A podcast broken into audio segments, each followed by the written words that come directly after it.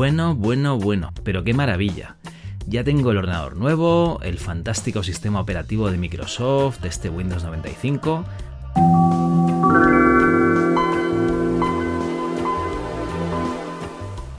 Ahora sí que estoy a la última. Venga, vamos a probar el Office 97 ese, el que me han instalado en la tienda así de piratilla, a ver si es mejor que el WordStar que usaba en el viejo 286. Ostras, qué maravilla, qué visual todo. Venga, estupendo. Vamos ahí a crear un documento nuevo para el guion del MS2 Club de este mes, a ver cómo lo empezamos. Venga. Queridos y queridas oyentes. Pero, pero ¿qué, qué es esto? Hola, soy Clippy. Coño, qué susto, ¿quién eres tú? Soy Clippy, su asistente personal.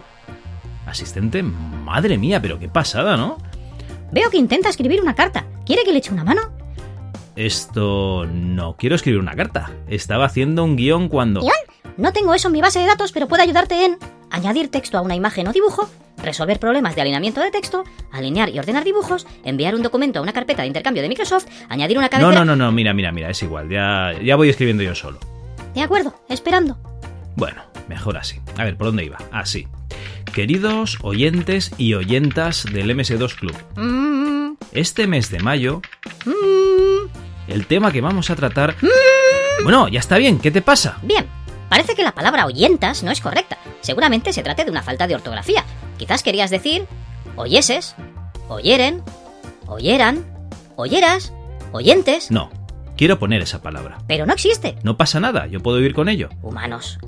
En ese caso, ¿desea que le añada a la base de datos de palabras de usuario? ¿Me dejarás de molestar? No tengo respuesta a esa pregunta. ¿Quiere que indexe la ayuda de Office para que pueda buscar cómodamente gracias a los novedosos hiperenlaces? Eh, no.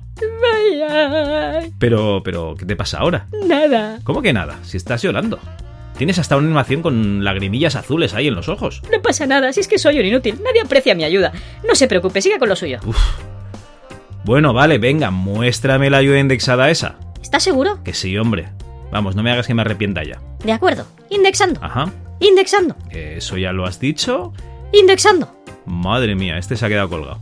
En fin, voy a seguir con el guion del programa, que este mes que hay mucho tajo.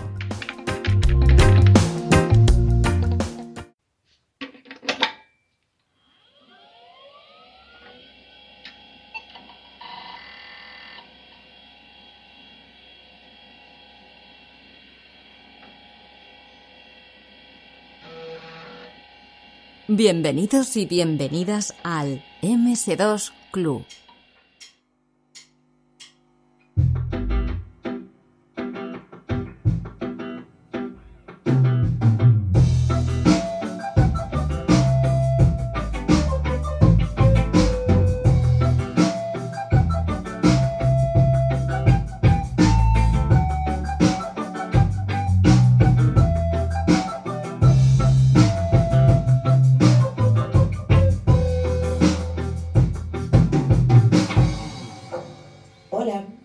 Somos la oreja de Van Gogh y queríamos mandar un beso de 640k a los amigos de MS2 Club.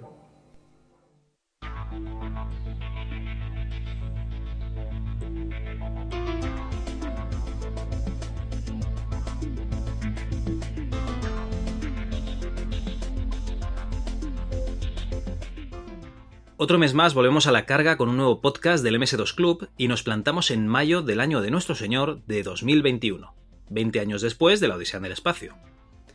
Este mes quiero hacer una reivindicación. Quiero que tú, que escuchas esto y eres aficionado al retro, pues como nosotros, empieces a cambiar los términos retroinformática por informática clásica y juegos retro por videojuegos clásicos. Y es que la palabra retro está muy bien, pero tenemos que poner nuestras aficiones a la altura de los demás medios de ocio que existen. Porque entonces pasan cosas como ir a Twitter y leer ¿Os visualizáis con 60 años jugando a videojuegos? Pues por supuesto que sí. Claro que me veo con 60 años jugando a videojuegos. Igual que me veo con 60 años leyendo un libro, escuchando música o viendo una película. Bueno, no os voy a dar la turra yo solo, ya que por el mismo precio tenemos aquí al podcaster de Canon Videojuegos y Sistemas Clásicos, Antonio Lozano, alias Logarán. ¿Cómo estamos, hermano de la informática clásica? Bien, bien, es- es- estupendamente. Te, te estaba escuchando aquí con estas reivindicaciones, me parecen correctísimas. me- creo que las palabras cambian, cambian mentes y cambian la historia. hay que tener mucho cuidado con el uso que hacemos de, de las palabras, o sea que a tope contigo, hermano. Yo es que he visto que tu hermano, pero el hermano de verdad, el de sangre, ha puesto esta reivindicación de que, claro que me veo con 60 años jugando a videojuegos, igual que leyendo un libro. Pues eh, digo, hostia, esto, esta reivindicación la tenemos que hacer nuestra. Y claro que sí, una cosa es, eh, digamos, que pienses que esto es una afición, que es, es, una afición correcto, ¿vale?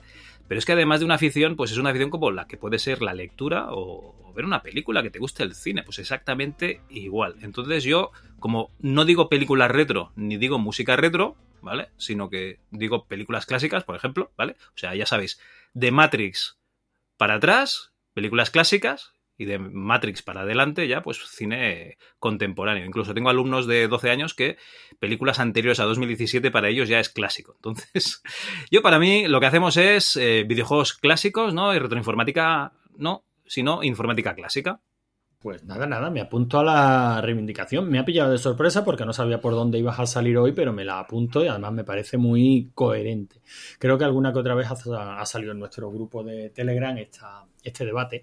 Este debate ha salido muchísimas veces en todo lo que es la escena de informática clásica eh, y videojuegos clásicos y, es el, el, uso de la palabra retro, ¿no? Se ha discutido muchísimo sobre si nos estábamos refiriendo a una estética, si nos estábamos refiriendo a, un, una acotación temporal. Y, pero no se ha discutido nunca, o hasta donde yo recuerdo, no se ha valorado nunca si el uso de la palabra era el apropiado o no. Creo, eh, creo, que eso es la primera vez que, se, que, te lo escuchas a ti y estoy 100% de acuerdo contigo. No, no, no creo que debamos de llamarlo retro. Clásico me parece un término aceptado que, que tiene una, unas implicaciones que todos aceptamos en otras, en otras aficiones. Eh, bueno, yo creo que la, la, barrera del clásico la has puesto para mi gusto demasiado cercano, ¿no? En Matrix. Para mí, para mí Matrix es, eh, vamos, pura contemporaneidad. Para, ti Matrix clásico, es anteayer, claro. Claro, yo el clásico pues casi me te, joder, el otro día estaba viendo yo la fiera de mi niña y me lo estaba pasando bomba. Yo ahí, en esa época, a lo mejor sitúo el clásico, ¿no? Pero bueno, que sí, que sí, que el uso de la palabra me parece el apropiado. A partir de este momento, nosotros no hacemos podcast retro. Eh, las chus no es un conocimiento retro, es un conocimiento clásico. Me parece bien. Genial, Javi. Perfecto. Y el MS2 Club, por supuesto, es un club clásico.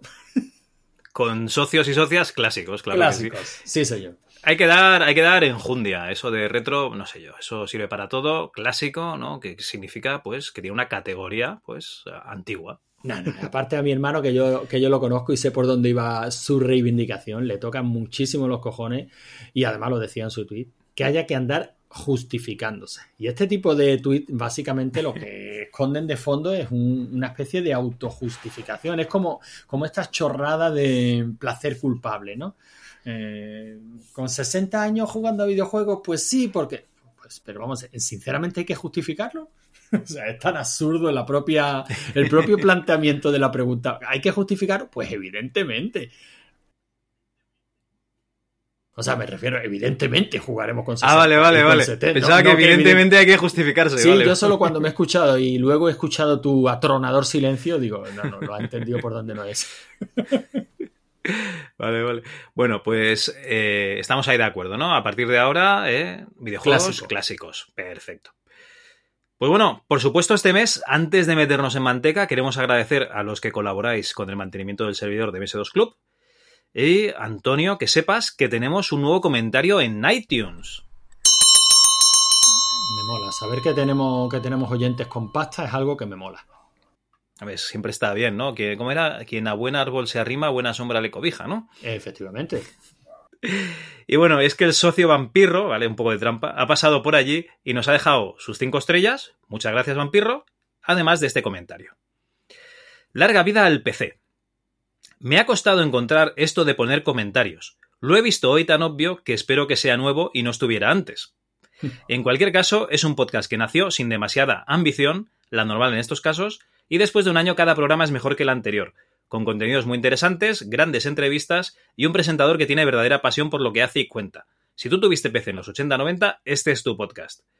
Ahí, buena cera, vampiro, así me gusta, ¿eh? Nos has dejado suavecitos, suavecitos. Bueno, no, no, no, y tiene todas las razones en lo que dice. O sea, mira, los comentarios de cinco estrellas se agradecen. Cuando vienen de un colega se agradecen más todavía.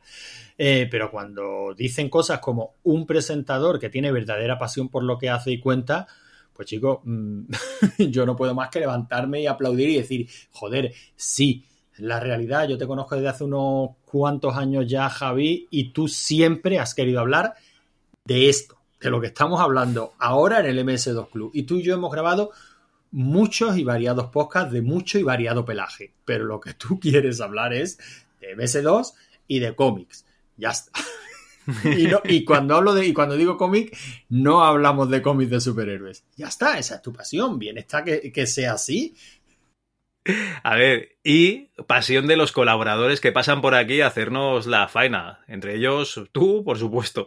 Que si no, esto, ya sabéis que el chiringuito hacía días que estaba con la llave echada, con el candado puesto. Bueno, venga, ya vale de darnos autocera. Y antes de meternos en el autoexec.bat de este mes, comentaros que hemos puesto en nuestra página web, ya sabéis, ms2.club, una sección donde pone camisetas y en la que si entráis, curiosamente hay, pues eso, que vendemos camisetas con el logotipo del club. Y como os conocemos, hemos puesto hasta la talla 4XL, me parece que es, o 3XL, ahora no estoy seguro. Aunque yo he cogido una XL normal y me viene casi por las rodillas, o sea que yo no sé el tallaje este cómo va. Y también tenemos tazas con el logotipo que nos hizo Dani Nevado, que yo creo que a día de hoy el café donde mejor te sienta, ¿eh, Antonio? Es en Oh, esas tazas. Calla, calla. A mí, me- a mí me da la vida. O sea, yo eso de levantarme por la mañana y, y- y lo primero que leo, nada más me levanto, es obsoleto, pero orgulloso. Digo, joder. Aparte que como el logo de que hizo Dani, joder, está tan bien parido y queda tan bien donde lo ponga, que cojonudo. La verdad es que mm, tanto las camisetas mm, como la taza, producto cojonudo y coño, y nos ayudáis a pagar el server. Hostias, estiraos. ¿Qué más queréis, no? ¿Qué más queréis? Además, os tenéis que sentir orgullosos de que os gustase el PC. Que no pasa nada, ¿vale? Los juegos de MS2, oye, no se han reivindicado lo suficiente y para eso estamos nosotros y vosotros. Bueno, por cierto que a Dani le hemos enviado una camiseta también, ya que hizo el, el logotipo y dice, qué cabrones sois los segundos que me pagan el trabajo, el sudor de mi frente con eh, mi propio merchandising. en especia. en especie, sí, sí, pobre. Bueno, por último, recordaros las vías de contacto. Tenéis el mail horra, oh, hola, hola arroba ms2.club, nuestro Twitter arroba ms2club y el de Antonio, que ahora se ha quitado de eso del Twitter, pero oye, que él de vez en cuando pues mueve las redes sociales en arroba rigor y criterio. Y ahora sí os dejamos con el autoexec.bat de este mes. autoexec.bat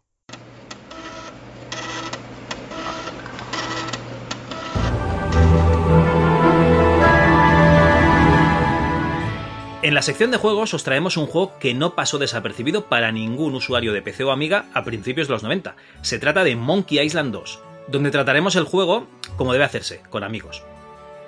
Tendremos un pequeño corte para publicidad, ya sabéis, para que vayáis a hacer un pipí, que ya sabemos que, pues eso, que empezamos a tener una edad eh, provecta, como dirían algunos, ¿vale? Y, y que ya hay que hacer esos tipos de cortes. Seguiremos con el MS2 hoy, donde nos van a explicar una manera nueva de sacar jugo a esos dispositivos Raspberry Pi que tenemos por casa o por los cajones para disfrutar de nuestros juegos clásicos de 2. Y por último pasaremos por la sección redmi.txt, la sección que se parece a Cartas al Director, cualquier revista de ordenador de los 80 y los 90, en la que pues eso nos sacáis los colores para bien o para mal. Adelante programa.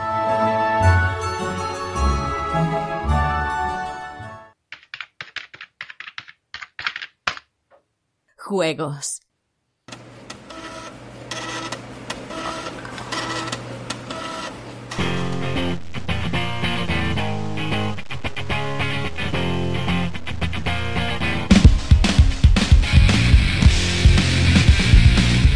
Bueno, Antonio, pues lo que hemos comentado, eh, vamos a hablar de Monkey Island 2. A ver, Monkey Island 2 eh, es un juego del que yo creo que se ha dicho todo, ¿no? Hay, hay libros, hay podcast, hay, hay películas, no, hay, hay de todo, ¿no? De Monkey Island, de la saga. Entonces, eh, lo que yo creo que vamos a hacer es eh, contar con la colaboración de los socios y socias de- del club Y aparte de algunos invitados que se van a pasar por aquí, pues vamos a, leer ¿vale? vuestras eh, experiencias con, con, el Monkey Island 2, tal y como os pedimos que nos comentaseis por Twitter. ¿Vale? Por ejemplo, J. Vázquez nos dice, excelente de principio a fin, y qué final, por Dios, uno de los juegos que llevo en mi corazón para siempre.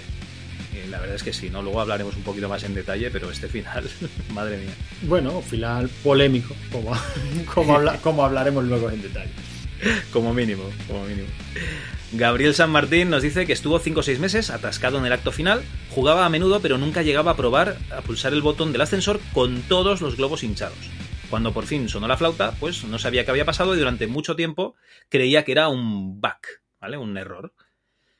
Vale, y aquí nos pone una foto de, efectivamente, de Del momento, que meter ¿no? el ascensor. Sí, sí. La verdad es que, aunque lo comentaremos, ¿eh? tampoco me quiero extender demasiado sobre los comentarios de Twitter, pero es que Monkey Island 2 tenía algunos puzzles, eh, bueno, lógicos una vez que los has superado, como los buenos enigmas dicen, pero, pero coño, algunos eran para atascarse meses, ¿eh? Una buena guía ayuda a disfrutar mucho de este juego, ¿eh? también te digo. Sí, sí, sí, no, no, por, por descontado. Y de hecho, eh, eh, la teníamos. O sea, en la Sí, época sí. la teníamos. Y muchas veces nos quedábamos en un juego estancados meses hasta que, oye, salía la tan ansiada guía. Sí, la verdad es que sí. Bueno, eh, Nintendo Manu nos comenta con seguridad el juego, el juego que más veces me he pasado en todas sus versiones, más de 20 veces sin exagerar, porque cuando te lo sabes de memoria tardas menos de una hora. Me obsesionó de pequeño la música, la ambientación, el concurso de escupitajos. Monkey Island 2 es mi infancia. Pues oye. Fíjate, me llama, me llama la atención lo que dice de tarda menos de una hora cuando te lo sabes, ¿eh? Eh, y, no, no, y no nos parece mal. Y es que con los juegos clásicos la duración no parece algo tan crítico como parece hoy día, ¿no? Que, que casi se, cuando se anuncia la, la duración de un juego, creo que la última polémica es con relación a un Resident Evil. eh, Cuando se anuncia la duración de un juego, pues empiezan las airadas voces. Es que dura demasiado poco, es que dura demasiado. Joder, yo no recuerdo ese tipo de polémica en la época. Duraban pues lo que duraban, ¿no? A ver, yo simplemente, eh, en la época lo primero que tenías pocos juegos, con lo cual los que tenías los exprimías. Y lo segundo, eh, si dura poco pero te ha gustado la historia, pues lo vuelves a disfrutar. Es como un- una novelilla, ¿no? Pues te la vuelves a leer o un cómic. Claro, digo yo, dura. es que esa manía que tenemos hoy día de valorar los juegos al peso no, no, no termino de entenderla, pero bueno. No, no, no vale la pena meternos en, en estas No, polémicas. no, no, menos- por Dios. Bueno, Orbita Retro nos dice, pues tengo que reconocer que fue la primera de las grandes aventuras de Lucas que jugué. El interfaz Scum, el humor, el giro metajueguil final. A partir de ahí me declaré absoluto fan del género y le sucedieron Monkey Island 1, Day of the Tentacle, Indiana Jones, eh, Fate of Atlantis, etc. No menciona uno malo. Insercoin dice, excelente en general, pero frustrante con la mala traducción del puzzle de la biblioteca. Que será lo del faro, imagino. Sí, supongo. Hombre, había alguna cosita. Joder. En fin. Yo creo que no es exclusivo del Monkey Island 2. O sea, algunas traducciones son muy difíciles. Sí, no, la, la verdad es que sí. Y yo me gustaría saber la de- los tiempos que les daban para hacerlas, ¿eh? también te digo. No, pero simple, es que hay simplemente juegos de palabra intraducibles. O sea, no, no, no lo puede hacer. Bueno, él dice el de la biblioteca, pero ¿y el del mono? O sea, es que es intraducible. lo, que para, lo que para nosotros llega como un como un puzzle ilógico totalmente es simplemente pues eso, Lost in Translation. No se puede. no se puede traducir y no se puede traducir. Para ellos era una, una llave inglesa, ¿no? El Monkey Branch, y para nosotros era un mono ahí arrugado en, el inventario. Efectivamente, intraducible. Bueno, Marbleus The Game nos dice: Yo soy cola, tu pegamento. Uy, espera, que esto no va aquí. Jeje. no, en serio, es mi favorito porque la primera es la primera aventura que jugué. La rata en la comida, clavar al pobre Stan, la mujer vudú, todo era, todo era divertido y mágico. Hostia, el Stan, pobrecito, es verdad. Aunque ya te digo que se lo tiene merecido, ¿eh? Hombre, ese- el tío es que es un trepa. Hostia, yo que Stan, tío, siempre lo relaciono con y voy a la ruina escurridizo de, de los libros de Terry Pratchett, del mundo disco. Yo para mí son la misma persona. Pues mira, no. a- a- se dan un aire. sí, sí. Antonio Reverte nos dice muy buenas, Lechuk y Guy eh, Threepwood forman parte de mi infancia y de mi historia cultural en el mundo de los videojuegos. Monkey Island es historia de los videojuegos. Por supuesto, Antonio, claro que sí. Indiscutible. Darth46 nos dice pura diversión, amor eterno. Isra Calzado López dice el final, ese final en mayúsculas. ¿eh? Daniel Jesús Herrera, geniales con toda la saga. Parcival, el concurso de bebidas, pero en general con este juego pasé los mejores momentos de mi vida. Hostia, sí, el concurso de bebidas, eh, con esa vez que bebes grog de verdad y, te mueres ahí directamente. Cristian Valverdi, el primer juego de LucasArts y la primera aventura gráfica que terminé en mi vida. Juegazo en memoria para siempre, me introdujo a la saga y al género. Manolin Manson, empecé en noviembre y ahí se quedó. Pues eh, Manolin Manson, dale un tiento, cógete la micromanía y prueba otra vez a ver qué pasa. Ismael Novo, El sentido de la vida. ¿Cuánto falta punto .net? Largo la grande hijo de puta. Ricardo Obón, Ricardo Tormenta de Plomo, eh, nos comenta, para mí uno de los eh, momentos cumbre de mi etapa de los 16 bits con Amiga 500 y de ese camino aventurero que inicié con Loom. Eso sí, no voy, a, no voy a negar que el final me dejó un poco... ¿Sabéis? Y pone aquí un GIF como que vaya mierda. Ay, el final, el final. Sí, sí.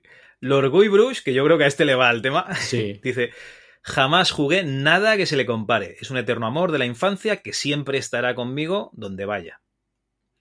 Enrique dice, llegar a soñar con esta mierda y nos pone el puzzle del... eh, eh, ¿Cómo se llama esto? Del callejón El de los en el que dedos, ¿no? teníamos los números. el de los dedos. Madre mía. Sí, la verdad es que tremendo. ¿eh? Usagi le contesta, tardé mucho tiempo en entenderlo. Incluso, incluso hizo unas tablas de simultaneidad. hizo una regla de tres. Pero nada, creo que la primera vez que lo pasé al final de churro. Sí, es que, eh, muchas de, es que muchas de estas historias, Javi, dice, tardé mucho tiempo en entenderlo. Tú sabes que yo eh, recargué la primera, no me quiero entretener, que luego hablaremos mucho del juego, pero eh, la primera escena del juego en la que Largo te, te despluma y te deja sin un, sin un doblón. A ver si podías pasar por otro lado. ¿o qué? Exacto. Yo no sé cuántas veces lo intenté. Digo, tiene que haber otra ocasión. No es normal. Y, y- y ahora lo ves y dices, claro que es normal. O sea, es una broma propia del juego. Vienes con tu tesoro, pero tienes que empezar de cero otra vez, como es lógico. Bueno, pero esto es como el, el Castlevania Symphony of the Night, ¿no? Que vienes ahí todo mamado, Igual, igual. eres un, un bicharraco y, y empiezas y dices, no, no, tú nivel 1 y a tomar por culo. Y, y objetos mágicos ya los irás cogiendo si eso por el camino. Sí, sí, sí, la misma, la misma putada. Terux nos dice, esto era mítico, muy original este puzzle, me di cuenta luego, nos pone el puzzle de, de los escopitajos. Alberto le contesta, este puzzle en su versión difícil es muy jodido, mitiquísimo eso sí, ya sabéis, ¿eh? ¿cómo era? El, el señor del esputo, no, el, el- el señor de la flema. El señor de la El flema, maestro, ¿no? el maestro, maestro de la flema. Qué asco. Esa sección me da muchísimo asco entera, ¿eh? Jugar con el viento, jugar- es asqueroso todo. Bueno, eh, cuando te lo sabes lo haces del tirón directamente. Retro MS2, las últimas son muy recientes. Pasármelo en cuatro horas y media aproximadamente, casi un speedrun, y crear Monkey Island 2 interactivo. Eh, esto quiere decir que hizo un, eh, un YouTube interactivo en el que te hacía preguntas de, sobre Monkey Island y luego sobre Monkey Island 2, ¿vale? En su canal de YouTube de Retro MS2. Y entonces, pues te hacía una pregunta y si pinchabas en la que era correcta, pues seguías hasta el final, ¿no? Y tenías una puntuación. Y si no, pues eh, eso, game over, ¿no? O sea, es básicamente como una especie de trivial. Sí, sí, me, me resultó curiosísimo, ¿eh? O sea, estuve ahí un buen rato pasando vídeos, vídeos, vídeos, y digo, mira, no se me en la vida se me habría ocurrido utilizar los enlaces de, de YouTube, los, los, inserta- los integrados en el vídeo para convertirlo en una especie de, de quiz, en plan, elige tu propia aventura. Es Sí, curiosísimo. sí, ahí puedes ¿eh? hacer Sí, un buen rato libro ahí. juego. Sí, sí.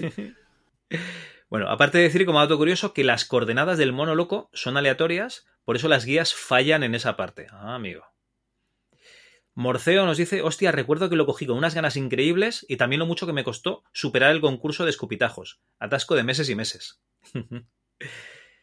Ángel, la primera aventura gráfica que me enganchó. Sergio Vidayer, en ello estoy por enésima vez mientras sigo colgando, colgado, aguantando el Big Book con una mano y Elaine frente a mí escuchando cómo cojones he llegado a esta situación. Miguel nos dice pegarme sustos de tres pares de cojones en la última fase, aún con 27 años rejugándolo. Increíble atmósfera. Claro, es que es un pasadillo tétrico, ¿no? Con los esqueletos de tus padres. Es que es, es todo muy. Joder, es que es muy, muy chungo, ¿eh? Cuando eres un crío. Bueno, y de ambiente está conseguidísimo. Y luego, aparte, esas apariciones de, de Lechak ahí dando por saco que no te lo esperas en cualquier momento, que le acabas tomando un odio. Ya ves. César Piñeiro, el inicio de todo. José Torres Criado, maravilloso, lo amo, toda la saga. Y por último, Nobunyaga, disfrutarlo una barbaridad y rejugarlo varias veces. Oye, pues mira, eh, aún hay bastante gente pues, que se ha ofrecido a eso, a decir eh, lo que opina de este, de este juego. Bueno, es que lo, Eh, los clásicos es lo que tiene, Javi. Siempre hay alguien dispuesto a rememorarlos y a volver a hablar de ellos las veces que hagan falta. Sí, no, la verdad es que no hemos escogido ningún juego, digamos, del montón. Eh, estuvimos con los amigos de RM30 hablando de Monkey Island en su podcast porque nos pusimos de rodillas, les dijimos, por favor, por favor, nos hicisteis hacer la mierda esa de Indiana Jones, el juego arcade, ahora dejadnos hacer el Monkey El Island. Monkey Island, sí. Nos dijeron que sí y les dijimos que a cambio, pues eso, que se vinieran ellos aquí a hablar del Monkey Island 2 y eso es lo que vamos a hacer de aquí un ratito, ¿vale? De aquí unos minutitos van a estar los amigos de RM30 y alguna sorpresa más para hablar de este, de este juego, que claro, que es que es un juego que destaca muchísimo. O sea, yo creo que de las aventuras eh, gráficas clásicas de, de Lucas es de las, de las que siempre están arriba. Joder, está, está para mi gusto en el top 3 de casi cualquier jugón, vamos. Si no Sí, queremos ceñir demasiado, pues venga, vamos a decir en el top 3 de Lucas. Y de ahí seguro, y de ahí no me muevo.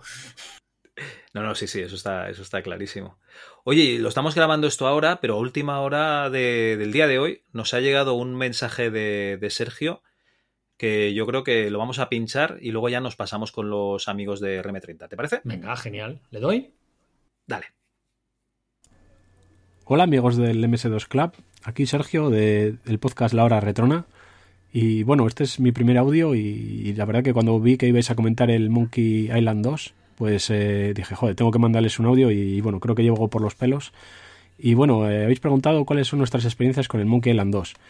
Bueno, eh, en mi caso, eh, la, primera experiencia, ¿no? Fue una experiencia un tanto agridulce, ¿no? En primer lugar, porque al final sí que es cierto que los juegos de ordenador normalmente valían menos que los de videoconsola, ¿no? Había muchos, muchos títulos que estaban por 2.000 o 3.000 pesetas, pero Monkey Island 2, por ejemplo, era de los caros, con lo cual eh, fue una de esas cosas que la ve- veas en la estantería del corte inglés y, y desafortunadamente pues era un juego caro y, y era difícil convencer a tus padres, por lo que al final, eh, bueno, eh, yo lo jugué en, en esa clase de disquetes que muchos teníamos, ¿no? que solían estar pintorrojeados y así, ¿no? Con, con ciertas claves, ¿no? Fotocopiadas. Y, y no la era, verdad, eh, tras venir del Monkey Island 1, que ese sí que lo tuve original, y de hecho, bueno, fue un juego que me duró muchísimos años, porque, bueno, años, al menos eh, un año o año y medio igual sí que, sí que me tardé en pasarlo, porque eh, en esa época todavía, bueno, eh, la diferencia entre los géneros de videoconsola y, y- y ordenador era palpable, y entonces yo tenía una, una Nintendo NES, y entonces mientras en esa consola pues jugaba juegos de acción más directa, ¿no? Como igual Mario, Mario 3, Double Dragon, eh, cosas así, ¿no? Pues en el PC al final pues tenías, eh, nada, pues aparte de un- unos pocos juegos copiados, eh, tenías, eh, en este caso yo tenía el Monkey Island, que fue el primer juego original que tuve, ¿no? Entonces, de alguna forma, eh, la huella que dejó ese primer título en mí fue, fue bastante grande. Y cuando el 2 llegó a mis manos, sí que recuerdo que para mí fue un- una especie de cierto salto de, incluso de dificultad, ¿no? Porque yo creo que, que- que a veces igual había... se tocaban igual... eh, no sé, como que igual era como para un poquito más adultos, ¿no? Igual el Monkey Island 1 era más tonto y en cambio en el 2, bueno, pues había igual ciertos puzzles que, que vaya, que, que igual eran más complicados, ¿no? So- recuerdo, por ejemplo, que me quedé eh, atascado en el tema de los eh, de lanzar escupitajos. Y, y bueno, eh, sí que en, en ese primer momento yo creo que no me lo llegué a acabar. Y, y luego, bueno, años más tarde lo, lo volví a rejugar. Eh, y en alguna parte recuerdo que, que sí, sí utilicé la guía. Y, y la verdad que me quedé un poco frío con ese final ¿no? que le dieron. Que, el final. que bueno, yo creo que todos los que estáis escuchando este podcast ya sabréis cómo acaba, ¿no? Que es una cosa que la verdad no te lo esperas. eh, y, y, bueno, eh, yo es que en, ese aspecto soy un poco más, eh, digamos, romántico, entonces me gusta bastante más el final del, del Monkey Island 1 que queda como bien, ¿no? Que el chico se enamora de la pirata y, y el villano pues muere, entonces... Pero bueno, el Monkey Island 2 sí que es cierto que lo que mejor, o sea, de lo que más así recuerdo y que más me gustó fue el tema de, de la atmósfera. Estaba súper conseguida con esos cambios en tiempo real de, de, la música en base a lo que sucediera en la pantalla. Y, y luego, bueno, eh, bueno, gráficamente era un pelín mejor todo, ¿no? El, inventario, yo recuerdo que el, que tuve, el Monkey Island 1 que tenía, que tuve, el inventario eran simples eh, cadenas de texto, aquí ya estaba todo dibujado. Y, la verdad que un juego hiper recomendado y, y de alguna forma, eh, ya que estamos hablando de Monkey Island, vendría a defender incluso la tercera entrega, que fueron capaces de hilar un poco el final del 2 con, con una nueva, digamos, aventura. Mm, y, bueno, la verdad que, los tres juegos primeros para mí eh, son, son, geniales, a pesar de que igual el 3 pues no es tan retro, ¿no? porque al final los gráficos en alta resolución. Y, y el 2, bueno, pues tiene ciertos, ciertos eh, partes que me parecen muy difíciles. También cuando estabas con, con este, ¿cómo se llama? Joder, el primero. Ay, ahora se me ha ido el nombre. El que luego aparece en el 3 con el Garfio. Eh, bueno, cuando estás colgado con este, eh, que te ha secuestrado el Lechak y eso también, aquella parte me pareció jodidilla. Y, bueno, la verdad que es un juego recomendadísimo. Y hoy en día jugable en un montón de dispositivos gracias al Scum VM. Así que nada, eh, me, me, encanta que habléis de este tipo de cosas. Y, y nada, seguid así con el podcast que la verdad eh, me encanta que, habléis de, del MS2 porque era una cosa que estaba un poquito ahí abandonada y, y nada, seguid así y un saludo para, para, todos, que no sé si estará Javi Logaran y igual está la ERTES, bueno, eh, un saludo para todos y, y, y gracias por, por, este tipo de podcast. Venga, hasta luego. Pues nada, Sergio, muchísimas gracias a ti por pensar en nosotros. Y la verdad es que eh, Sergio tiene un podcast con un compañero suyo que se llama La Hora Retrona que yo lo he descubierto ahora y la verdad es que me he escuchado, esta semana pasada, sin ir más lejos, me escuché tres o cuatro de, del tirón. La verdad es que, a ver, le dan a todos los sistemas, tienen esa manía, ¿no? De darle a, de, todos, de darle los a todos los sistemas. Pero aquí, desde el, espera, MS2 Clap, ¿vale? que me ha encantado eso. Eh, joder, este tío sabe inglés, no como nosotros. Pues aquí, desde el MS2 Clap, ¿no? Eh, nosotros pensamos que hay un sistema que lo supera a todos. A todos. Y si no, y si no, ya hablaremos de otros sistemas también porque somos inquietos y punto. No, no, os, os lo recomiendo de verdad. La hora sí, retrona, buscarlo. Está chulo. eh, escucharlo en vuestro podcatcher eh, habitual, pero los episodios viejos, como ellos usan el feed de iVoox, pues os jodéis y os vais a iVoox y los descargáis de allí. Qué manía la gente con iVoox, eh, tío. Esto yo sinceramente no lo puedo entender, pero fíjate que en este caso yo no he dicho nada malo de iVoox. No, no, no. no. Tienes razón. Tienes a lo razón. mejor es porque me han llamado para ofrecerme ser original y tú sabes cómo son Hombre. mis principios, Javi. Estos son los que tengo. Si no te gusta, tengo otros. Y ahora, ahora, y ahora, a ver si nos repartimos los 5 euros que nos den entre los dos y nos compramos un café para llenar la taza del MS2 Club. Ay, ay, ay. Bueno, yo creo que lo suyo es que nos dejemos eh, ya de historias y vayamos a la mandanguita buena, que son los amigos de RM30, que vienen aquí pues, a hablarnos de sus experiencias con el Monkey Island 2. ¿Te parece? Pues vamos con Jesús y Andreu, que siempre es un gustazo hablar con ellos. Este chico es un maniático. Y este. Y esta chica. Y todos estos. Cada día hay más maniáticos de Micromanía. La revista de videojuegos para ordenador. Ahora mucho más grande y con nuevas secciones. Pero tan práctica y divertida como siempre. Por 175 pesetas. Nueva Micromanía. ¡Solo para maniáticos! Hazte con ella.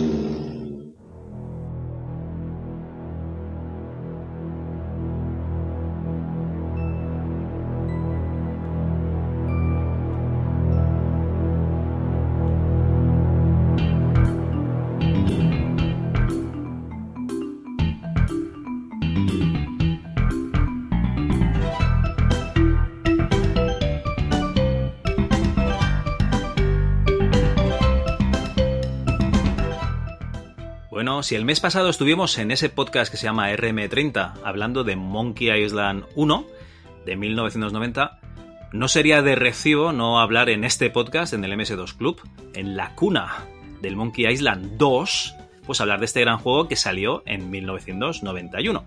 Y para ello, pues por supuesto tenemos al compañero Antonio. ¿Qué tal, Antonio? Hola, Javi, bien, bien. Aquí con mi parche en el ojo, mi sombrero comido de mierda, mi botella de grog al lado. Bien, bien, dispuesto, preparado. Pero espero que sea grog de sin alcohol. Hombre, por luego te pones muy borde, ¿eh? Casi grog, casi. Es casi grog. Vale, vale. Y por supuesto, pues tenemos a dos individuos que seguramente los conoceréis de su podcast R- eh, RM30, ese podcast que por alguna razón pues tienen la mala costumbre de hablar de todos los sistemas, que son Andreu. Hola Andreu, ¿qué tal? Hola Javi, hola Antonio, ¿qué tal? Hola, Andreu. Y Jesús. Hola Javi, Antonio, eh, aquí estamos, re- devolviendo la visita a nuestro programa. El partido de vuelta. Partido de vuelta. ¿Cómo, cómo quedamos en la ida? No me acuerdo. O sea, ganamos nosotros, claro. Hombre, Monkey Island a muerte. Bien, bien, es cierto. Bueno, a ver si remontamos, ¿eh, Andreu? Tenemos Venga, que sacarlo esto para adelante. Venga, por todas. Bueno, a ver, eh, estamos hablando de una de las vacas sagradas, yo creo, de, de las aventuras gráficas en España, seguramente en Europa. En Estados Unidos, también, ¿por qué no? Seguramente conocen más eh, los juegos de sierra, ¿no? Pero, pero Monkey Island es una saga que, que allí es archiconocida. Y sobre todo ahora, ¿no? Que se ha convertido ya en un gran clásico de, de los videojuegos. Y yo creo que pocas presentaciones más. Lucasfilm Games, Ron Gilbert al timón, eh, versiones para MS2, por supuesto, Amiga, FM Towns y Mac. Nah, una aventura pues de piratas, como tiene que ser. Y como era una aventura de piratas, una de las cosas que, más nos llamaban la atención de críos eran esos sistemas que impedían o que intentaban impedir que no jugásemos. Porque me imagino que vosotros eh, tuvisteis el Monkey Island tan original como yo, ¿no? Que me vino con una fotocopia. Totalmente, totalmente. Ese círculo fotocopiado, obviamente. Sí, no, no, eh, está claro, yo, yo me lo compré original, pero lo perdí de camino a casa, entonces me vi obligado a tirar de, de amigos y de disquets y, y cosas. Por cierto, Claro. eh, Amiga, no sé si, te hablo de memoria, eh, pero no sé si eran 12 disquets, puede ser, en, en- en Amiga una, una locura, ¿eh? ese juego. Sobre Pocos me parecen, porque además, además eran de, de doble densidad, o sea, de 720K, ¿no? Eh, sí, sí, sí, yo creo recordar eso, que, era- que eran unos 12. Y recuerdo especialmente dura esa batalla final con Lechak en, en los subterráneos aquellos y eh, con las tuberías, no sé qué. Aquello era una locura de cambio de disco. Es la que más. re- porque se cambiaban de ubicación continuamente y tal. O sea, hemos empezado por el final del juego. Spoilers, spoilers a tope. eh, así, eh, así se hacen las cosas. O sea que nada, en cinco minutitos te está la intervención hecha. Y No fastidies. Cada vez que cambiabas de pasillo te, te obligaban a... Eh, hace tiempo que no lo juego y a ver, y si lo juego en Amiga, eh, lo hago con W, W, eh, W ¿cómo es? HD. ¿no? WH de Load, ¿no? Exacto. WH de Load. sí. Eh, WH de Load, exacto. Que, que lo hace todo como si fuese instalado en un disco duro. Y, y claro, ya de- lo de los disquets, incluso ADF ya pasó a la historia. ¿eh? Es lo único que de Amiga no he hecho de menos, ¿vale? Pero, pero sí que sí que recuerdo eh, esa batalla final era infernal eh, el cambio de disco continuo. Y, y luego no. 11 discos, ¿eh? efectivamente. 11 discos y el 22 que venía aparte, ¿no? En, en. El 22, ese es chungo. ese es el más difícil de conseguir. Ese es el que le faltaba a Logaran siempre. Eh, no, no, a mí, a mí fue el 4 y del primero. Este ya me llegó en condiciones como debe de ser. Como debe de ser, quiere decir pirata, por supuesto. Estamos hablando de Monkey Island. Yo creo que en mi vida, pero en mi vida, he visto un Monkey Island original nunca. O sea, ni el 1 ni el 2. O sea, yo, yo creo que es que no lo he visto original nunca. En fotos sí, por supuesto. Incluso en página web, ¿no? Que hay por ahí una página web muy chula. Eh, en la que tienen la ruedecita de- del monkey en la, Sí, es una pasada. y, y está genial, ¿no? Muy, muy bien hecho. Pues eso es lo más cerca que he estado yo de esa rueda, Javi, porque preguntaba por el sistema de, de anticopia, ¿no? A mí me pasaron directamente los disquets grabados y me pasaron una fotocopia de la rueda. ¿Qué es lo que pasa? Que esa fotocopia y esos disquets los tenía que devolver al día siguiente. Y yo eh, lo que no iba a hacer era mm, secuestrar esos discos, eh, más que nada porque no podía, no, no me dejaban quedármelos más tiempo. Así que me las ingenié y hice una tabla. Hice una tabla, dibujé a mano eh, los objetos con un rotú del colegio, ya sabéis, eso que acabas de cenar y tus padres, por lo que sea, no te dejan seguir jugando al ordenador. Entonces me dibujé los, los ingredientes del mix and mojo este en, forma de tabla y me fui poniendo en la intersección de cada, de cada dos ingredientes, pues los años y tal. Y con eso fui tirando. De hecho, hubo bastante gente que se fotocopió la tablica, pues para, porque por lo que sea tampoco lo tenían original. Bueno, supongo que no, no- hay cifras, ¿no? O de, o de este juego ya sí tiene que haber por ahí cifras de ventas y tal. Siempre se habla, ¿no? Cuando se habla de los 90, lo difícil que es conseguir cifras de venta de determinados sistemas en determinados países. Pero, aunque yo he escuchado mucho, pero muchísimo, ¿no? La- el comentario de que es que software de Amiga, hablo de Amiga en este caso, directamente no se vendía. Eh, y, esto, y esto es algo que se suele comentar desde la escena de, de MS2 o de PC, ¿no? Es que los amigueros cargasteis el sistema porque no compráis. Bueno. Yo no recuerdo, no recuerdo tampoco muchos originales de MS2. Que Sí, alguien, lo, alguien sí. lo tendría, seguro, porque a mí las copias me llegaban de algo. Tú ten en cuenta dos cosas. Lo primero, eh, estaban las ediciones baratas, aquellas eh, de, de cajita pequeña, ¿no? Con unas instrucciones de mierda fotocopiadas y un disquete. Sí, bueno, ese, Eh, pero yo no hablo de eso, evidentemente. Luego estaban las ediciones caras, ¿no? Y luego estaban las ediciones de kiosco, que ahí ya el Amiga ya estaba, estaba muriéndose, estaba tocado ya, pues al 94, 95, 96 en adelante, que esas ya iban en CD-ROM y, y- y claro, hay, hay muchísimos originales que todavía se conservan, o de los que regalaban en la revista Tiempo, o de las colecciones definitivas de Dynamic, estas del 99 y el 2000, o sea, real- o de Planeta de Agostini, aquellos de caja de cartón. O sea, hay muchas ediciones de kiosco originales. La que son, las que son difíciles de conseguir son pues estas Monkey Island que, que aún se ven. O sea, de hecho, si miras Wallapop ahí por 300 euros, hay gente que tiene la esperanza de venderlos. Madre, sí, sí, sí. Pero sí, sí, aún se ve. No Y también estaban las ediciones aquellas Kicks, que también me parece que eran eh, de kiosco, que eran, en lugar de ser la caja de dos partes, era una caja que se abría por un lateral solo. Y bueno, pues te venían pues menos cositas dentro, o sea, menos detalles.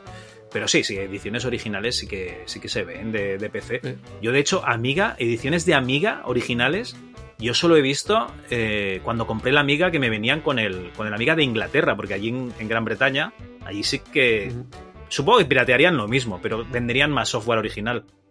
Pero escúchame, Javi, te voy a hacer un... una- Llevas aquí un rato hablando para convencerme de, de que evidentemente había ediciones originales de, de PC y no te quito la razón, pero para que tú veas lo que es la maestría de un podcast profesional. Mientras tú estabas aquí dándome las chapas, por la línea interna, estos invitados han tenido a bien pasarme la foto de su mano eh, cogiendo una edición impecable del Monkey Island 2 de PC, Qué asco. como diciendo, Qué- qué- qué asco. mira tieso, para que puedas ver una edición original de un juego de PC. Como, Yo os digo una que le- cosa, ¿eh? A día- Que yo veo ahí el tono de... Qué cabrón. Mira, y ahora la ruleta de ahora la. ruleta. Qué cabrón. ¿Queréis, queréis- queréis más o qué? ¿Queréis más? Eh, eh, digo que tengo aquí la cajica original impecable que llegó a mis manos. eh, no, no voy a engañar, ¿eh? La caja esta la tengo ahora cinco años, no más. Eh, me la regaló alguien que tú conoces, Andreu. ¿Vale? Y tal José, ¿eh? Eh, Pariente de Javi, igual te suena de algo más. ¿Vale? Y me, me regaló esta caja, sin venir a cuento, me dijo, oye, a ti te gustan estas cosas, no sé qué y tal. Y digo, sí, dámela, si la vas a tirar, dámela. Si esto Oye, no, si esto no Espero vale que tu nada". amigo. Que cuando digo Espero que tu amigo no mire eh, Wallapop. Quiero decir impecable, ¿eh? O sea, No, no, está, está, está impecable y la tenía hace un montón de años guardada y tal, me la dio y yo mm, meses después, bueno, quizá un año y tal, sí que miré en Wallapop, digo, a ver qué vale esto y por ahí andaban los precios y le envié el enlace, digo, tú no sabías esto, ¿verdad? dice, no, no, no, dice, no, no, para ti, para ti. ¿y desde entonces te está pidiendo el dinero o cómo va esto? Bueno, ya no somos tan amigos, quizás, pero la caja aquí sigue. no, no, y me, me la dio. Cuando quedáis siempre pagas tú las Eh, consumiciones. algo, ¿no? Digamos. algo así, algo así, pero me la dio. O sea que, José, desde aquí, muchas gracias. Un detallazo que tuviste, aún sabiendo el precio, aunque fuese a posteriori. Que le dije, digo, oye, vale, esto vale pasta, eh, tío. Eh, ahí tienes. Y, y la tenía guardada muerta de risa en un, en un cajón y la tengo. Es la versión, me- es la de PC, además con disquets de 5 y cuarto, no te lo pierdas. Pero, eh, pero es muy bueno porque está, está los, los disquets, los tengo aquí delante. Os puedo enviar más fotitos, eh, si queréis envidia. Los de 5 cinco y cuarto. Y luego, curiosamente, hay disquets de 3, y los tengo aquí. Disquets de 3 y medio eh, a boli, que pone Monkey 2. O sea, Y va está más el- cómodo. ¿Es las partidas salvadas o qué? Sería la copia salvada o pirata. O sea, tú fíjate que hasta en las cajas del Monkey 2 original viene dentro el Monkey pirata. El o sea, Monkey Pirata, claro, sí, sí, sí. Es que era un. ¿Cómo se le llaman? Un Phyllis, ¿no? Un, ¿Cómo llaman a van los- juntos, van juntos siempre, ¿no? Es un Inception, es un Inception. Es eh, copia pirata dentro del juego de piratas. Exacto, exacto, es un, es un Inception, tío. Pues nada, aquí tengo la, la caja y nada, quería enviaros unas fotitos ahí para daros... Es que he escuchado ahí Cal, que no sé qué, llorando, que esto no existe, que... Somos unos tiesos, Esto- somos Sí, unos tiesos, ha, está ha quedado clarísimo. claro, ha quedado claro. Esto no existe. Bueno, a mí me ha llegado de rebote y lo tengo hace cuatro, bueno, entre comillas, para nosotros cinco años son cuatro días. A ciertas edades cinco años es, es el fin... Antes de ayer. Es antes de ayer. O sea, esto para mí es nuevo, nuevo de trinca. Y, y lo tengo aquí, pero bueno, muerto risa. Pero pues, ya te digo, pero aquí está en mi estantería expuesto, ¿eh? No te lo pierdas, ¿eh? Lo tengo ahí que, que se vea. Yo, yo de PC nada, que oye. decías, eh, Javi, perdona, eh, no tuve ni un, ni un original y tampoco recuerdo nadie que, que tuviera. Y también todas esas ediciones que, que comentas también ya de kioscos, eh, quizás salieron ya cuando todos lo habíamos jugado o ya habíamos jugado estos grandes juegos y, y ya era el momento que a lo mejor te lo comprabas por tema de, de coleccionismo o si tenías buena, buena vista para, para venderlo luego en Wallapop. Pero No, hombre, a ver, estamos hablando que a lo mejor en el 95, 96 te decían la gran aventura de Indiana Jones, que era Indiana Jones y la última cruzada, y claro, te la estaban vendiendo en dos disquets, y tú estabas ahí viendo el Seventh Guest, ¿no? Claro, y la aventura claro. multimedia y todo lo que se venía, y decías, ¿pero qué mierda es eso? Pues como siempre, cuando avanza la tecnología, todo lo de antes era mierda. Lo que pasa es que luego lo vemos con los ojos de la nostalgia y decimos, eso era lo bueno. Pero eh, básicamente sí, eran ediciones pues más baratas. O sea, esa edición, la que tienes tú en la mano, la caja buena de Monkey Island 2, Ujú. esa era la que se vendía en su Sí. día, la de Herbe. Sí, sí, exacto. Y, y- y esa, a ver, hay más ediciones, ¿no? Pero esa es la, la buena. Esa es la que- Luego, yo he estado tentado de hacerme con, con Monkey Island Saga, que viene la 1, la 2 y la 3, Ujú. en tres CDs. No, eh, sí, en un CD vienen los dos primeros y en. que ya ves que sobran ahí 600 megas. Y en el otro, en los otros dos CDs viene la tercera. Y he estado tentado, pero digo, si es que, pa, que si no lo tuve en su día y, lo- y ya lo he jugado mil veces, para ponerlo en la estantería, pues ya, yo qué sé, ya, ya me lo donará Jesús cuando se canse. Ah, pero nada, ya. Que no tiene ni unidad de 5 y cuarto. Es que lo, lo tengo ahí, ahí. Yo, sinceramente, para tenerlo en la estantería y tal, que sí, que queda muy bonito y lo tengo en la estantería, pero es porque me ha llegado de rebote. Algo que yo no he pedido y tal, que me lo han regalado, claro que me ha hecho ilusión, tío. Es el Monkey 2, ya ves tú. Pues a las. Va, me voy a confesar. He comprado un The Curse of Monkey Lo Island. sabía, lo sabía. sacando al perro, sacando al perro. Venían picado. 8 juegos a 8 euros, ¿vale? Ya está, ahí lo dejo. Hostia, hostia. Pero bueno, que oye, que a día de hoy, si tiramos yo con la emulación, ya en RM30, Andreu y yo ya lo hemos dicho mil veces, somos muy fans de la emulación. El sistema Claro. real está de lujo, pero yo no me cabe un salón arcade con 200 máquinas en mi casa, no me llega, entonces tiro de emulación y yo encantado. Que el sistema real está mejor o está. eh, perfecto, sí, de, de lujo. Mira, pero a mí la emulación una cosa. Me, me sobra. ¿eh? Yo con esto tiro. Si no hubiese, si no hubiese emulación, Sí. todas las Eh. empresas que luego han sacado remasteres y han sacado recolecciones de packs de, de juegos antiguos y tal, se comerían un torrado porque nadie se acordaría de No, no, está claro, la- si no fuese por la la emulación, emulación. la Mega Drive a día de hoy no existiría si no fuese por la emulación. La Super Nintendo, bueno, porque estos cabrones te la acaban vendiendo todo mil Sí, veces. Super Nintendo pero tampoco i- igual sí, ¿no? Pero oye, que la- no, yo, al menos a nivel personal, yo soy muy fan de la emulación, me encanta y me deja hacer cosas que no podría con sistema real, pero bueno, que, que Claro. lo reniego del sistema real. Ya me gustaría tener ahí un museo en mi casa con todas las máquinas originales.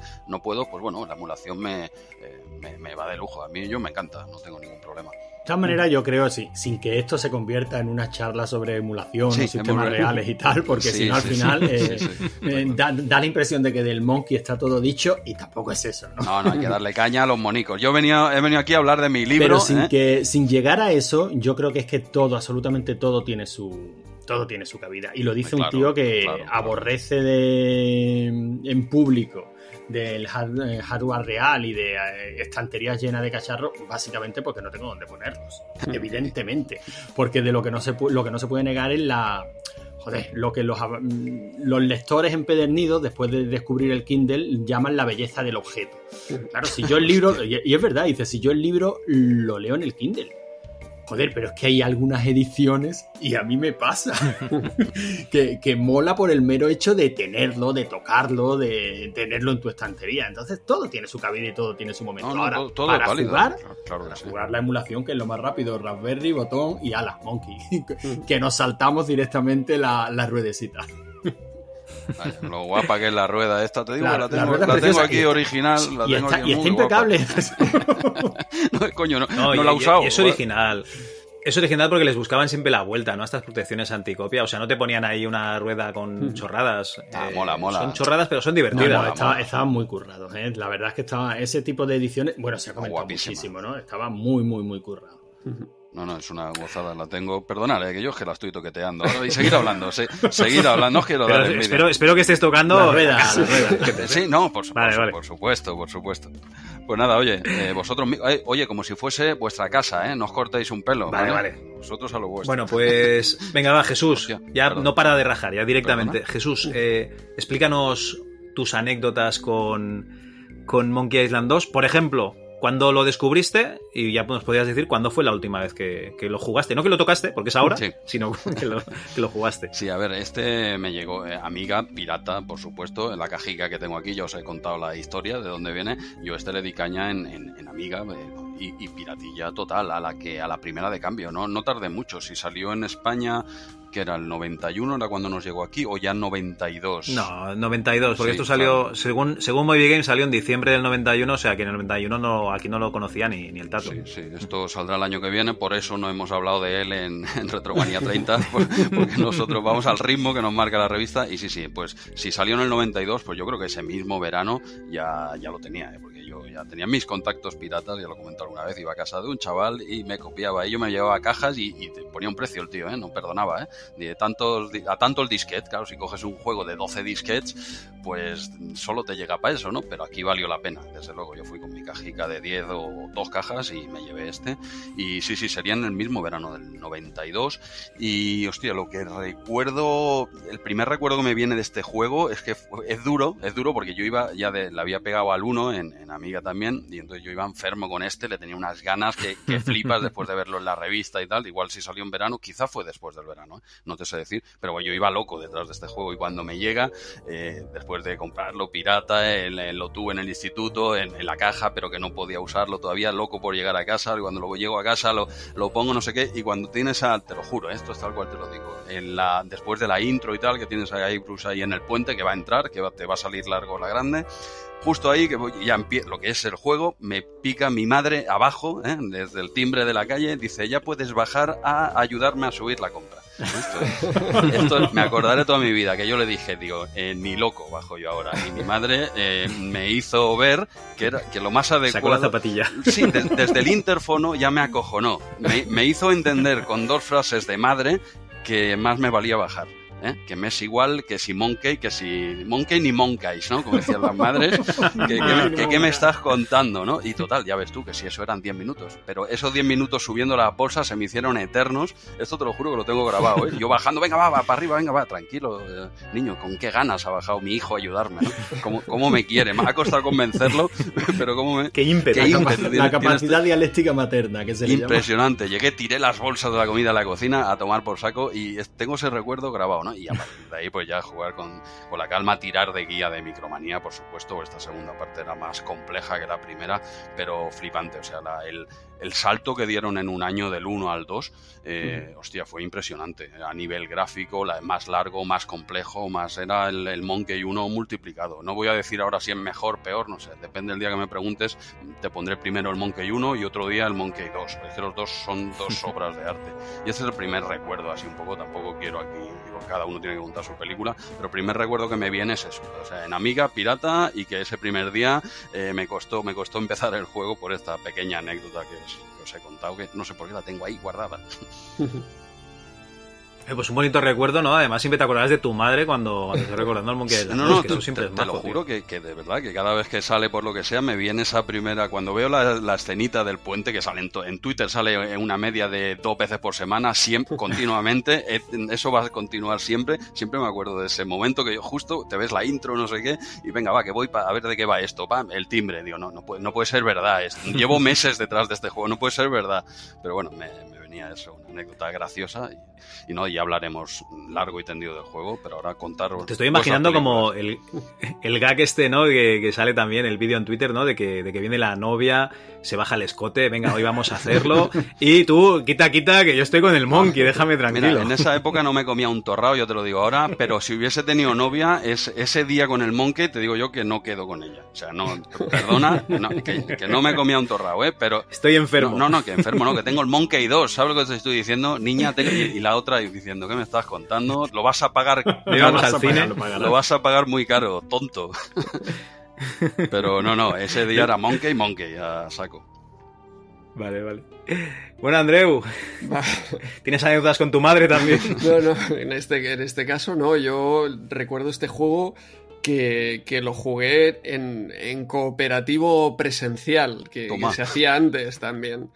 Porque, bueno, yo eh, tenía un compañero en informática que siempre salíamos de, de- de la escuela de informática y íbamos pues o a casa suya a darle al MSX que tenía o, Oh, o bueno. si no venía venía a casa mía primero a jugar al Amstrad luego ya cuando tuve el PC casi siempre veníamos a, a mi casa nos pegábamos unas ligas a básquet a bueno a todos los juegos y una temporada pues eh, nos dio por precisamente por, por, eh, por las aventuras gráficas Eh, empezamos con el Monkey 1 porque el Monkey 1 eh, lo jugué yo solo básicamente avanzando poco a poco y este chaval, Sergio se llamaba, prefería, él le molaba ver la película y era mucho, mucho de guía.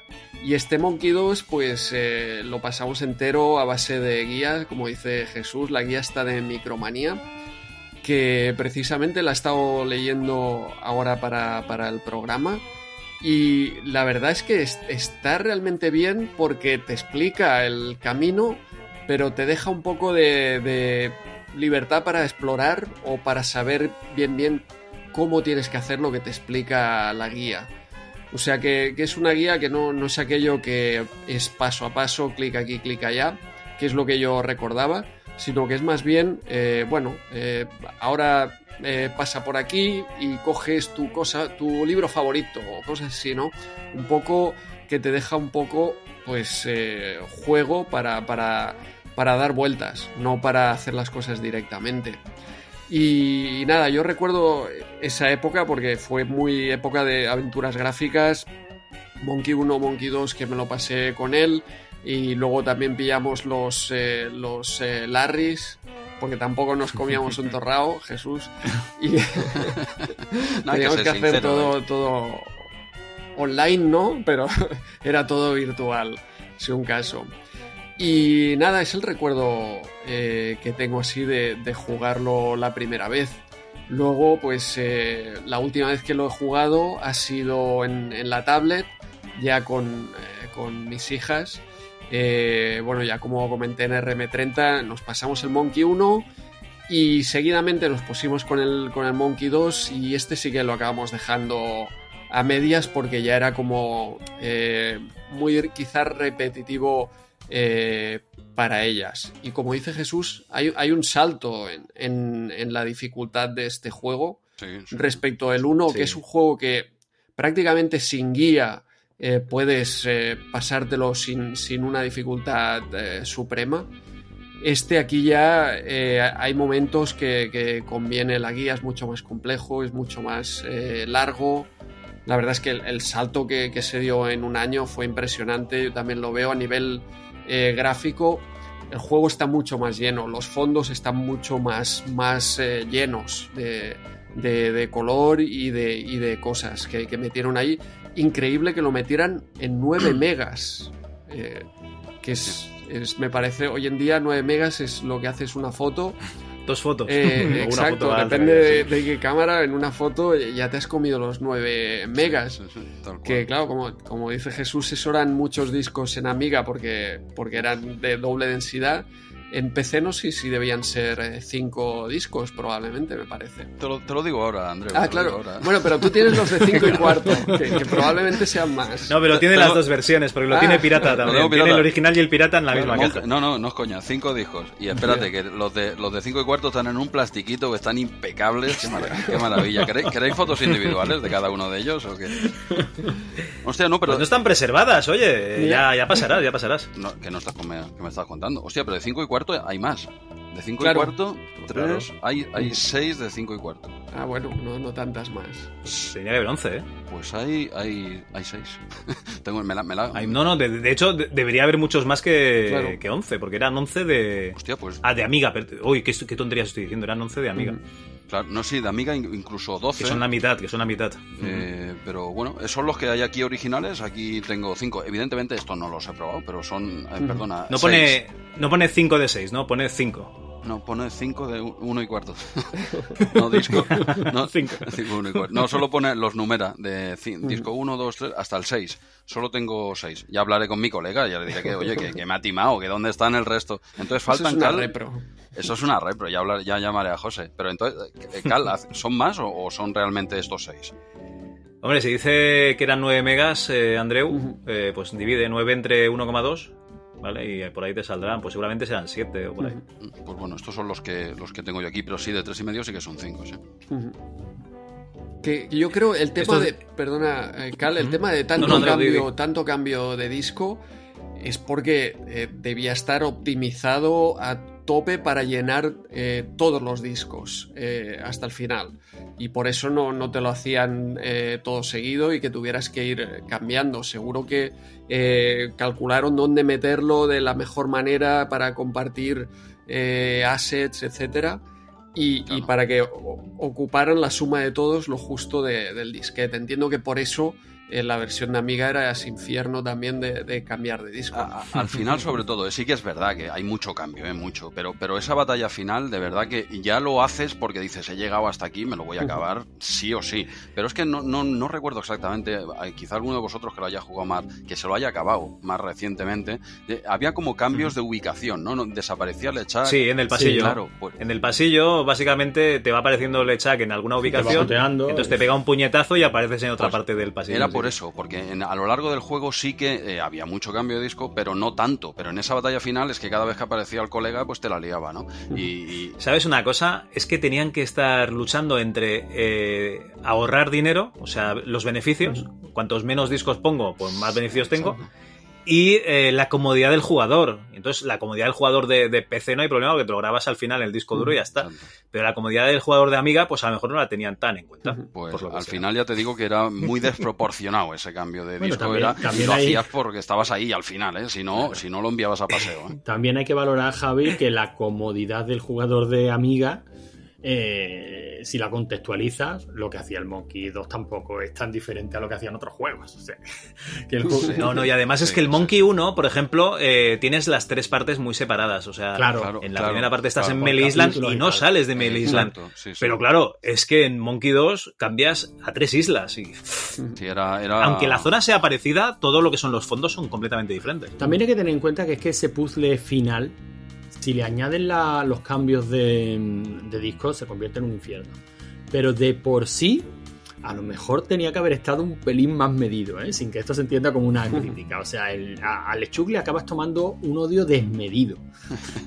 Lo hacen bien, lo hacen Esa- bien, le coges rabia. es, al Esa parte quizá es un pelín jodida. demasiado.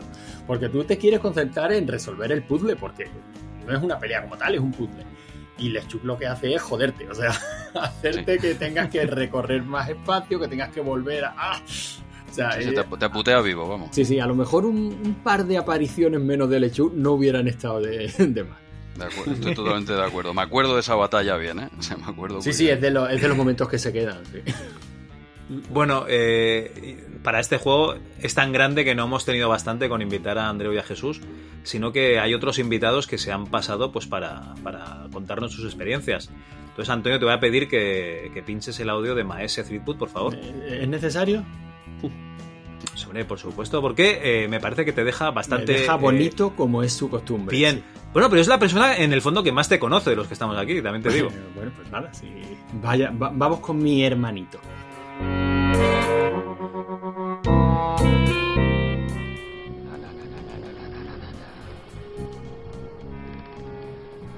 Un gran pirata soy. Brindad, compañeros. Yo. Si existe un videojuego que ha marcado mi vida, ese es sin duda Monkey Island 2. Y digo bien, el 2. A la primera parte jugué bastante después, tras conseguir mi hermano copiar los disquetes de 5 un cuarto que le habían dejado y pasarlos al viejo y confiable 3 y medio. El segundo vino antes, y aunque no fue mi primera aventura gráfica, honor que corresponde a Indiana Jones y la última cruzada, sí que fue la primera experiencia con la suficiente edad para pillar los chistes, superar los desafíos y dejar borrar la imaginación. He soñado con Monkey Island 2, lo he rejugado tantísimas veces que me lo conozco de memoria. A ver, para poneros en contexto. Mi nick, Maese Threepwood, tiene ya muchos, muchísimos años.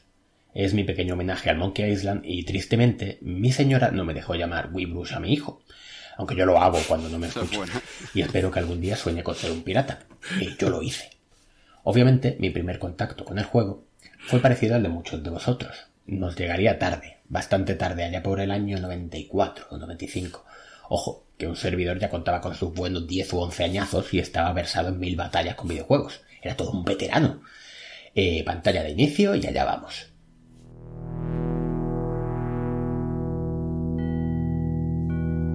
Vaya por Dios, anticopia. ¡Dale algo! No, imbécil, nos hace falta el disco anticopia.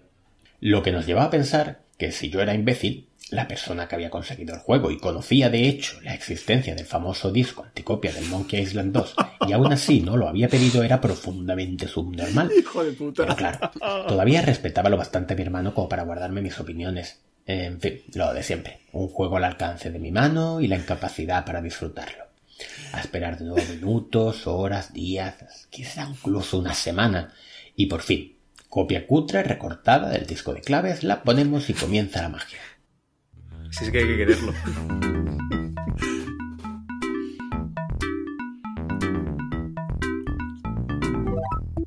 Mira qué los monetes, eh. El pequeño Maese Threepwood alucina viendo bailar a los monos de la introducción. A saltar la introducción, cojones, que llego tarde al trabajo. Logarán, que ya ha dejado atrás la adolescencia y se ha vuelto más imbécil si cabe, quiere ir al grano. Pero los monetes... Me comen los huevos, los moletes. Ay, señor, pero qué tonto era. Y bueno, hablamos de puto Monkey Island 2, que contar que no sepáis ya si estáis escuchando este podcast. Es una leyenda. Es seguramente la mejor aventura gráfica de todos los tiempos junto al Fate of Atlantis. Su humor puro, su imaginación, fantasía. Largo la Grande, LeChuck, Elaine, Stan, Wally son iconos del mundo de los videojuegos. Los puzzles eran sencillamente sublimes, pocos, muy pocos eran injustos. Aunque por supuesto los había, como el famoso chiste intraducible para detener la cascada con el mono. Lo grande de las aventuras gráficas, sobre todo las de Lucas, es que en muchas ocasiones daba la razón a Gandalf cuando decía aquellos de que los enigmas son obvios una vez conocen la solución. Nosotros nos quedamos atascados justo al inicio. Bueno, el imbécil de mi hermano se quedó atascado justo al inicio, y es que veréis. Nos hacía falta una pala, con la que desenterraríamos un cadáver en una escena que de puro pavor te dejaba en calzoncillos, literalmente. La pala se ve al inicio del juego. Mm, joder, es el primer objeto con el que puedes interactuar. Solo tienes que usar tu manita y agarrarla. Está ahí. Pues bien. Me cago en mi calavera, ¿dónde está la pala? Ahí, cógela.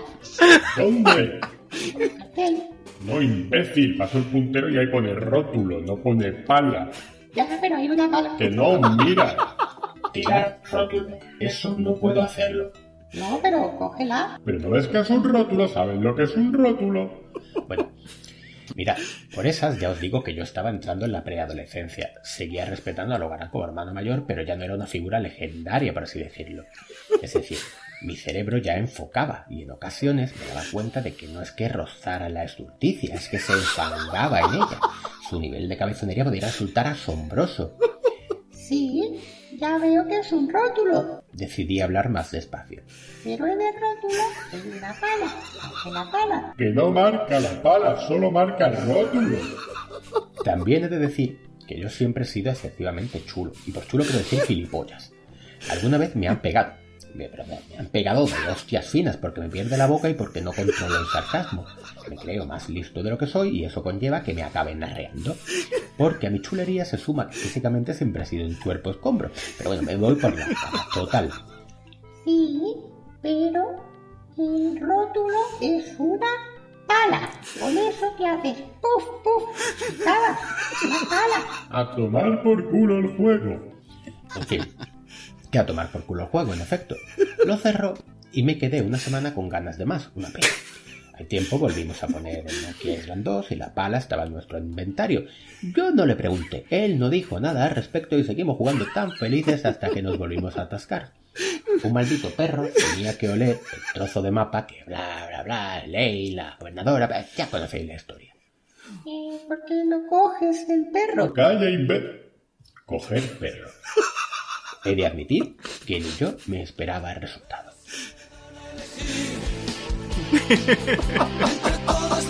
Madre. Hijo de puta. Antonio, tío. Cabrón. Eres eh, una persona con la que no jugar a nada, veo, ¿eh? Pero no te creas todo lo que cuenta, coño. Quieres decir que, que tenéis memorias diferenciadas, ¿no? No, no, no, o sea, no, no, son no, iguales. es- vamos, es verídico al 100%. Muy bueno, ¿eh? muy bueno el audio, vaya, vaya currada, muy, muy divertido, ¿eh? Este es un cabrón, este cada vez que habla de mí es para ponerme fino. Muy guapo, muy guapo. Pero esos doblajes le quedan de puta madre. La, la voz esa de Logarán de imbécil, perdona, ¿eh? Logarán, pero, pero es que, pero es que te ha puesto voz de imbécil, es, es bueni- es buenísima, tío. Pues eso, eso también es 100% verídico. es que no le puedo poner ni una coma porque el cabrón lo clava. Lo que- claro. está, está muy divertido, tío. Entonces lo que hiciste fue tragarte tu orgullo, coger el rótulo y callarte como una puta. Claro, claro, hay que, hay que, hay que contextualizar, Javi. Yo era el hermano mayor.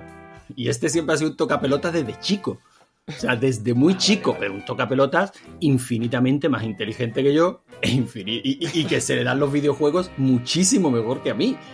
Entonces, todo lo que cuenta eh, con del X-Wing de- es cierto, o sea, es 100% cierto. Si nos pasábamos un juego es porque se lo pasaba él.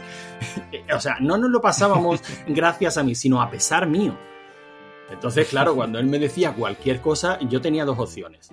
Eh, decir, pues sí, seguramente tengas razón y hacerle caso, o pillarme un rebote de dos pares de cojones, quitar el juego y cuando él salía de la habitación hacía lo que él me había dicho que yo sabía que era lo cierto. Pero coño, el orgullo está por encima de todo. Esas cosas se van perdiendo con la edad. No, tienes que disimular. Vale, vale. Yo también soy hermano mayor y tienes que disimular. Cuando el hermano pequeño tiene razón en algo, lo haces a, a espaldas suyo y, y ya está. Y sigues para adelante con la cabeza bien ya. alta. Claro, sí, sí. Y los dos Pero sin ignorando el hecho, por supuesto. Sí, sí, sí, lo explica muy bien. Así No, fue. no, tal, tal cual. Yo soy hermano mayor y esa situación la he vivido. Te callas la boca y, y encima le echas la bronca. Como diciendo, ¿qué estás diciendo? Esto funciona así, tío. Es ley de hermanos. En fin. Bueno, esto nos ha ido muy bien porque ahora venía la parte en la que Antonio y yo íbamos a explicar las eh, anécdotas, ¿no? Jugando al Monkey Island 2 y por supuesto, pues eh, ya nos han descubierto un poquito, ¿no? Eh, ¿Quién era el que se iba pasando el juego, Antonio? sí, sí, por supuesto. Aparte que lo ha contado tal como, tal como fue. De hecho, mm, según lo estaba escuchando, porque es cierto que no lo había escuchado antes. O sea, él me lo me mandó el audio antes y yo escuché el principio y digo, no, prefiero escucharlo en el programa porque yo sé que me río mucho con, su, con sus artículos de siempre. Antes artículos y ahora le ha cogido gustillo al Audacity. Y la verdad es que me río un montón. Pero es que él lo ha contado y cosas de las que yo no me acordaba. O sea, como yo, yo sé que evidentemente el juego me lo pasaron pirata, pero no recordaba que se me había olvidado copiar eh, eh, el disco con el anticopia. No recuerdo, exact- ni siquiera recuerdo lo que era, pero entiendo que sería que a lo mejor el crack de- del Monkey, para no tener que tener esa listita que tú te hiciste, Javi, pues a lo mejor había, Venía aparte, a lo ¿no? mejor había un crack que venía aparte, seguro que fue así, ¿no? Yo recuerdo eso, las anécdotas, eso de coger al perro y, y siempre, bueno, te lo comentábamos, ¿no? Cuando estuvimos en RM30 Coño. hablando del Monkey 1. eh, ¿Fue en RM30? No, no. Fue, fue en, un- en un programa nuestro porque yo esa parte la edité y la, y la quité. Que era que ni tú ni yo eh, teníamos dábamos idea nuestro de- brazo tú- a torcer. Yo creía sí, que era Monkey tú dabas- 1 y tú decías que lo del perro no salía. Algo así era.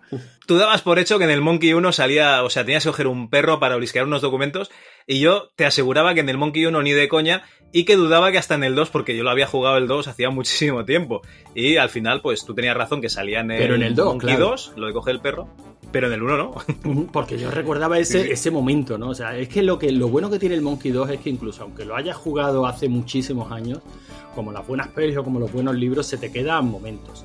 O sea, ese momento en el cementerio, ¿no? Cuando, cuando te quedas en calzoncillo, ese coger al perro y como Big Bruce te mira, como diciendo, fíjate lo que acabo de hacer, ¿no? Me he guardado, me he guardado un perrazo enorme aquí en, un- en un bolsillo.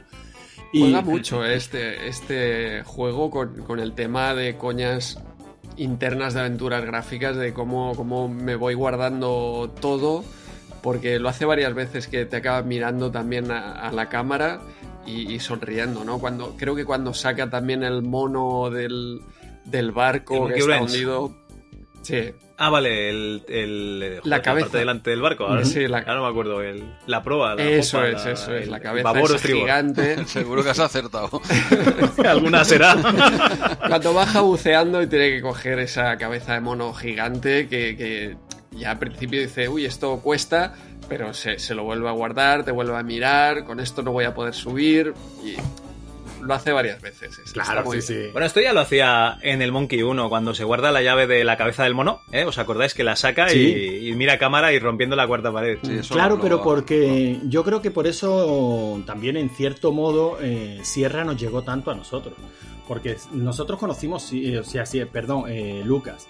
Porque Lucas recogió toda la mm, toda la base, toda la, La historia de las aventuras, no, la- todo, de- todo ese pozo, ¿no? Lo que es el lore de las aventuras gráficas en general, ese esa serie de, de momentos en los que bueno uno tiene que romper la incredulidad ¿no? y decir bueno esto me lo creo porque es necesario para el juego no pasaría en la realidad pero para el juego es necesario ¿no?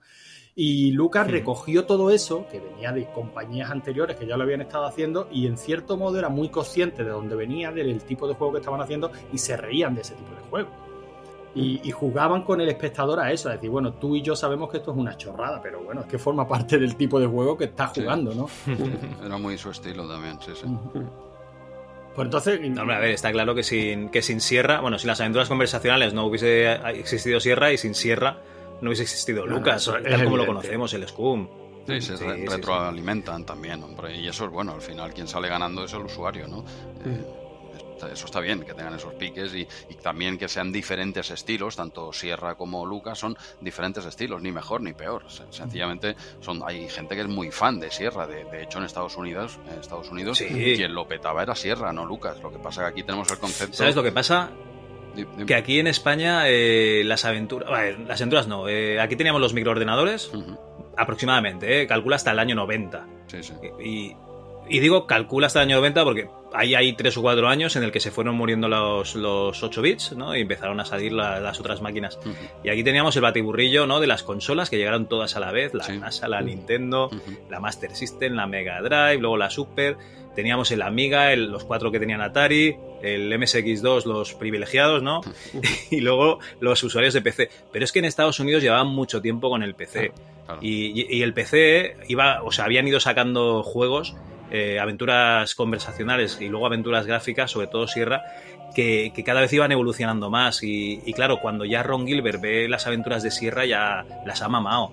Eh, aquí no, aquí nos llevan eh, las aventuras piratas en inglés, todo a través de, supongo, de descargas de BBS, imagino, y luego ya sí empiezan a salir las aventuras en VGA, la- el remake del Larry, los remakes del, del Space Quest, del King Quest 5, etcétera. Esto sí, pero ya salen aquí al mismo tiempo que las aventuras de Lucas. O sea, aquí nos llega toda la vez Sí, sí, es verdad. y tenemos en una balanza las, los dos juegos y, joder, yo me quedo con, con Lucas. Está claro que Sierra tiene un bagaje detrás de la hostia. Pero, tío, yo es que me llegaron toda la vez. Claro, pero es que mi no- no- cultura videojueguil nosotros- es que me llegó toda la vez. Claro, pero no, es totalmente cierto lo que dices, ¿eh? pero eh, eh, es eso, nosotros no vivimos ese bagaje y tal, claro, aquí nos llega de golpe y es mucho más visual y tal, y oye, nos entró mejor, claro, yo también soy de Lucas, como la mayoría de, de gente que nos está escuchando, porque somos de aquí, pero que, que vamos, que, que en Estados Unidos era otro rollo, lo acabas de explicar perfectamente, pero, pero bueno, y son dos estilos claramente di- diferenciados, ¿eh? Eh, ni, ni mejor ni Sí. peor, ¿eh? Que cada uno tiene sus fans. ¿eh? Incluso dentro... Ojo que este Monkey 2 ya tiene puzzles jodidos, ¿eh? ya Sí, tiene sí, puzzles tiene puzzles estilo Sierra. ¿eh?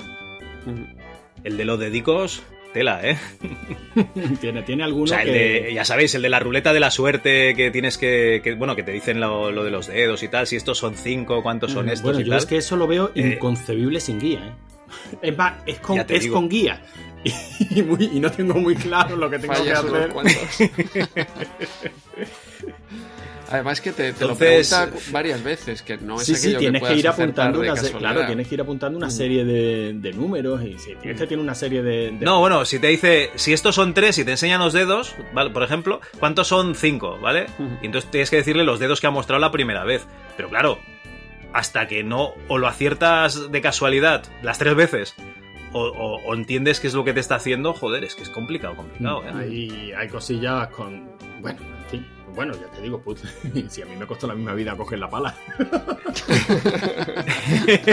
es que es verdad, es que pone, Yo- es que pone rótulo, ¿eh? Es que pone... Es que no pone Ya, pala. ya, ya, pero bueno, que se ve claramente que es una pala. Es una pala, no, pero, pero hay, hay confusión ahí, hay confusión, ¿eh? Yo tengo que defender al hermano mayor, yo también soy hermano mayor. Claro que y, sí. y- y claro, yo eh, que lo, lo tengo aquí puesto, ¿eh? En la fotico se ve que lo tengo puesto de fondo, el emulado, el monkey, lo estaba mirando ahora, digo, sí, sí, es verdad, pone rótulo, es que es Claro, normal es- que lo harán, se, lo harán, eh, estoy en tu equipo. ¿eh? Gracias, es, gracias. es muy A- confuso. a mi brazo, muy amigo. confuso. Claro que sí, es súper confuso, ves una pala pero están jugando con el jugador, nunca mejor dicho.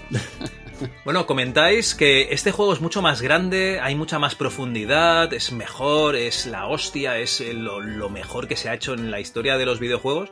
Y yo sé de decir que me lo he vuelto a pasar, porque yo este juego me lo pasé de crío y me lo he pasado ahora, en Scum VM, en, en una MDK62. Sí, sí. Pues eh, os he de decir que...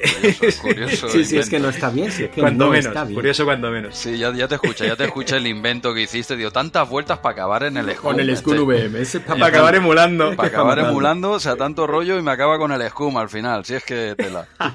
Grande. Bueno, grande. pues eh, básicamente eh, he de reconocer que Monkey Island 1 es superior porque los personajes tienen profundidad. En este juego lo único que tiene profundidad es, es Guybrush. Es que ni largo la grande, su historia tiene, mm, ¿cómo os lo diría? Eh, eh, o sea, su relación de largo con Lechuk ni siquiera es consistente. O sea, básicamente, eh, Largo es el, el puto hazme reír. O sea, se supone que es el lugarteniente de Lechak que lo envía para detenernos y solo sale conversando con él. Oh, ha encontrado una pieza del mapa. Oh, ha encontrado otra pieza del mapa. Oh, ha encontrado otra pieza del mapa. Oh, ya tiene el mapa entero. Joder, Largo, gracias. Eres un campeón. O sea, eres el mejor antagonista que he visto en mi vida. Y Elaine igual. O sea, Elaine sí que sale al principio de la aventura, pues como la tía fuerte, pirata que es. Pero luego en el resto de la aventura solo sale enfadada un momentito. Y ya.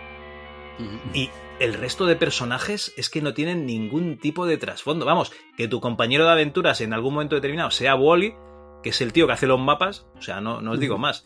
Entonces, el juego es genial, es la hostia, pero yo lo siento mucho.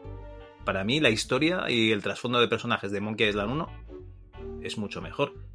Te queda- Y encima es un final de verdad, Eso, de el, final no hemos llegado todo. Cuando quieras tocamos el final, ¿eh? Claro, el maravilloso final. Pues al final, al Al- final al, lo al final, sí, porque aún no hemos dicho. Bueno, ¿hace falta decir el argumento de, de este Monkey 2 o qué? Bueno, si te animas, o Es sea, que, es que luego ves. al final. te- Tú ten en cuenta no que, lo que grande ver. desde que lo jugó no se acuerda de qué Sí, va. hombre, claro que me acuerdo. Llegas a una isla, vas buscando un nuevo tesoro que buscar, porque los piratas están hasta los huevos de ti, de escucharte contar la historia de cómo eh, destruiste al malvado pirata Lechak. Te ves atrancado en la isla porque está sufriendo el embargo de largo, que no deja salir a nadie de allí, así que tienes que escapar de la isla, encontrar el Big Boop, era el, el- el tesoro que, se, que se El encontraba. Big Booper. Sí. Tienes que encontrar el Big Boop y, y tienes que volver a, a derrota- a derrotar a- al pirata Lechak porque Largo la Grande ha conseguido robarte el pedazo de barba de Lechak que, que guardabas y resucitarlo de nuevo. Básicamente, no, no hay mucho más, Javi. Sí, bueno, el, el- Es el como mapa un que- pesadilla del Mestri 4, ¿no? Hombre, pero al al menos el mapa ese estaba dividido en cuatro partes, ¿no? Que te hacía que un poco en, en ese punto, si no recuerdo mal, yo hace tiempo ¿eh? que no lo Sí, jugaba, lo tienes tengo que descubrir de las cuatro. ti- Tienes que. Básicamente son puzzles divididos por piezas. Primero la, tienes que hacer la figura vudú, ¿no? De, de largo para, para librarte de él. Para echarlo. Eh, luego tienes que encontrar las cuatro pedazos del mapa para encontrar a, a Lechak. Tienes que rescatar a- al tío este del monóculo, ¿cómo se llama? Al, Al Wally. Wally. Ah, Y, y tienes que ir a enfrentarte con, con Lechak, que tienes que volver a hacer un, un muñeco vudú con la bolsa esta que nos da la Mm. chica de, del pantano.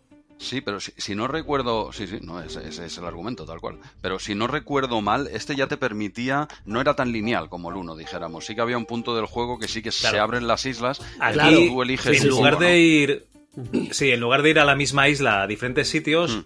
Este te lo abría a diferentes islas, pero eh, os voy a ser franco, básicamente es lo mismo, simplemente que coges un barco entre medias, ¿eh?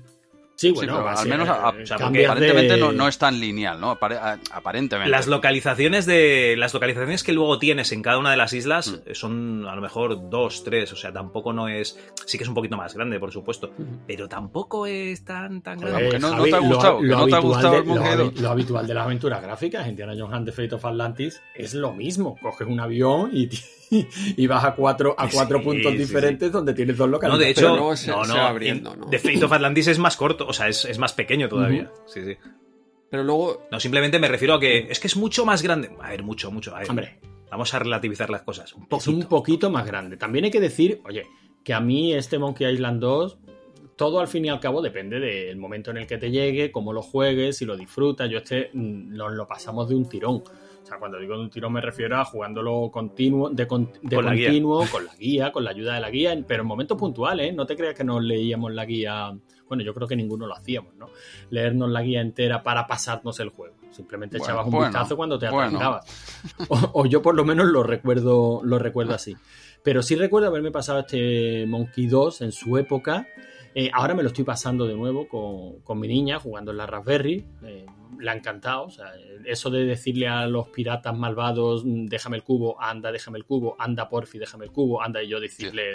Y fíjate en mi memoria, yo decirle, nena, esto no va a funcionar. O sea, lo- estos puzzles se consideran malos puzzles eh, en otros juegos. O sea, tener que repetir la misma acción 200 veces hasta que una funcione, eso es un mal puzzle. Pero sin embargo, aquí está, está perfecto. No sé por qué, pero está perfecto. Sí, es como, un- es como ellos mismos se ríen de ese claro, sistema. de ese ¿no? sistema, lo que, lo que hablábamos antes. Pero mm, me he pasado muchísimas más veces el Monkey 1 porque me ha apetecido jugarlo, lo he jugado en el tablet, lo he jugado en muchas ocasiones. Y sin embargo, el Monkey 2 creo que me lo habré pasado un par de veces en la vida y esta que me lo estoy jugando ahora. O sea, no te voy a dar la razón, Sí, pues- Javi, pero es posible Como, como yo. pero es posible que lo Igual que- recuerde como mejor juego también porque lo tengo menos machacado. No lo sé, ¿eh? Yo creo, yo creo que, que es eso, ¿eh? porque realmente yo lo he jugado al Monkey Island 1 en cualquier cacharro que pillo. eh, pongo el Doom y el Monkey Island 1, ¿vale? Básicamente. Y en el, y el Monkey Island 2 no lo pongo, tío. Y, y en mi memoria es fantástico, porque yo recuerdo de crío cuando vas al pantano y te montas en ese ataúd y de repente te- ves que entre la bruma sale una calavera gigante. Y dices, pues voy a ir hacia la calavera a ver qué pasa. Y, y sube el ascensor este y te vas a la, a la cabaña de la, de la bruja del vudú. Yo lo recuerdo en mi, en mi memoria de crío. Esto es fantástico. O sea, es, es una aventura de vudú y piratas de la, de la hostia. Que sigue siéndolo. Porque además yo creo que ahora lo que me he dado cuenta es de que, de que esas escenas que pueden ser bastante perturbadoras, porque hay momentos en que resucitas a un, a un cocinero, por ejemplo, y le dices un montón de frases faltonas, ¿no? Eh, ahora realmente esas partes me atraen más, pero hay, hay otras como la del disfraz para ir a la fiesta de la gobernadora y tal, que me parecen un poco más, más, más chorras. Pues sobre todo porque Elaine, cuando llegas allí, es que no te hace caso y es como si estuviese enfadada contigo, pero tampoco te van a explicar nada más. Eh, luego está el mal rollo ese de. Bueno, ¿sabes lo que te digo? Que lo vamos a escuchar después de, de este audio, ¿vale? Porque tenemos un chico en el grupo de Telegram que nos ha pasado un audio que se llama El mejor tiempo perdido, el chico, o sea, no creo que en el DNI ponga el, me- el mejor tiempo perdido, ¿no? Pero, No, pero se hace llamar así. Mucho. Pero hostia, sería la hostia. Por encima es argentino, ya ves, le he dicho, le he dicho eh, un audio de 5 minutos, por supuesto es argentino, pues ha dicho 7 minutos, ¿vale? Entonces si lo puedes pinchar, Venga, vamos, vamos allá. Hola amigos de MSDOS Club, ante todo un fuerte abrazo desde Berlín, donde la primavera aún no se hace sentir un frío grande, así que nada, igualmente disfrutando y siendo feliz al ver que van a hablar de lo que es para mí el mejor juego de todos los tiempos. Y Ya a está. riesgo que ya en la primera frase me genere una buena cantidad de enemigos, en realidad me refiero a la saga de Monkey Island.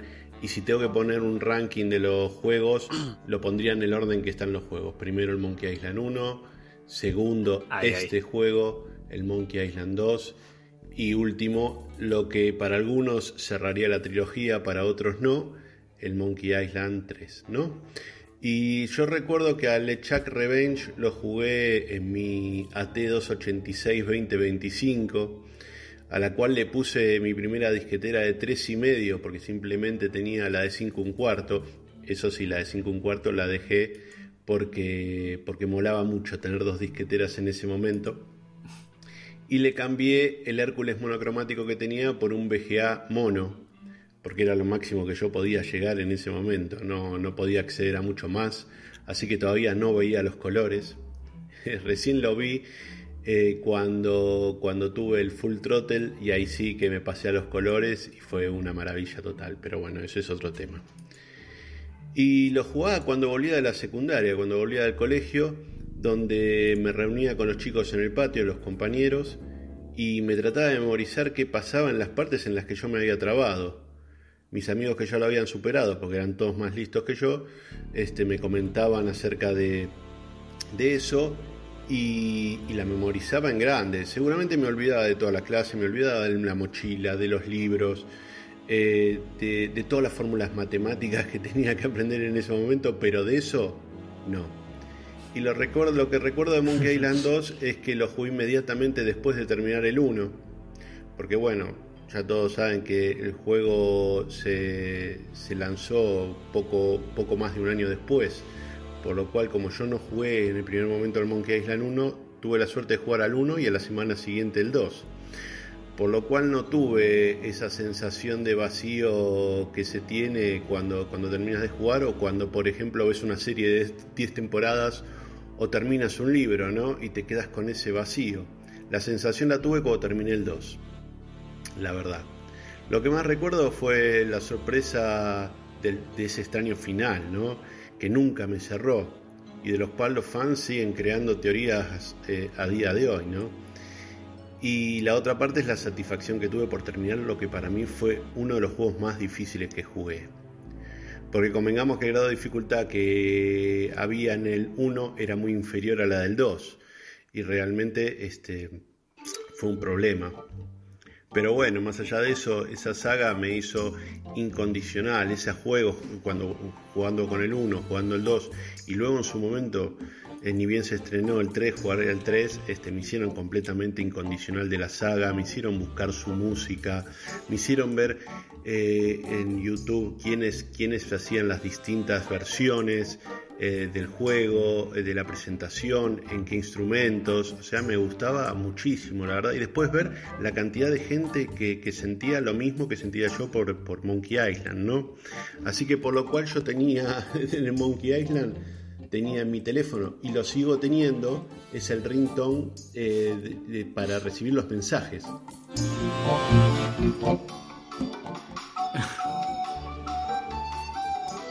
Grande ahí. Insoportable, eh, tengo que decir que insoportable, más cuando te mandaban 10 fotos juntas y se repetía la canción una y otra vez.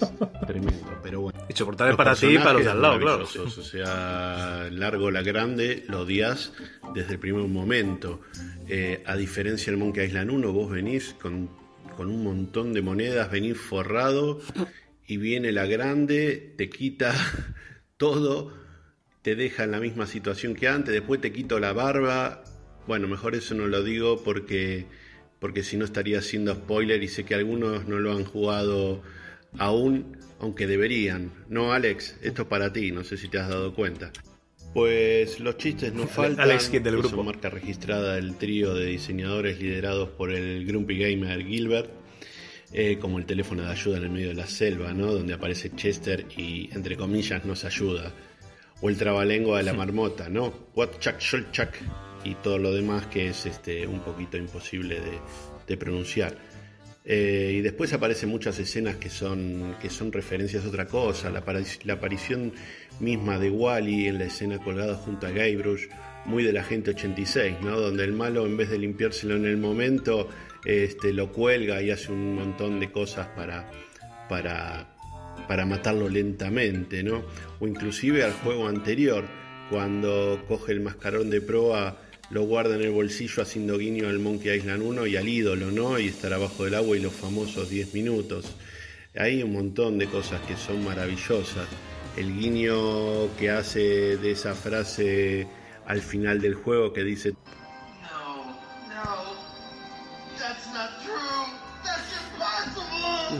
Search your feelings. You know it to be true. Tú eres mi padre, ¿no? También es eh, un, un guiño O tú eres mi hijo, ¿no? Más bien. maravilloso Sí, a todo lo que tiene que ver a LucasArts y al, y al- Ya, ya. universo LucasArts. Yo pienso que este juego tenía todos los ingredientes y si a eso sumamos que éramos chicos, sin grandes obligaciones, o sea, sabiéndolo o no, posiblemente éramos felices o muy felices, ¿no? Sin las obligaciones que tenemos hoy en día, por lo cual tenemos que sumarle a todo ese grandísimo juego eh, la grata nostalgia, ¿no? Y como digo en mi caso, quedó grabado a fuego. En el debe, y a pesar de que el Monkey Island 3 a mí realmente me gustó mucho, porque me gustaron los gráficos, me gustaron los juegos, me gustó todo, tal vez espero que algún día Gilbert venga y haga la tercera parte, que cierre su trilogía, trilogía Oh, particularmente y que nos deje a todos los fans este, contentos y felices. Así que nada, les envío un abrazo muy grande y enhorabuena por todo lo que están haciendo. Igualmente, tío. Eh, Andreu, me refería a que esto es un guiño a Star Wars Sí. cuando dice Sí, yo sí, soy claro. tu padre. Sí, sí, ¡No! O sea, es, es Lucas total. Tal De cual, hecho, tal cual. Hay, la hay más guiños. Sí, la respuesta de, de, de Guybrush es como la de Luke. Eh, co- como no podían sí, sí. hacer su, su aventura de, de Star Wars, pues eh, aquí se montaron. Porque tenían los este- derechos vendidos a Atari o alguna de estas, ¿no? No sé por qué, pero yo creo que. que Sí, o sea, los dijeron, "Star derechos no, los no se otra toca empresa". y No sabía.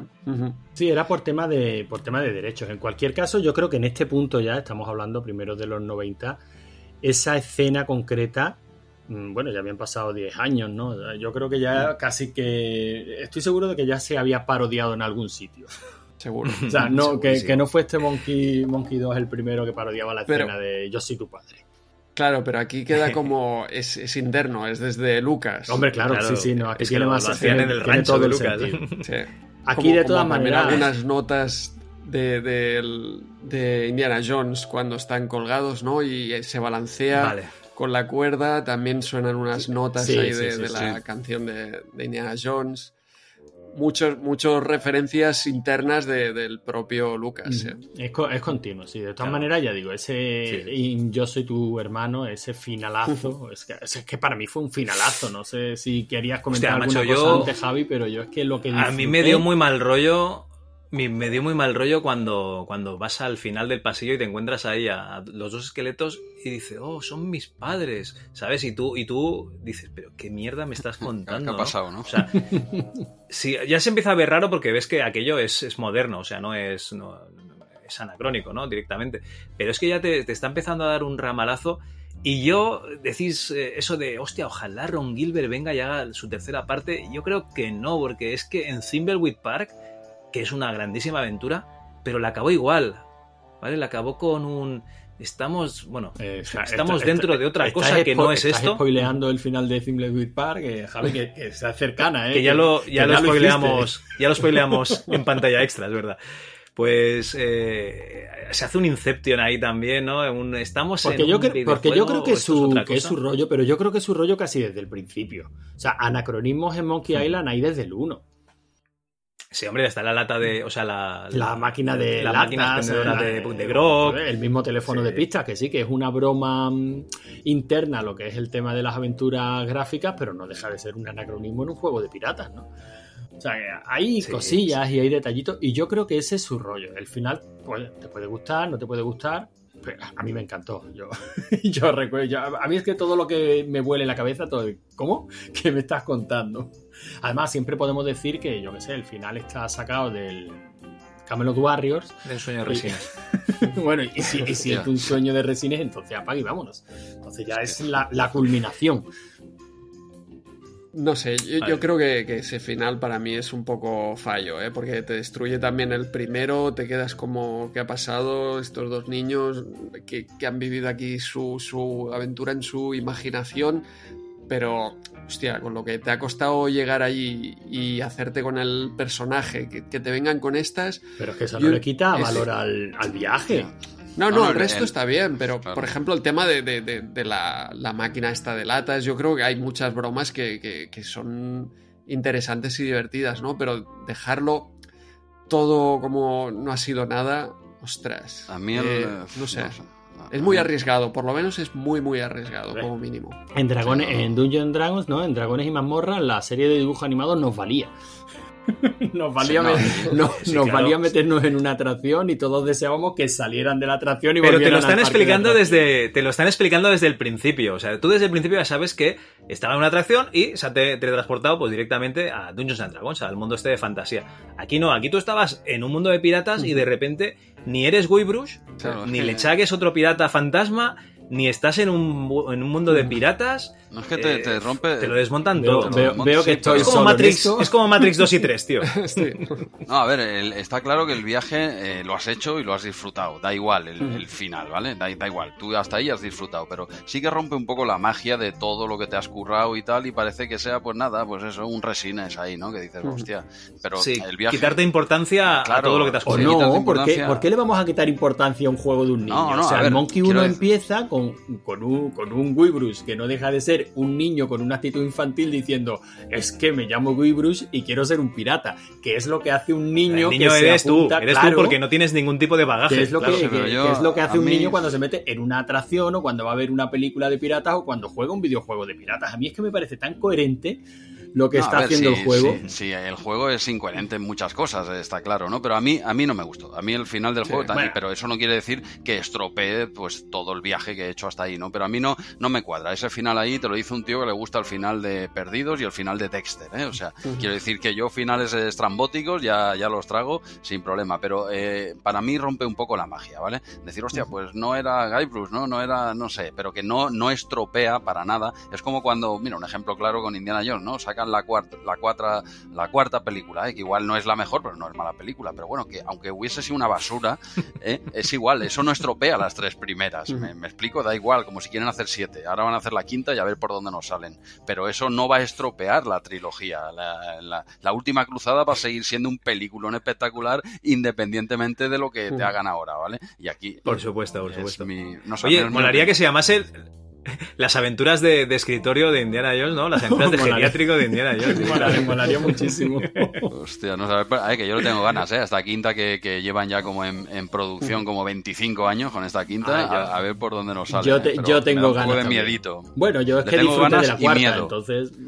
No, no, a mí la cuarta me parece una película correcta, pero evidentemente, claro, la pones en la balanza con las tres primeras y apaga y vámonos. Pero es una, yo una película que, que me he visto varias veces y, y, bueno, la- es entretenida. Y, y tienes a Indiana Jones ahí hecho por Harrison Ford, ¿qué más quieres? Pero, eh, pero bueno, si quieres eh, Indiana Jones de calidad, pues te vas a las tres primeras o coges las dos aventuras gráficas que nos hicieron esta gente. ¿no? Pero bueno, to- cuestión de gustos, ¿eh? hay que respetar los gustos de todo Cristo. Pero bueno, el final del Monkey, final del Monkey, a mí, a mí no me convence. A mí lo siento, lo harán aquí, no, soy pasa, de tu no equipo. pasa nada. Yo respe- respeto todas las opiniones por equivocadas que puedan estar. Pero bueno, una, una cosita, un, un- vaya un, un detalle que si te si lo veis complicado y tal y quieres ir directamente al final del juego, esto me acabo de enterar leyendo aquí el, el libro de, de las aventuras gráficas de que es de GamePress, ¿no? De bueno, de Sicus, Marcus, de Renner, ¿vale? Leyendo en, en curiosidades eh, pone que yo no lo sabía, no sé si vosotros conocíais este dato, que apretando Alt W eh, el juego te pregunta directamente de seguro que quieres ganar, ya está. ¿vale? ¿Ah, sí? Sí, No, no. sí, sí, y lo, y lo he probado porque lo tengo aquí y, y te- y tengo la pregunta delante. ¿eh? ¿Seguro que quieres ganar? ¿Sí o no? Y le das que sí, te salen los créditos. Y ya está. O sea que si lo veis muy complicado, alt W y ya, y ya está. Ya puedes decir que te has acabado el, el Monkey 2. Y esto Le echas en- la, en- la foto y a Twitter, ¿no? Eh, a la- exacto, fotico y a Twitter. No sé si te dará el mismo final o qué, pero bueno, esto del pedazo de libro de esta gente, del libro de las aventuras gráficas, que no sé si lo tenéis o qué, pero bueno, es un- una obra de arte de, de- de estos cracks. Y, y lo ponía aquí en curiosidades, ¿no? Revisándolo un poquillo esta tarde y, y digo, coño, esto es así. Y, y sí, sí, lo he probado y, y tal cual. Y, y saltas a los créditos. Bueno, una curiosidad que desconocía y me he enterado 30 años después. Pues que igual que tú, más final- gente, porque lo leí por Twitter hace poco, o sea que seguro que alguien más lo leyó y lo compartió. Claro, claro. Didi, Andreu, perdona. Digo que el, el final, que el final eh, en un videojuego no, no te puede estropear el, el resto, yo creo. Porque, porque es el camino, es lo que has jugado y es lo que has hecho. Es diferente de una película. No, no, no. Que, que, bueno. no te estropea, en- ¿eh? No te estropea. Pero Yo estás creo que no- estropeando no un poco estropea. la, la continuación, ¿eh? Sí. O sea, ¿cómo te lo Ah, diría eso yo? sí, Ron Gilbert eso se pira, se pira de Lucas y mete este final. ¿Cómo te lo diría? Sí. Es eh, os jodéis, eh, Sí. se acaba aquí. Sí, sí, sí, suena Sí. eso, suena eso, ¿eh? Es decir, ahora si queréis seguir, ahora me apañáis esto. Que luego lo siguieron, ¿eh? Con el de, es el curso, ¿no? El curso Sí, sí, aquí no ha pasado nada. Aquí no ha pasado nada. Sí, Pero sí, no. Eh, pero, pero al jugador sí que te deja como, hostia, eh, bajón. ¿eh? Es un, Sí. un final de bajón. Aunque has disfrutado el juego, Sí, pues ahí yo creo que es un pequeño tirón de orejas, sí. Sí. Pues nada, Creo que ve- estamos- veis que estoy callado porque, claro, respe- respeto la mayoría, la democracia no es un buen sistema, pero es el mejor que tenemos.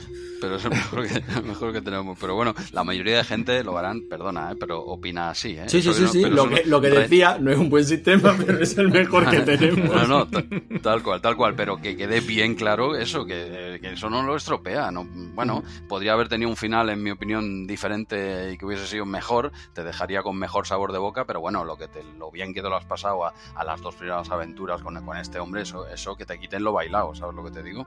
Sí. No, no, a ver, que no lo, no lo en absoluto. De hecho, eh, lo obvias hasta el final, final, final y ya está, Sí. directamente. Tú estás en una aventura de piratas y ya. Sí, sí, es que es un minuto al final. eh, Sí, exacto. No, pero claro, es, impo- ese minuto, sí, Andreu, es un minuto. Es importante, pero, es que, que tú ya no, prácticamente no, no juegas. O sea, solo Es como el final máscara. del sexto sentido, ¿no? Es un minuto, pero. eh, sí, afortunadamente todo. hay que decir que este juego es de- del año que es. Este juego llega a salir ahora o hace un par de años y bueno, no me quiero ni imaginar las recogidas de firmas para obligar a, por- a- a publicar el Sí. parche que A cambiar cambiara el final, final. claro. No, no, Twitter se bloquea Twitter. Lo- los servidores de Twitter van a tomar por Pero saco. esto qué es? ¿Qué, qué ha pasado? ¿Qué ha pasado aquí, no? A ver, yo respeto la, o sea, lo que hacen los, los creadores. Otra cosa es que me guste o no me guste, Antonio. no, no. Yo estoy expresando directamente que no me gusta. Ya está. O sea, sin más.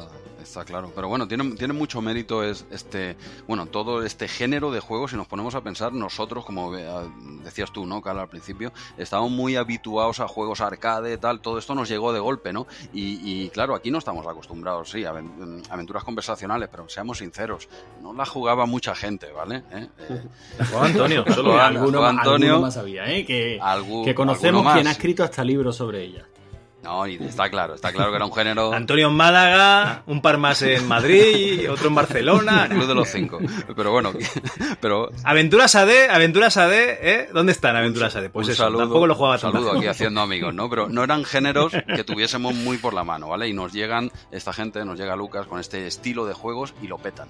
En gente que aquí no estábamos muy habituados a coger el ratón y ir haciendo, quizá porque no teníamos los ordenadores para hacerlo, ¿no? Pero que te llegan juegos de este estilo totalmente diferente a lo que veníamos dándole caña, de, de reventar botones y nos encantaba, y lo peta, y lo peta. O sea, Coño, de hecho, es que me estoy acordando de cuando de cuando eh, fuimos a vuestro programa, es que casualidad, siempre vamos con Lucas, y salió Indiana Jones El y arcade, la última sí, sí. cruzada, pero Ah. la aventura, el Sí. arcade. Y en la revista decían, va, están haciendo otro juego, pero será una cosa para cuatro aficionados. Claro, porque ahí, el ahí. bueno es este. sí, sí.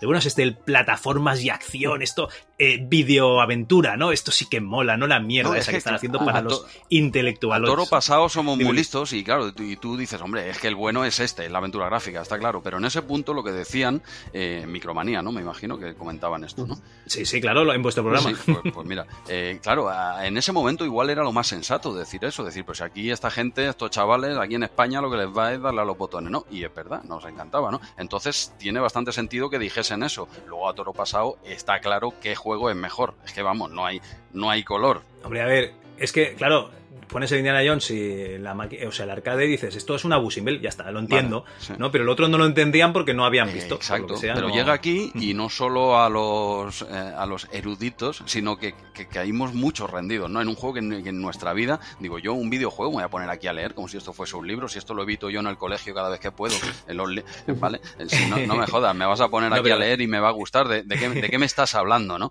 Y Es que cuando llegó Indiana Jones, además es que eh, por mucho que ya conocieses la película, tío, es que te ponías a jugar y solo de, de esas imágenes, que, que era nega, ¿eh? Pero es una, es que es una No, no, pero que te metías y tiene un mérito impresionante. O sea, yo mismo no me hubiese imaginado que me, que me enganchase con juegos pues de, de leer, de leer. Digo, ¿qué me, qué me estás diciendo, no? Yo que venía de los arcades con mi fantástico MSX, luego la Amiga, yo estaba en la- tocándola, ¿eh? Tenía que meter un poco de promo del MSX, ¿eh? Perdón, perdón, perdonarme, ¿eh? Y mira, ya que estamos voy a meter un poquito de Mazda i2. Claro, yo venía del Mazda i2 y ahora me pones a, eh, pedazo de juego, arcade on fire, y me pones aquí a leer iros a paseo. Y macho, lo veo y caigo rendidísimo, digo, y, y es un género, para mí que es mi género favorito eh, a día de hoy, imagínate. Pero bueno, decías, perdona, Andreu, que te he cortado. No, no, que no, es lo que decís, que llegó en el momento adecuado y nos llegaron todas de, de golpe. Yo también tuve todas estas eh, aventuras, eh, todas de golpe. Y, Claro. y también eh, le dabas a la más nueva, que a veces te, te perdías algunas antiguas. Pero, pero bueno, yo creo que básicamente fue, fue eso, que, que llegaron en el momento adecuado. Esto te, te plantaba en pantalla un- una película. Para nosotros era, era una película. Y el modo de jugarlos también, que, que lo hemos visto que lo han comentado también eh, los que nos han dejado lo- el, el mensaje, ¿no? Era jugar en tu casa, pero volver al día siguiente al Insti y, y entre todos ir sacando el siguiente paso. Y ibas jugando a, a la par que todos los compañeros, eh, descubriendo cada día, ¿no? Y, y ahora, con, con la guía, pues es un juego que a lo mejor te dura un par de semanas, pero yo recuerdo estos juegos que, que, bueno, a veces te ponías y lo abandonabas durante un mes y luego lo volvías a coger. Eh, porque aparte es eso, tenías varios ahí a la vez, ¿no? Eh, fue, fue todo, el momento, llegarnos eh, ya muy evolucionados también respecto a las aventuras gráficas y respecto a los gráficos. Esta, este VGA que decías también, Javi, que, que quizá ese Monkey Island 1 eh, tiene una historia más, más redonda, unos personajes también mejores. eh, pero yo creo que gráficamente sí que le noto un salto de. Bueno, es que el, el Monkey 1 fue hecho en EGA y luego lo redibujaron por Claro. encima, ¿vale? Eh, que es cuando ya le pusieron los iconos al, al inventario sí, y tal. sí, En cambio, este ya se, se ideó expresamente para sacarlo en VGA. Claro. Eh, ya, digamos, hay un montón de localizaciones. Ya- hay, aquí ya, ya sabían a lo que iban. O sea, Monkey Island 1 es un, un juego de piratas, pero si nosotros venimos de Star Wars y de Indiana Jones es otra, y del Maniac es Mansion, otra. que- que- un juego de piratas. Pero qué mierda ¿Qué me es esto. contando? Luego cuando lo petó, cuando lo petó, dijeron, ah, sí, sí, sí. Lo que- ¿Qué lo que quieres? nos falta. ¿Grafistas? Cuatro Claro, grafistas. claro, lo, que, tú- lo que tú momento, quieras, Ron. Un género tan diferente y encima un eh, que tratase sobre eso, eh, piratas, pero ¿qué me estás contando? Si esto es de las películas de los años 50 o yo qué sé, ¿no? Esto me pasó un poco eh, lo mismo viendo la película Piratas del Caribe, que no tiene absolutamente nada que ver con Monkey Island, por supuesto. Eh, fui a, fui a- nada, nada que ver, por favor. Eh, fui al cine eh, porque tenía que ir, ¿eh? no, no fue idea mía diciendo una película de piratas, por favor. Pero bueno, fui con una, tenía una amiga y había que ir. Son cosas que dices tienes que ir porque hay que, hay que ir, ¿no? A ver si, hay que- a ver si metemos. Eh, hay algo, que ¿no? ir, hay que- Aunque sea, aunque sea las palomitas. si en- quiere ir a ver los piratas, pues piratas, y hubiese ido a ver eh, un concierto de jazz, con todo el respeto al jazz que no me gusta, ¿vale? Eh, y hasta y salí del cine alucinado. Digo, madre mía, pedazo de peliculón, muchas gracias. Digo, esta chica vale la pena, ¿no? y, y sí, sí, pero es un género que teníamos más que trillado y, hostia, en Monkey le pegan un giro impresionante. Y luego en Piratas de- del Caribe, es que es la película del juego, eh, por favor. Lo que, lo que demuestra que, que no es la idea, sino es la ejecución. ejecución, sí, O sea, totalmente, eh, este totalmente. tío estaba en estado de gracia y, y él o el trío y, y daba igual la historia que les hubieran dado, que, que Lo hubiesen ellos se lo hubieran pasado muy bien y te lo hubieran hecho pasar bien. De todas maneras, estamos hablando de, de lo pulida que llegó esta aventura, de lo. Pero también hemos comentado varias veces que nos llegó todo de golpe. Y yo recuerdo haber hablado con, con Javi en algún otro programa sobre, creo que hablábamos del Geisha o del Fascination, y yo decía que me parecían aventuras toscas en la jugabilidad. O sea, que había mecánicas, eh, cosas que sabías que tenías que hacer, pero me parecía engorroso la forma de hacerlas, ¿no? Menús que te Ujú. salían, que se abrían en pantalla, en plan ventana, tal. Claro, es que cada uno hacía el. Vamos a llamarlo, entre comillas, el motor de su juego. Cada uno A lo su hacía ma- a su como, manera. como podía o como Pero claro, sabía. el caso que tú me hiciste ver en ese programa, y tenías razón, dice, bueno, pero es que estas aventuras son más antiguas. Lo que pasa es que aquí nos llegaron a la vez. Sí, Eh, sí, sí, sí. entonces, mm, claro, mm, Para que te das una idea, a mí me llegó un Police Quest, no sé si era el 3, el 5, el 1, ni, ni- ni me acuerdo. En inglés, de aquellos que eran eh, conversacionales, o sea, tú movías el personaje con los cursores, como el Larry CGA. Y me llegó al mismo tiempo que el Maniac Mansion. Yo qué que te diga, yo jugaba al Maniac Mansion, yo no jugaba. No, es que, es que el, el al Police Quest. es que el Scum, es que el Scum no lo puso muy fácil. Claro. Entonces es lo que es lo que hemos dicho, claro. Aquí te llega todo de golpe, lo acabas de dar el ejemplo ahora, ¿no? Con el Space Ujú. Quest o el primer Larry y tal, te llegan esos que sí, que, que está muy bien, pero eso lo ves en el momento que salió hace años y alucinabas. Pero ahora te tienes en una mano tienes el disquete de este, de, del Ujú. Space Quest 1 con cursores y tal, y en el otro tienes el, el Maniac, ¿no? O este Monkey. Y claro, y te han llegado a la vez. Pues, Claro, pero bien, a lo que, pues a lo que voy es a que es de entender que fuera el pelotazo que fue en la época el Monkey, el Monkey 2, porque claro, digamos que estábamos viendo en el momento, porque esos casi sí que llegaron en el momento, eh, la cumbre de la, de la aventura gráfica, lo que había. Cuando aquello funcionó, pues se empezó a publicar otro material aquí en España que ya era más antiguo y perdía en la comparación. Pero es que el Monkey eh, también ha ganado la batalla del tiempo. O sea, es que lo pones 20 años después, 25 años después, 30 Plena- años el- después y dices... El Scum, el Scum ahí Ron Gilbert vio en Sierra, dice esto, yo quiero hacer juegos de este tipo, pero esto es un poco engorroso. Hay que hacerlo lo fácil, sí. Hay que hacerlo fácil. Él cogió la idea de Sierra, quiero decir que esto parte de Sierra, ¿eh? y el tío lo ha dicho más de una vez, no se esconde, porque es verdad. Él cogió la, la idea de Sierra, dice, esto es una película en un ordenador y tal, pero eh, poco complicadete, vamos a pulirlo, y te saca el Scum, y el Scum lo peta. Es ahí cuando el- bueno, la gente Es la frustración, la, la frustración que tenías en las aventuras conversacionales de no saber exactamente Eh, ejemplo, qué verbo, qué palabra poner. Sí, sí. Aquí las palabras eran los, los objetos que hay en el, inven- o sea, en el escenario Exacto. o en tu inventario Claro, claro. y los Y verbos ya te los ponían ahí. O sea, Claro, te facilitaba la jugabilidad y encima con unos graficazos, con no sé qué, buen musicón, una historia guapa de fondo, pues, pues ya está, pues ya lo tienes, lo has petado, lo has petado, pero pues claro, a base de picar código, eh, pues no éramos tan buenos, ¿no? Y nos llega el Scum, es que el Scum es, un- es una idea genial que a día de hoy siguen sacando juegos indies tirando de sistema Scum y que se vean los verbos y tal. Luego es verdad que la saga, en la propia saga de Monkey Island va evolucionando, ya quitan la parte de los verbos de abajo y tal, se juega pantalla completa, creo que ya el siguiente de Curse of Monkey Island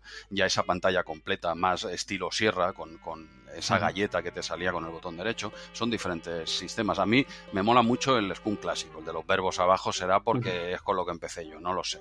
es porque lo hemos mamado, Claro, eh, te lo digo claro, así de claro. Claro, claro. A mí me mola, a mí me mola esos verbos abajo y tal, y más que a pantalla completa, que ya si te pones a pensar, dirá, vaya tontería, ¿no? Si tienes pantalla completa, ¿para qué lo tapas con verbos? Pues bueno, pues yo empecé con eso, ¿qué quieres que te diga? Y me mola mucho. A día de hoy, juegos indie, me mola que tengan los verbos abajo. Bueno, que tiene... Tiene 55 pulgadas de tele, Y que- joder, ¿qué más te dará?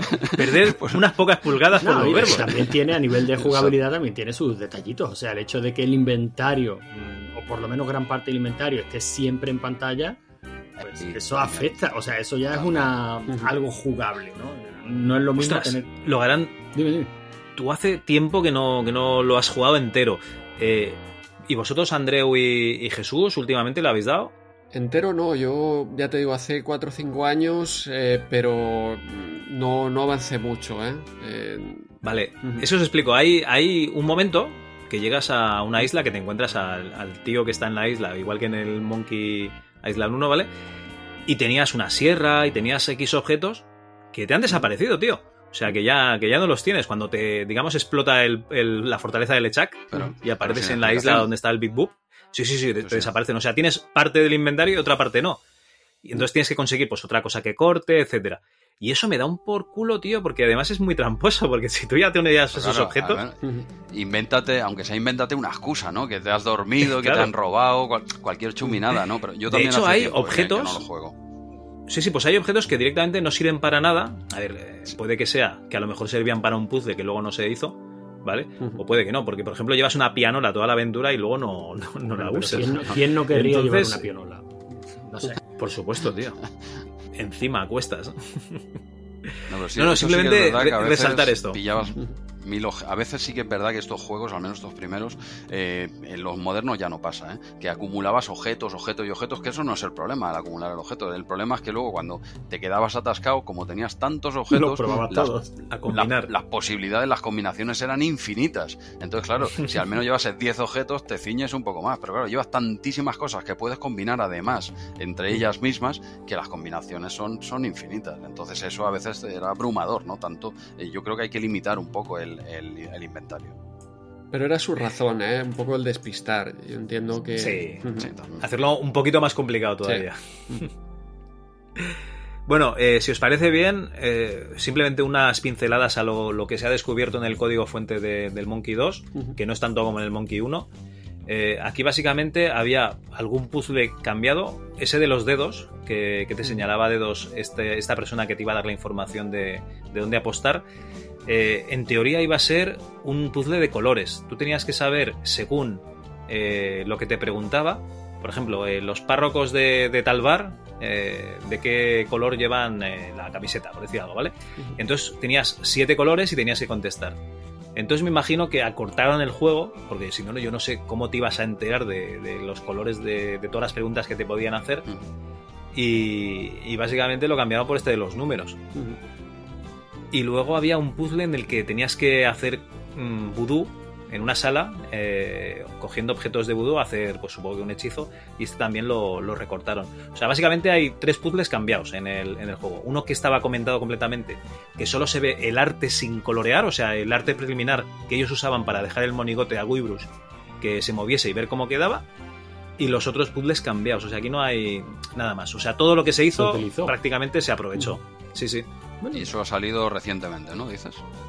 Bueno, ahora cuando se celebró el 30 aniversario, la asociación está de, de bueno, Museo del Videojuego, no sé, como hay tantas asociaciones de estas, ahora el, si te digo el nombre, ahora mismo te mentiría, pero es la misma que comentamos en RM30, ¿vale? Es la, la, misma asociación. al final viene a ser lo mismo, ¿no, Javi? Esto es como el centro, ¿cómo era? El disidente esto de, de Judea. ¿eh? Ah, sí, de, la, la, vida de Brian. la vida de Brian. Sí, pues mmm, prácticamente lo que hicieron fue entrevistar a Ron Gilbert y Ron Gilbert eh, mirar con las herramientas de la época y, y, ver qué código estaba comentado en el Monkey 2, tío. Básicamente uh -huh. es eso. Y pues descomentó esta sala, entonces se habilitó la sala donde, donde estuviese y tal. Y luego las animaciones de, de Guybru, de, perdón, de, de Largo la Grande, cuando le está echando la bronca a Lechak, ¿vale? ¿Sabéis eso de que oh, ha encontrado otro, sí. otra parte del mapa y tal. Pues eran diferentes, eran primeros planos, de esos que nos daban tener más, más miedo cuando éramos críos, uh -huh. en los que se veía pues a, a Lechak bastante más eh, asqueroso, ¿no? Es como cuando hacen un primer plano de Bob Esponja y Patricio, que se ve todo asqueroso y roñoso, pues lo mismo. Y, y, cambiaba un poquito la conversación, pero era eso, o sea, eso lo, lo cambiaron por los nuevos, supongo que no les acababa de, de convencer y lo, lo, quitaron y pusieron lo que hay, que es el largo la grande y el sprite de, de Lechak, que, que no todos conocemos. O sea, poca cosa más, o sea, realmente no hay mucho más que, que contar. Lo cual viene a demostrar que era tan perfecto el juego, Javi. claro, claro. Hombre, no, la verdad es que estaba bien acabado, ¿eh? Estaba, la verdad es que no, no es un cyberpunk, ¿eh? Tenía bastante, salió bastante redondo de, de, un inicio, bueno, que, eh, que yo me he acabado el cyberpunk, ¿eh? Empecé por eso, ¿eh? Le he dado caña, eh, juegaco, ¿eh? La gente. Aquí yo creo que la gente que ha devuelto los cyberpunk son los de PS4, que se ven ahí las, que, las, tiendas Game, ¿no? 200 cyberpunks claro, ahí de PS4. No lo he probado, ¿eh? No, no, tampoco el cambio de tercio este, ¿eh? pero que bueno, cada, cada, vez que leo, que leo cosas del cyberpunk, que no sé qué, digo, pues sí, a mí me ha encantado, tío, yo, yo lo he disfrutado, pero es verdad que jugar en un PC ya un poco como Dios manda, ¿vale? No, no, bueno, no, en, una, no en un Amstrad ni cosas raras. No, en, el, en el que Javi juega al Monkey 2 emulando. Eh, con, en mi MDK62 de lujo. pues eh, hay que decir que la gente que lo juega en Stadia, o sea, sin tener una gráfica ahí para, para minar bitcoins, mm.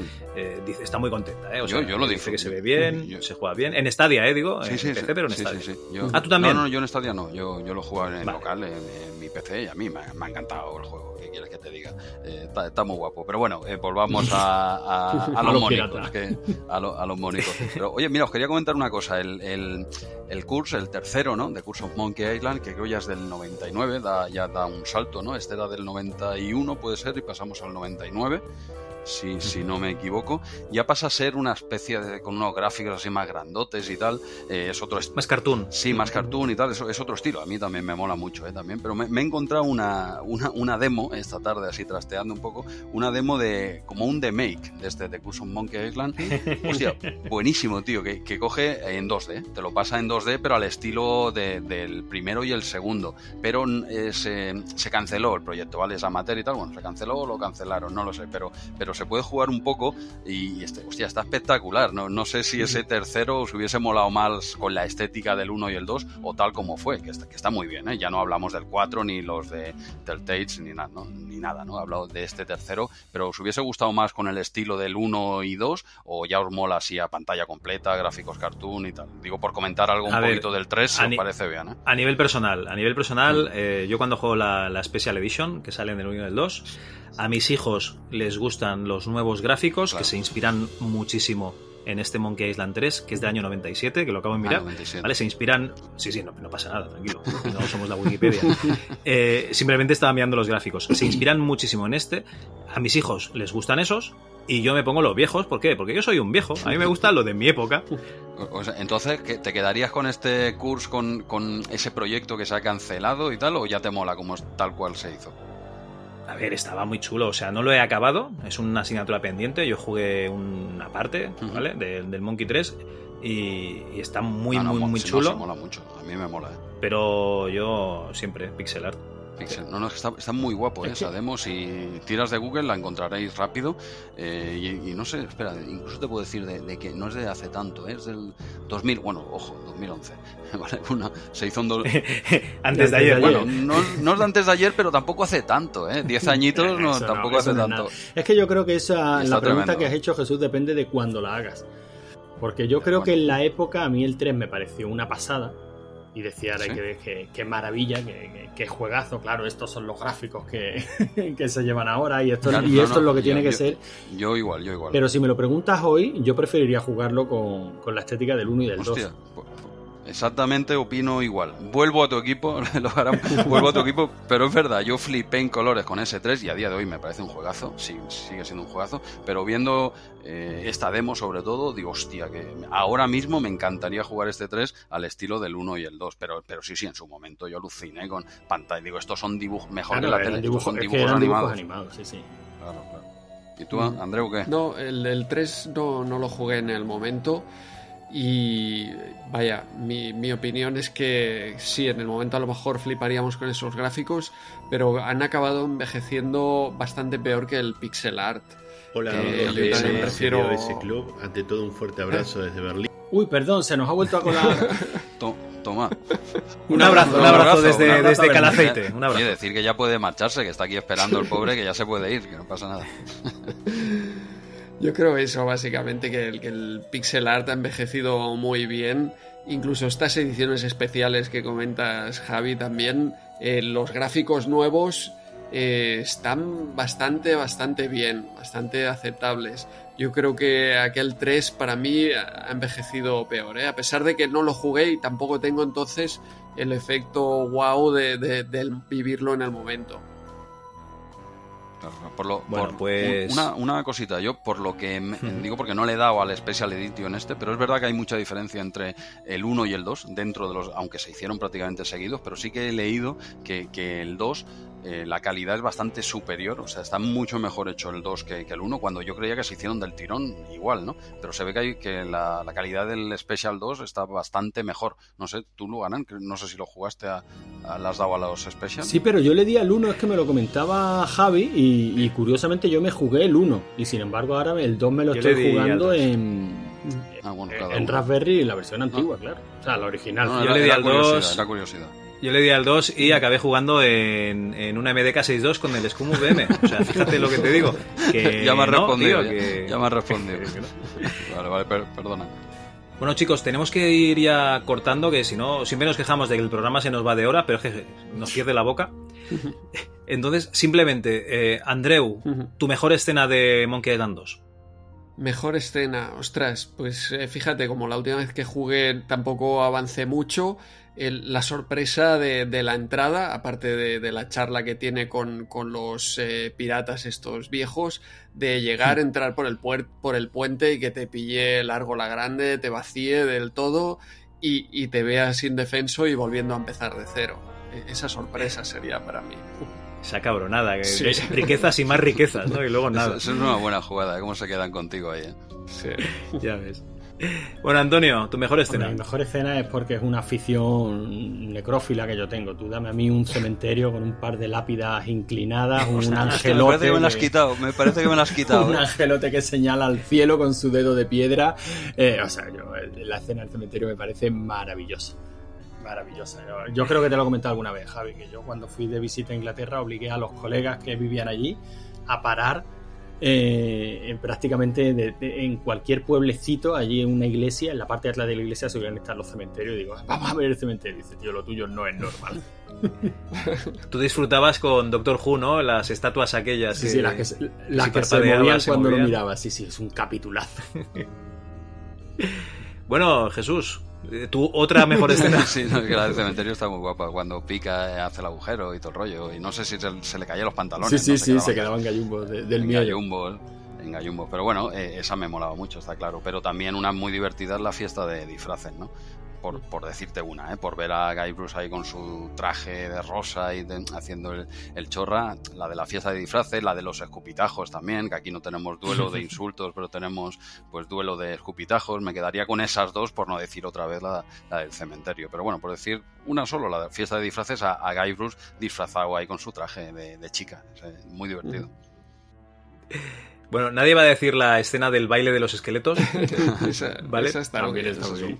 Pero yo voy a decir el vudú en general. O sea, yo ver todo lo que es eh, esa o sea, resucitación, ¿no? Porque le echas polvos de resucitar a un cocinero eh, que es un esqueleto, básicamente. Es un muerto viviente que hay ahí. Y esa visita al pantano para, para ir a ver a la, Sí, sí. a la sacerdotisa Sí, vudú, sí. a mí es que esto me, me encanta. Entonces, cualquier cosa vudú, para mí es, es ideal. Y ya, por último, eh, muy brevemente, Andreu, eh, recomendación, otro juego para darle después del Monkey 2. Eh, moderno, diré uno que el último que me he pasado en la Switch, que también ha salido hace poco, po- alrededor de un mes. El Mail Mole, que además está hecho también aquí en Barcelona por, por un grupo de estudiantes de, de la Universidad de Barcelona que sacaron del, del proyecto de fin de carrera, eh, de, publicado por Undercoders. Un plataformas con pues muy divertido. Es, es simple, mucha gente le achaca el hecho de que es eh, fácil porque, porque está preparado para algo más, no, no solo llegar al final, sino utilizarlo de, de speedrun y de conseguir pues mejores tiempos y ganar las mejores medallas, no solo ir a he llegado al final, sino a disfrutar del juego y ostras, eh, me lo conseguí pasar, me, me dio dos semanas muy, muy divertidas. Y también pueden jugar los, los chavales, ¿eh? Eh, mi hija también lo pillaba y, y entre los dos, mira, fuimos, fuimos avanzando y lo hemos disfrutado bastante. Además lo estuvo petando, que hubo una semana o dos que estaban todos los eh, twitcheros, ¿no? Ahí dándole que te veas. Sí, por, por el tema de, claro, el speedrun este eh, llama mucho la atención y, y por ahí han conseguido, entiendo, eh, meterse en, en- en la gente. Espero que, que- que hayan tenido un buen lanzamiento, sí. Que yo no lo sabía porque yo vi- veía alguna imagen y digo, esto no lo entiendo, yo esto, estas cosas de jóvenes no sé qué son, pero básicamente son plataformas eh, debajo de la tierra, o sea, tú llevas un cartero topo y entonces haces las plataformas, pero claro, cuando saltas, saltas por encima de la tierra y se te ve, ¿no? Y cosas así. Eso es, sí, que, sí. que es todo muy loco. Vas, vas, y nada, vas, eh, vas, eh, mola como mucho. tú dices, eh, por debajo tierra y lo que haces es saltar para, para salir. De, de hecho, al personaje lo ves poco. Y esta mecánica es bastante divertida y la acaban explotando bastante bien. ¿eh? Digo que es, es muy fácil, pero al final eh, pues eh, ya tiene pantallas un poco más complicadas. Pero lo suyo es, es meterle para, para darle al speedrun y a conseguir eh, buenos tiempos. Y así se disfruta bastante. Muy, muy bien. Antonio, ¿qué hacemos después del Pues Monkey mira, 2? yo como no voy a recomendar algo nuevo porque no me, no me pega. Eh, bueno, venga, sí, que coño. Un juego que tú ya has recomendado mil veces, pero como yo me lo estoy pasando ahora, pues tengo que recomendarlo, que es el Resident Evil 7. Hombre, ahí, ahí, así te preparas para el 8, muy Eh, bien. También va a salir, no creo que mi corazón lo soporte. Yo solo voy a decir que el otro día estaba dándole un ratito y, y llegaron mi mujer y mis niños asustados, papá, ¿qué te pasa? Del grito que yo pegué. Y digo, me parece que lo voy a dejar una, lo voy a dejar un- Por unos salud, días por- por, salud, y, y luego ya y luego ya continuaré. Eh, es un juegazo y yo hacía tiempo que no pasaba tanto miedo, ¿eh? miedo con un juego.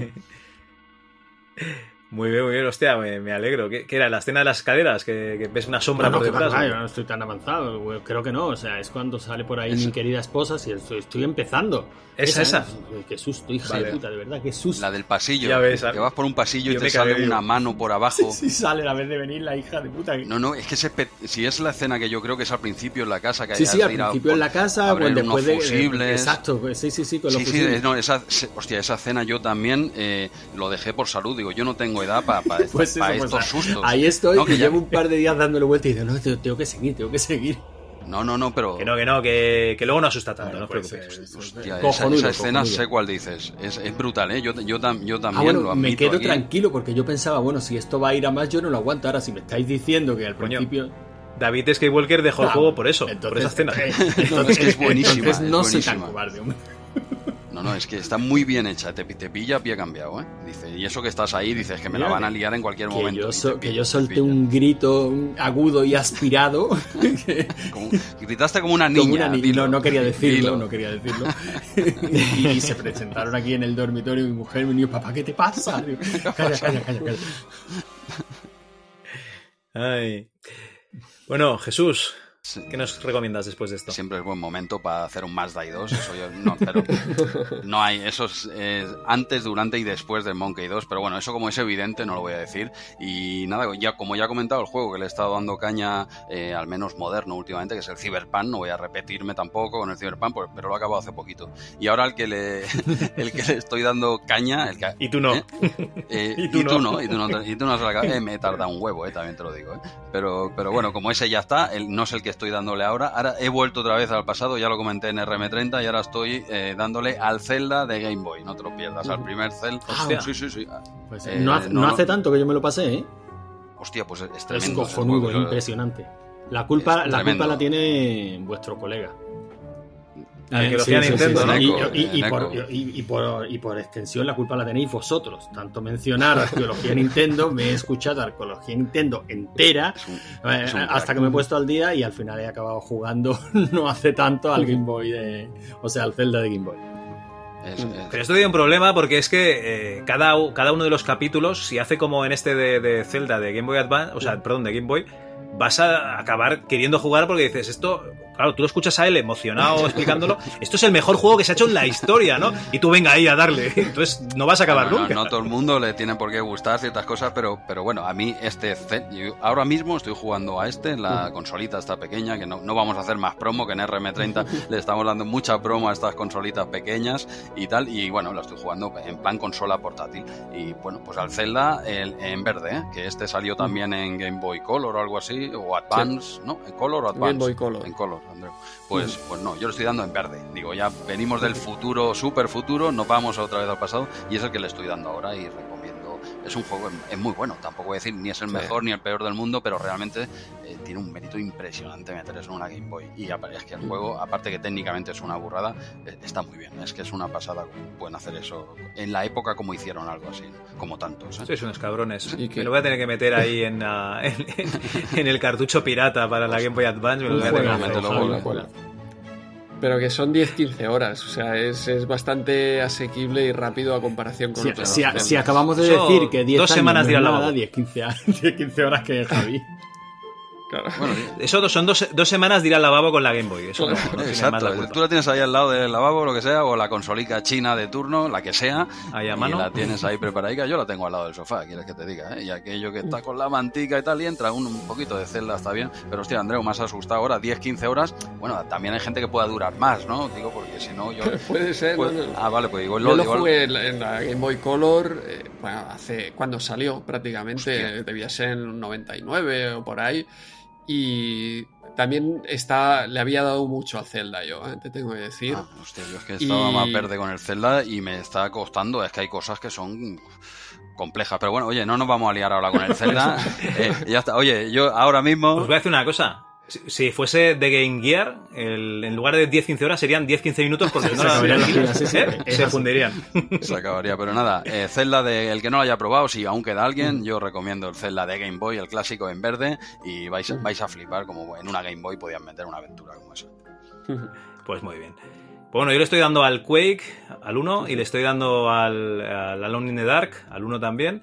Pero yo, después de este, eh, creo que si pillo otra aventura gráfica va a ser el Loom, que es mi asignatura pendiente. Yo me lo instalé eh, sin instrucciones, vi que había unas notas musicales, tenía un PC speaker de mierda y dije, a tomar por culo. Yo me quito esto y me vuelvo al Maniac Mansion, que eso sí que mola, que salen tíos cabezones y no este tío emo que, que no sabes qué quiere. Y es mi asignatura pendiente y nada, pues tendré que, que pasármelo también. Es, este, es especial, ¿eh? Este, el Loom es, es, es muy diferente a, a, lo que puedas de, de, Lucas, a lo que conozcas de Lucas y tal, pues, pues una obra... Sí, pero yo también, o sea, yo ya no soy aquel niño no, de, no, no, de, sí, de sí, 11, 13 sí, años. Entonces... Sí, es una obra de arte, ¿eh? pero, pero que es otro rollo. ¿eh? Que si vienes de Monkey 2, por ejemplo, es, es un cambio bastante... Uh -huh bestia. A peor, a peor. A mejor. Bueno, a bueno es, es, raro, es un juego raruno, que si te entras serás súper fan y si, y no, si no, pues, pues te quedas no, un poco no te, diciendo... no te gustará. Es con el que nunca he podido. Es con Zam McCracken que digo, hostia, si es de, de, de los tíos del de, Maniac Mansion, si es como la continuación del Maniac Mansion, que no tiene nada que ver, ¿no? No. Pero como son los personajes así cabezones Sí, y tal, es más o menos. Y no, tío, no puedo. Con el Zam McCracken es O que sea, no. me- lo, no lo he intentado varias veces igual, ¿eh? No, no acabo de arrancar yo con ese juego, tío. Y me sabe mal por David Fox porque es una bellísima persona, es un tío pobre majísimo, pavo. siempre está atento a entrevistas y tal, pero es que el Zack McCracken, tío, es que no, No, a mí pasa igual. acabo no, no le veo, no le veo. Y lo he intentado, ¿eh? Varias veces y no, no arranco con él. Pues bueno chicos, oye, muchísimas gracias por haber estado aquí, compartir vuestras experiencias y estas recomendaciones. Y joder, tío, que ya sabéis, esta es vuestra casa eh, para lo que queráis. Muchas gracias por, por invitarnos y por pasar este rato tan, tan bueno con vosotros. A vosotros por venir hasta la próxima, ¿no? Exacto. Queráis. Eh, Eso es, hasta la próxima siempre. Y nada, eh, cuando salga esto ya habrá salido el RM30 especial, este de... Tercer aniversario. Tercer aniversario. Tercer aniversario, madre mía, tres años ya. Dando la brasa, ¿no? Y, No, tenéis- y encima, Tenéis que o sea, escuchar. ¿habéis conseguido, ¿habéis conseguido ya por fin que el 100% del podcast lo hagan otra gente ya? Estamos, estamos en ello. eh, en breve Muy cerca. Visionarios, son unos visionarios. os recomendamos que lo escuchéis. Al menos la primera media horita os va a sorprender. La primera... Sí. No, no, no, no. Y yo por lo que vi en la escaleta, el resto de, de las cosas también van a sorprender. Pero tú ya sabes que este podcast lo escucharán cuando ya hayan escuchado el RM30, como es de rigor, porque salís a principios de mes, como tiene que ser. Como los buenos podcasts, que no salen un día cualquiera, El de mes, día salen uno. el día uno. Nosotros de momento vamos cumpliendo con lo del día 1 y hasta que un día no se pueda, igual pasamos al día 3. Pero de momento con el día 1 liamos, estamos liados y oye, escucharos esa intro que os va a dejar ¿eh? con el culo torcido. Pero bueno, eh, lo importante, que muchas gracias por, por invitarnos otra vez a- aquí a MS2 Club. Estamos de, de lujo como, como en casa y nosotros encantados cada vez que queráis comentar cosas de señores mayores. Aquí tenéis a dos que están dispuestos a hablar de lo, de lo que queráis. Os tomamos la palabra, ¿eh? O sea, por problema. Sí, sin problema, ya lo sabes. Y bueno, ya iréis pasando también. Si volveréis a RM30 en algún momento. Eh, No sé cuándo, ni cómo, ni tal, pero volveréis. Ya, ya lo verás. ¿Cu- ¿Cuándo sale Sam, Sam Max? Que me la quiero Sam pasar. and Max, hostia, pues aún, aún, le queda, le queda. Aún, aún le queda, pero oye, to- tomamos nota, ¿eh?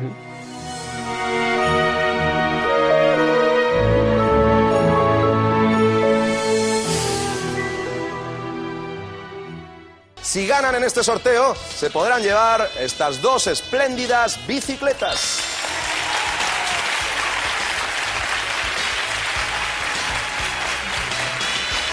Aunque el regalo ya se lo hemos hecho. Estar un miércoles más con todos ustedes disfrutando de una fiesta en televisión por todo lo alto. Porque, querida amiga, sea sincera, ¿existe otro programa parecido a este?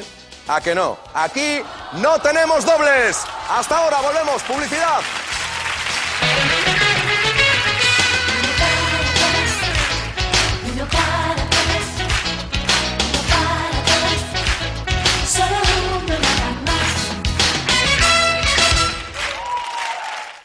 Bueno, yo ya sé que ha llegado la sección que estabas deseando, Antonio, porque ya sé que tienes una edad en la que ya lo tuyo es que necesites una pausa para ir al lavabo a hacer un pipí, ¿no? Hombre, ya sabes que a partir de ciertas edades se nos va poniendo la próstata del tamaño de balón de baloncesto y eso deja poco espacio para la vejiga y sí, hay que ir habitualmente a, al baño. Madre mía, te bebes una caña y ya te tiras toda la tarde ahí, ya te veo. Estoy bueno, toda la tarde meando, ya te digo. pues venga, vamos a, a la publicidad. Eh, y sorpréndeme, no sé si vas a pinchar mi anuncio primero, el tuyo, ¿cuál vas a pinchar? Hombre, Lo bueno hay que dejarlo para el final, así que voy a empezar por el mío. Pero fíjate que te voy a poner dos versiones del mismo anuncio, Javi. Ay, madre mía, esto, esto es novedad. Cada, cada programa del MS2 Club una novedad, ¿eh? Qué maravilla. A ver. Efectivamente, venga, vamos a empezar con la primera, a ver si te suena. Venga, venga, venga, venga, Superjuegos PC, 30 juegos y fascículos. Ya en tu kiosco Drácula por solo 995 pesetas. Garantía Salvat. ¿Te suena?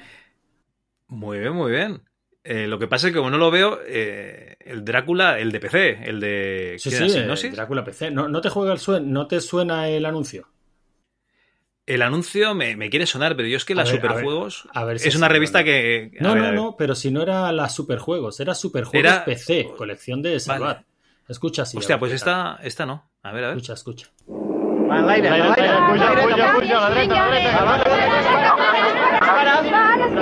Superjocs PC, 30 jocs i fascicles. Ara el teu quiosc Dràcula per només 995 pessetes. Garantia Salvat. Home, 995 pelas son pelas, eh, también te digo.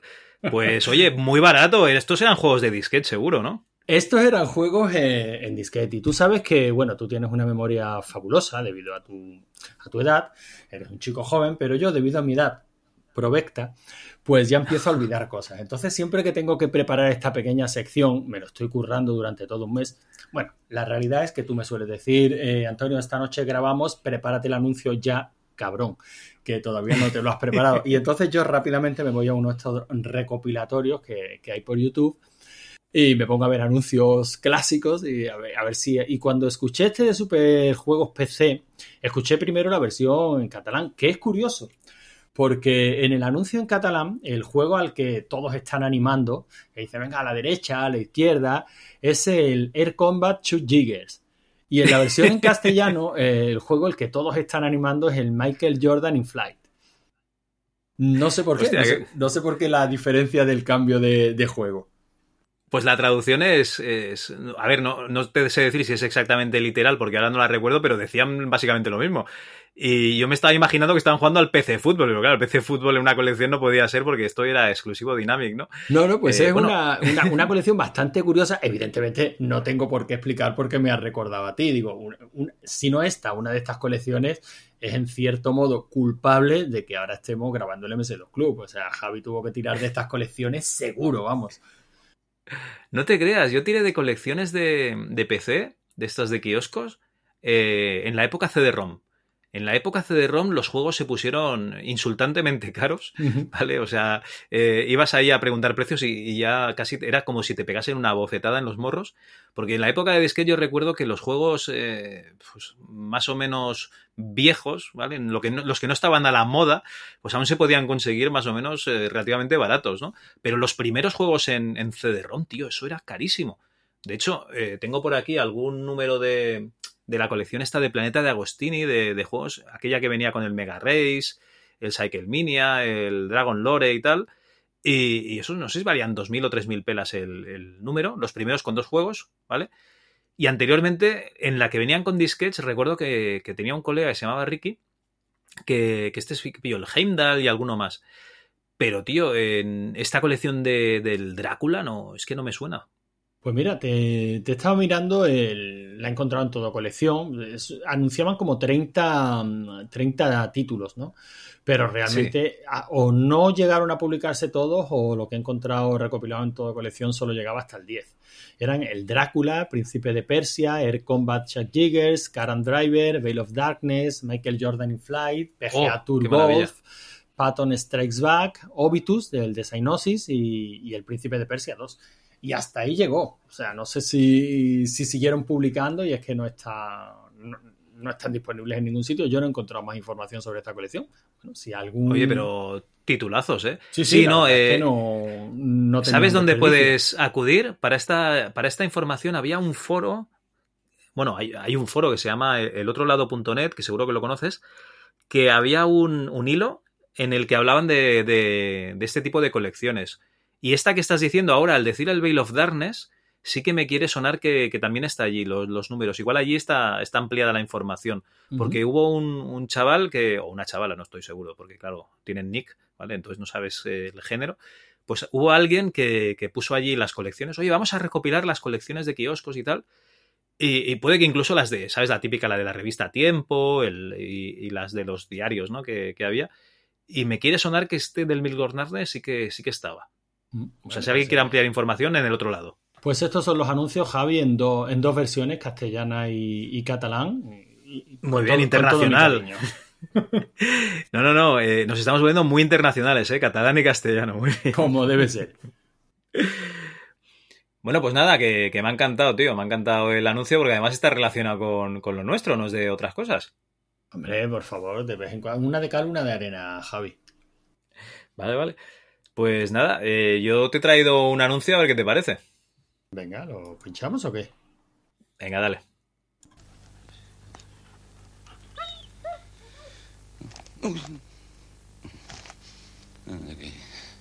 ¿Qué le pasa a este señor? Pues eh, no sé, le estará dando un tembleque o algo.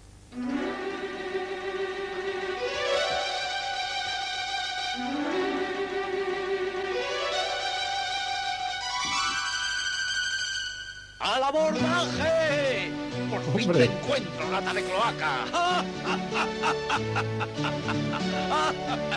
¡No huyas, cobarde! ¡Pecador!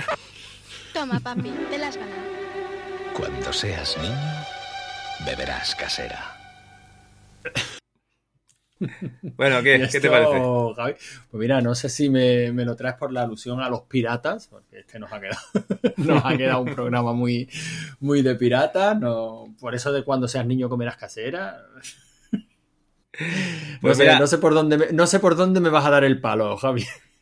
Pues me gustaría decirte que lo he traído por algún otro motivo, pero la verdad es que es uno de los pocos anuncios que he encontrado con piratas, ¿vale? Y además, y además, es un anuncio donde hay un señor mayor, un señor de una edad provecta, un señor, pues como podría ser cualquier oyente de, este programa, o cualquiera de los que hablamos en el programa, ¿vale? Que está haciendo eh, lo que vendría a ser el mongolo, ¿vale? o sea, se viste de pirata, empieza ahí a, jugar con una espada de, plástico, se pone un sombrero eh, y bueno, lo dicho, juega como un niño, ¿vale? Que es un poquito lo que hacemos nosotros, ¿no? Que ya tenemos una edad, Antonio, como para estar haciendo concursos en directo por YouTube y, y grabando podcast, ¿eh? Que tenemos una edad ya de que ah, esto ya no nos toca. Eh, yo creo que ya esto hay que dejarlo, ¿eh, tío? Eh, Hay que hacer mira, algo serio. Yo, no, no, no, no. Hace tiempo, hace tiempo, que escuché una frase que me habrás escuchado de repetir muchas veces porque me gustó. Que era esa que decía que un adulto que juega y se divierte es un niño que no se rindió. Qué bonito. Que, así que no, Javi, no, no, no. Ya lo, lo, cuando iniciábamos el programa lo decíamos, eh, seguiríamos jugando con 60, con 70, con 80 y lo que se tercie, porque nosotros no nos rendimos. Entonces no nos rendimos, ¿no? Lo, no nosotros no, seguimos a lo nuestro. Ni de coña. Nosotros a pasarlo bien y a divertirse, que al fin y al cabo vivir es eso. Pues nada, tío, toma una casera para ti, bien fresquita. Y otra para mí. Pues sal, a tu salud.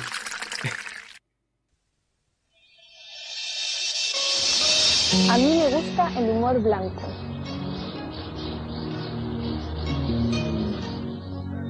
A mí me gusta el humor negro.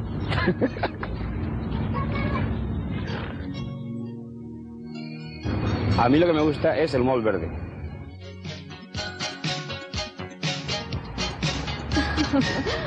el mejor, el humor amarillo.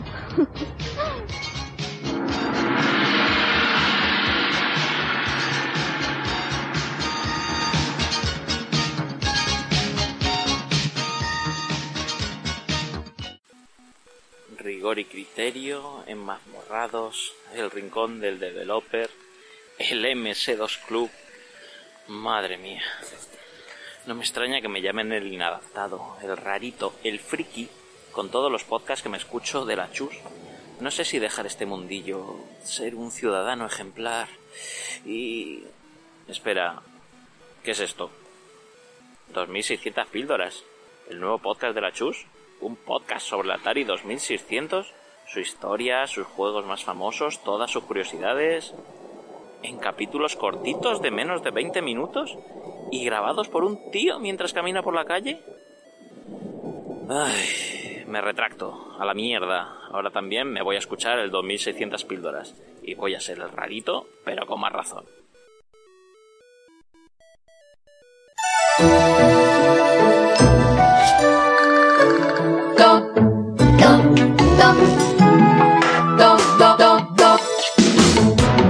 Sé qué pasa. Cuando saco los donetes, me salen amigos por todas partes. Donetes. ¿Y lo ves? Donetes. Donetes.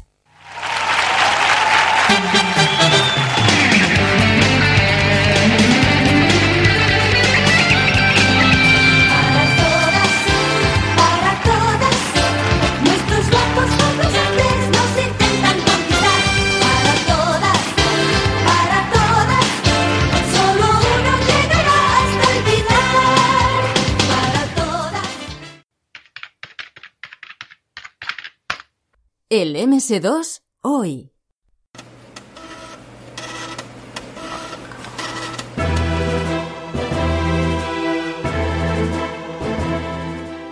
Bueno, pues eh, hoy, Antonio, eh, te has librado, ¿no? Donde va a tocar trabajar, porque hemos eh, reclutado forzosamente pues, a un chaval por Twitter, pues para que nos explique una manera diferente, no, no la que estamos acostumbrados, no la habitual, de emular un sistema operativo. Vamos, iba a decir dos, ¿no? Pero bueno, algo parecido a un, a un 2, ¿vale? Pero bueno, no me quiero enrollar porque nos lo explicará bastante bien eh, nuestro invitado. Entonces, Antonio, eh, tío, fiesta, joder, puente, una casera, ¿qué más quieres? Ah, maravilloso, ya sabes. Yo vengo aquí a mesa puesta y encima el trabajo me lo encuentro hecho. Todo bien, Javi, todo bien. Espera, que me quito el puñal de la espalda.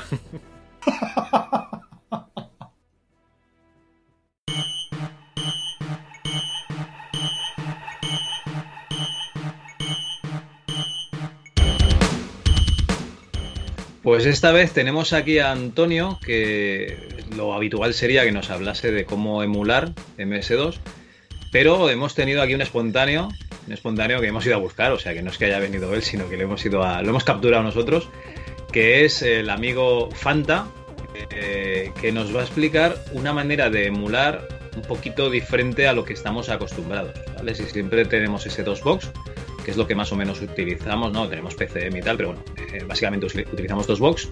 Aquí Fanta nos va a explicar otra manera. Y nada, adelante. Hola Fanta, ¿qué tal? Buenas, ¿qué tal? Un placer. Pues sí, bueno, un emulador, quería comentar, sí, sí. Eh, es un emulador que, que surgió en 2010, eh, más o menos, que se llamaba inicialmente DSX86, que era para la Nintendo DS. Las primeras versiones, digamos, que eran, bueno, no soportaban mucho y, bueno, surgió en 2010 de mano de un, de un tipo que se llamaba Patrick, bueno, se llamaba y se llama, creo, espero que siga vivo, Patrick Alto, con dos As.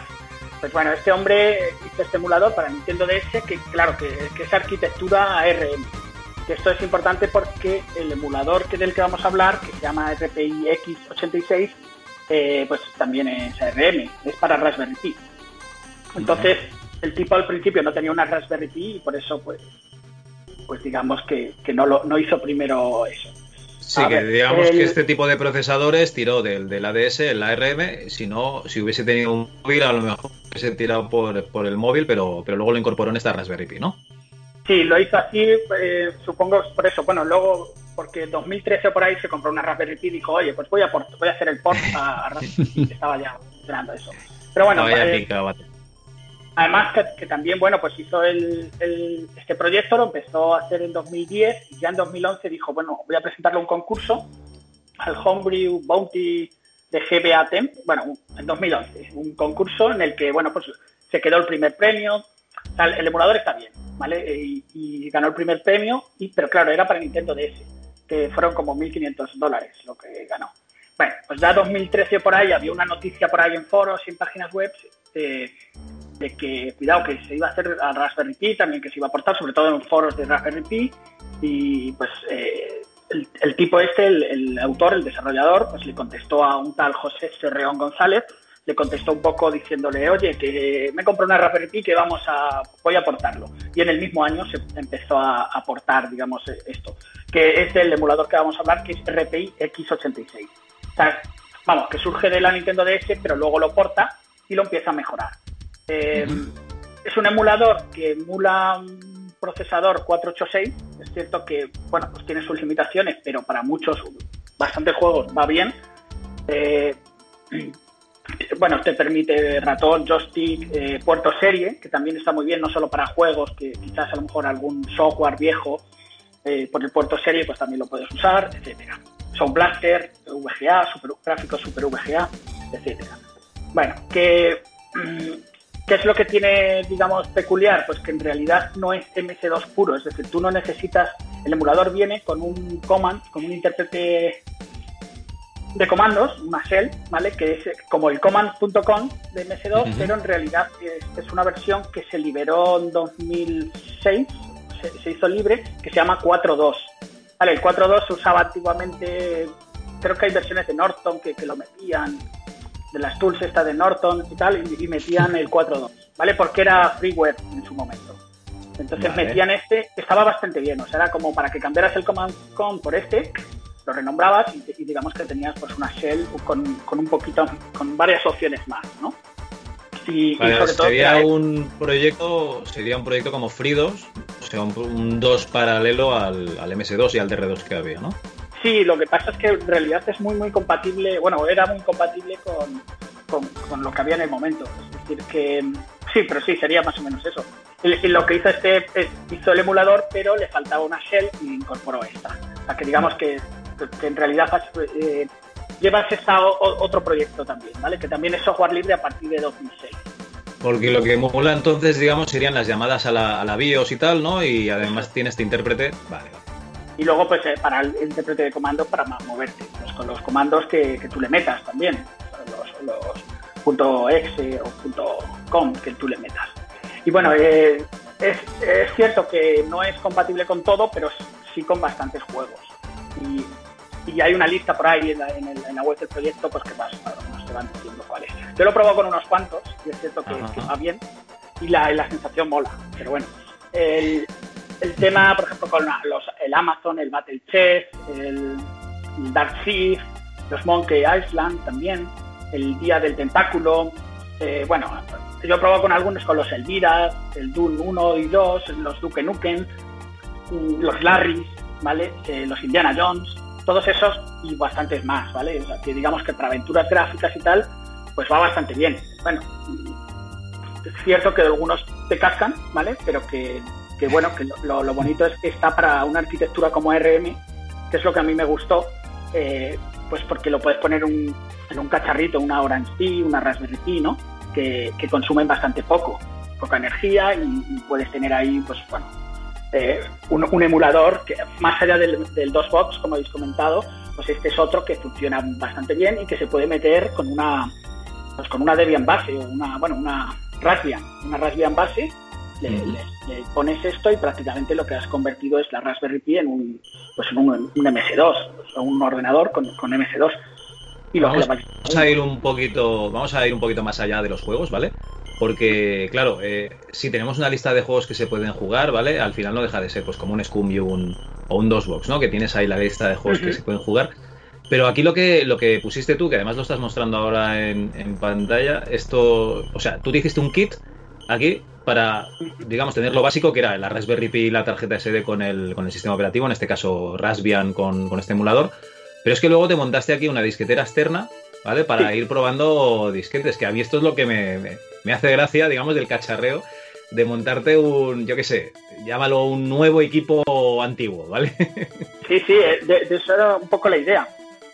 La idea es que, bueno, tengo ahí eh, disco- disquetes originales y no originales, claro, y con, con software, pues que al día de hoy, bueno, se consideraría obsoleto, ¿no? Pero que, bueno, pues que a veces te interesa jugar un juego o, o, como dices, algún programa que quieras usar. Esto es compatible con incluso Windows 1, 2, la- algunas versiones de Windows puedes emular con, con esto. Eh, entonces sí que es cierto que puedes meter algún software, eh, di- digamos, de la época, eh, el Bicicalc o algún WordPerfect de MC2, y cosas así las puedes eh, hacer funcionar. El tema de meterle una disquetera externa USB, pues bueno, la Raspberry Pi te permite meter, enchufar por USB, entonces le puedes meter incluso más lectores de tarjeta o la disquetera USB. Yo lo que pues, pues, eh, lo quise meter con la disquetera USB porque es curioso que, que sí que te permite montar, digamos, un directorio como si fuera el directorio, y te lo monta como la unidad A de disquetera. No te permite B y tal, pero sí que una disquetera te permite montar. Y te permite montar, creo que también, bueno, un disco. O sea, el disco donde iría C, que sería una partición, si quieres, en, en el sistema, porque en realidad esto va, como has comentado, con, con Raspbian. O sea, al final lleva un Linux debajo. Pero pues eh, lo que lo puedes, digamos, camuflar para que prácticamente esté montado por defecto, etcétera. Y lo de la tarjeta SD, bueno, es por el Raspbian que iría ahí, pero si le metes un lector de tarjetas, pues también te puedes montar 50 dumps que tengas de disquetes, ¿no? Que, que en Linux los puedes montar como unidades y ir cambiando. Y ya no tienes que estar metiendo, digamos, los, los disquetes. No, no, no, sí, lo que me hace gracia precisamente era eso, lo de poder meter los disquetes. A ver, para que te hagas una idea, ¿vale? Tienes la Raspberry Pi y tienes la disquetera externa, que de hecho la disquetera externa es un poquito más grande que la Raspberry Pi, ¿no? Pero te puedes hacer una carcasa eh, imitando, pues yo qué sé, un, un mini, vamos a decir una marca así al azar, no sé, se me ocurre IBM, por ejemplo, ¿vale? Un, un mini IBM, ¿no? Está la, la mini PSX, ¿no? La mini NES, eh, la mini Mega Drive, ¿no? Pues la, el, el IBM Mini. Y le puedes meter ahí la disquetera por USB montada, ¿no? Con este, este sistema Raspberry y dejar un puerto de USB también, pues para, para meter cosas de verdad, ¿no? O sea, cargar los, los juegos antiguos que tengas por casa así en, en disquete y luego eh, meterle por USB pues todo el resto, la mandanga que no tengas, ¿no? Ori- original. Entonces esto me hacía gracia, como, como un proyecto paralelo, ¿no? Ya que tenemos estos equipos que ocupan tanto sitio, pues montar un, un equipo más pequeñito, ¿no? Eso estaría chulo. Sí, sí, de hecho yo, estuve bu- buscando por ahí, por eso fue lo de montar esto. Digo, ah, pues me, gustaría que existiera y probablemente exista, cuidado, probablemente exista un proyecto así. No lo sé si existe o no, probablemente ya alguien lo haya hecho, pero estaría muy bien esto. Y si no, con una Raspberry Pi, como dices, y una impresora 3D, pues te puedes hacer una carcasa que le metas ya la disquetera, pues no tiene por qué ser USB. Entiendo que le- a la, una Raspberry Pi le podrás enganchar, habrá proyectos por ahí de cómo engancharle una disquetera, digamos, más tradicional. Que no la de USB. En cualquier caso, Javi, pe- per- permíteme que, que interrumpa, no, no es por. Dale, dale. eh, no es por poner pegas, ¿eh? que, que bien sabe Dios que a mí todo este tipo de proyectos me parecen interesantísimos. Lo que pasa es que me parecen muy interesantes desde el punto de vista del programador. Eh, luego, desde el punto de vista del usuario, veo a Javi muy entusiasmado con la idea de poder conectarle una disquetera externa. Pero bueno, esto sigue siendo un emulador, ¿no? Le puedes conectar una disquetera externa porque el sistema operativo que subyace debajo del emulador es el que se hace cargo de leer esa disquetera externa y uno desde el emulador lo que hace lo monta como la unidad A. Exactamente igual que se hace en DOSBox, ¿no? Sí, sí, sí, sí, es así. Sí. Eh, el- yo estuve mirando y ya era la única manera de, digamos, meterle el, disque- el disquete, digamos. Y sí, es por debajo, es realmente Linux, digamos, eh, la, la distro de Linux que le pongas la que monta y desmonta. O sea que tendrías que hacer un poquito de scripting si lo quieres. Si lo quieres automatizar, ¿no? O sea, pero bueno, eh, sí, decía que, mm, que evidentemente como si lo que tenemos debajo es un Raspbian, que no deja de ser un Linux, pues eh, hacer ese scripting para que cuando metas el disquete automáticamente te lo detecte y te lo monte en tu emulador como si hubieras introducido el disquete en la unidad A, pues, pues es realmente sencillo. Y la verdad es que puede molar mucho, o sea, pero que a lo que voy es que, que, ojo, que no le quito mérito al proyecto, que me parece un proyecto chulísimo y todo, ojalá salieran 200.000 emuladores cada, cada día, ¿no? Porque al final se van retroalimentando de unos a otros, van buscando ideas y, y eso es mejor. Pero que eso mismo, ese mismo proyecto de vamos a tratar de imitar un, PC sustituyendo el hardware por una Raspberry Pi o otro dispositivo ARM, se puede hacer con DOSBox. Sí, sí, sí. De, de- de hecho, yo- vamos, a mí me gusta bastante el proyecto de DOSBox y es el que normalmente uso. Es cierto que esto, pues bueno, pues está muy bien a nivel de que eh, diría, no me acuerdo, pero que es que creo que no, no necesitas ni las X. Es decir, esto te está funcionando. em, o sea, DOSBox sí que tienes que instalar las X, en, digamos, el entorno gráfico en Linux, y este creo que funcionaba directamente desde la shell eh, y fue por lo que lo puse. O sea, te abre. Sí, creo que, que era por eso. Es decir, bueno, como que tenía ciertas ventajas de que no necesitas montar un. O sea, que consume menos recursos que un DOSBox en este caso, porque no necesitas montar todas las capas que también necesita DOSBox.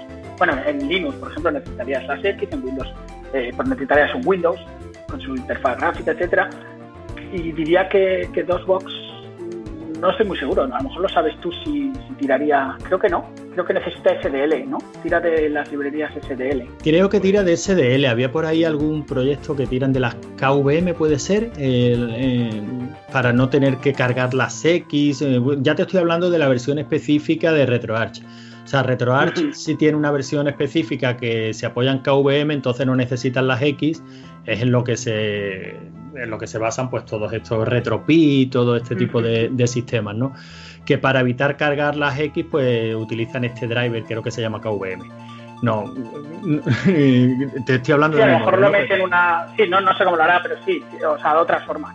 Pero, a ver, no es, ya te digo, eh, DOSBox es mucho más compatible que esto, pero la sensación, la verdad, es que está muy bien de, de- de jugarlo. A, a mí al menos me gustó. Y el, el hecho de que consume muy pocos recursos y es un binario al final, el, el que te permite bastante scripting. Es decir, que si quieres realmente montarte una sin mucho más, nada más que esto y, y- y el script y tal, bueno, pues tiene, digamos, e- esa ventaja. Es decir, bueno, pues un emulador más, que, que al final la importancia, como comentabas un poco antes, es, es que cuantos más emuladores hayan, mejor porque todo esto se pierde, ¿no? Todo esto, todo esto es historia de, de la informática. No, sí, sí, por, por Se pierde cada vez, por desgracia, porque evidentemente estaría muy bien que sacaran al día de hoy un 386 baratillo y etcétera. Ojalá. Este, Yo, yo me lo compraría si estuviera a buen precio y, y que pudieras meter tus disquetes anti- antiguos y, y tal. Pues probablemente alguien haya, haya hecho ese proyecto o, o lo pueda hacer. Y, y ya no necesitas, digamos, emularlo. Pero por desgracia creo que pues al final necesitas un armatoste, ¿no? Un- comprar, cogerte un... Esto es lo que te quitas el armatoste, digamos. Bueno, Es que aquí nos estamos metiendo ya en, en rollos de FPGA, entonces ahí Claro, ya- eh, no, no quería mencionar FPGA porque nos sale David Skywalker por ahí, y, pero sí, desde luego sería casi el ideal, ¿no? De todas maneras, he estado leyendo tu artículo y la verdad es que comentas que esto es posible que llegue incluso a funcionar en una Raspberry Pi 1 o en una 2, eh, dos box ni de coña, o sea, dos box Eso para es lo que empezar me a- ha interesado Claro, a mí, porque es que tengo dos una box para empezar 1. a funcionar decentemente tiene que ser de la 3 para arriba. Sí, de- eh, lo que habéis comentado de FPGA, creo que ya hay algo que, bueno, seguramente lo haya, vaya. Hay Este es uno de, que emula por hardware Amiga.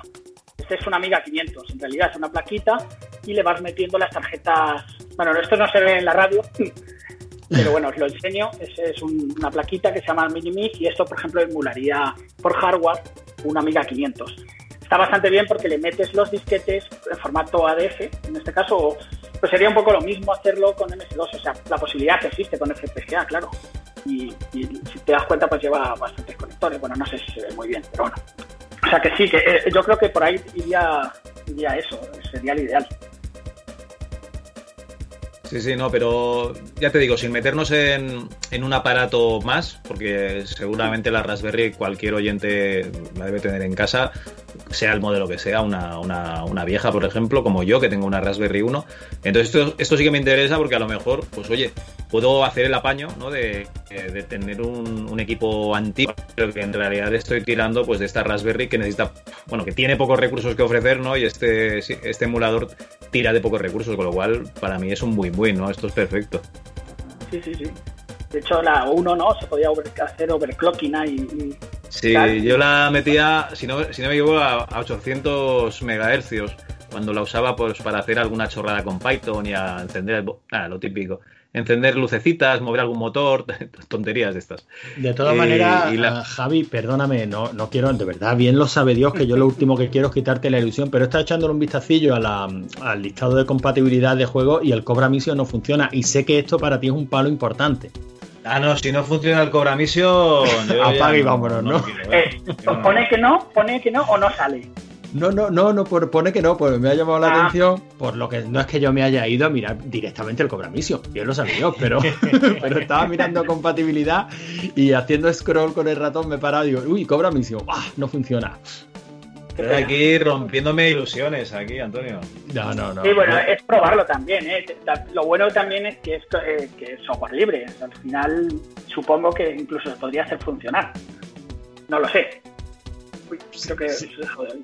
No, no, sí, sí, sí. Yo por lo menos te oigo perfectamente. Sí, no, la verdad es que todo esto al fin y al cabo son proyectos que para el que le guste cacharrear, o sea, tal y como lo plantea Javi, creo que también es como lo planteabas tú en tu artículo. O sea, vamos a montar un, PC funcional eh, utilizando los menos recursos posibles y que la sensación sea la más parecida posible a, pues eso, a tener un 286, un 386, aunque bueno, dices que emula un 486, ¿no? Sí, sí, 386, 486. Y de- Eso es. pues la verdad es que es cojonudo. O sea, todo lo que sean alternativas y opciones, bueno, y esto es mm, el MS2 Club. Aquí hay que, cualquier cosa que huela a MS2 hay que, hay que probarla y hay que cacharrearla. Por. También es cierto que lleva un tiempo, lleva unos años ahí que no, no, el autor no metió más líneas, ¿eh? O sea, que la versión ahí como que se ha quedado estancado. Pilló, que- pero bueno. pilló- pilló los 1.500 dólares del premio y ahí se quedó, ¿no? Y ya, sí, yo creo que más o menos. Sí, sí. Y ya que luego metió alguna Dijo- línea más, pero Dijo, esto es todo lo que van a pagar, a tomar por culo el MS2, yo me voy a Bueno, trabajar en algo de verdad. Por desgracia, esto es algo bastante habitual en el software libre. No digo pillar los 1.500 dólares de- del premio, pero digo, una vez que el desafío, ese, ese gustillo de decir, voy a ver si soy capaz de hacerlo, una vez que eso está superado, ya, eh, la- si lo quiere perfeccionar alguien, pues que lo haga. Yo ya la ilusión que tenía, sí, sí, sí. Sí, sí, eso, eso pasa mucho. Eh, pero bueno, por lo, lo- ahí, ahí dejan el código por lo menos. Y este de momento parece que lo tiene ahí por lo menos colgado, que luego sí que es cierto que también hasta desaparece. No lo tiene ni siquiera montado en un repositorio, un Git o un GitLab, un GitHub o algo. Lo tiene ahí como en un tarjeta ah, que, el día de mañana a lo mejor sabes puede desaparecer. Es cierto que, que no, no está muy activo el proyecto al día de hoy. Eso es verdad. Bueno, oye, Fanta, muchísimas gracias. Eh, he de decir que eh, es un alivio utilizar Twitter y de vez en cuando encontrar entre mensaje político y tal y, y mensaje de, de, yo qué sé, lo que hace el arrocito y cosas así, pues alguna cosa que tenga que ver con el MS2. Así que muchísimas gracias por, por colgar estas cosas en Twitter, que así los demás nos enteramos. Y danos las vías de contacto para el que quiera ver este proyecto, cómo te has montado y tal. Bueno, pues eh, la, la web es 56k.es, 56k.es. Y ahí si pones MS2 en el buscador te salen, aparte de esto, bastantes cosillas más que hago con, bueno, que trasteo con DOSBox X. Sobre todo, como habéis comentado el DOSBox, el DOSBox X, no sé si también lo habéis comentado seguramente, ¿no? En algún podcast habréis hablado de él, que es un fork del DOSBox que te permite, que viene con el modo debug por defecto y ahí tengo algunos artículos que le puede interesar a la gente porque te permite pues, tener más vidas en un juego, alterar videojuegos de MS2. Que bueno, que es, eh, por si a alguien le interesa, pues está muy bien trastear un poquitillo por ahí. ¿sabes? Sin Fanta, tener que usar el editor hexadecimal, ¿no? Para, para tocar. Sí, vas a tener que, que trabajar mucho el editor hexadecimal, pero directamente con el modo debug puedes alterar eh, posiciones en memoria, valores. cambiar ¿Sabes, valores. sabes, Fanta? Esto te va, te va a interesar, aunque seguramente ya lo sabes. ¿Sabes que el DOSBox Pure, la última versión, esta que, que querían consolidar un poquito DOSBox, eh, una de las cosas que hace, y estoy seguro de que la funcionalidad, por lo que me estás contando, pues la ha sacado de DOSBox X, es que expone la memoria de DOS al sistema de cheats de RetroArch. Con lo cual, el propio sistema que incorpora RetroArch para buscar trucos, eh, vidas infinitas y tal, Claro, lo han eh, hecho así. lo han hecho y, o sea, cuando me lo estabas contando, digo, ah, amigo, ya sé de dónde han sacado esta funcionalidad del DOSBox Pure. Y Ah, la pues. verdad es que mola mucho porque, claro, ya sabes que RetroArch incorpora una interfaz sencillita como para tú marcarle la posición de memoria que quieres escanear y te va cantando pues los cambios, ¿no? Dice, vamos a ver si localizo dónde está el contador de vidas y eso ya lo incorpora la interfaz de RetroArch. y, Pues, Ah, pues lo tiene. muy bien. Que te permitirá shardcodes de esto, no sé cómo se llamaban, bueno, sí, los códigos directamente de memoria para alterar y ya está, ¿no? Sí, sí, sí, sí. Y, Ah, y pues se ve que, por eso de lo que hablábamos, que, que hayan 200.000 emuladores porque se van retroalimentando unos de, unos de otros y al final los que ganamos somos los usuarios, claro. Bueno, y al que le gusta cacharrear a ese nivel, que yo ni lo intento, yo me pongo en el nivel usia- de, de usuario, ¿no? Ah, pues bueno, eh, como dices, es- es, eh, yo lo veo súper guay que hayan más. Es cierto que a mí me gusta los box ¿eh? o sea, es, de los que más me gusta.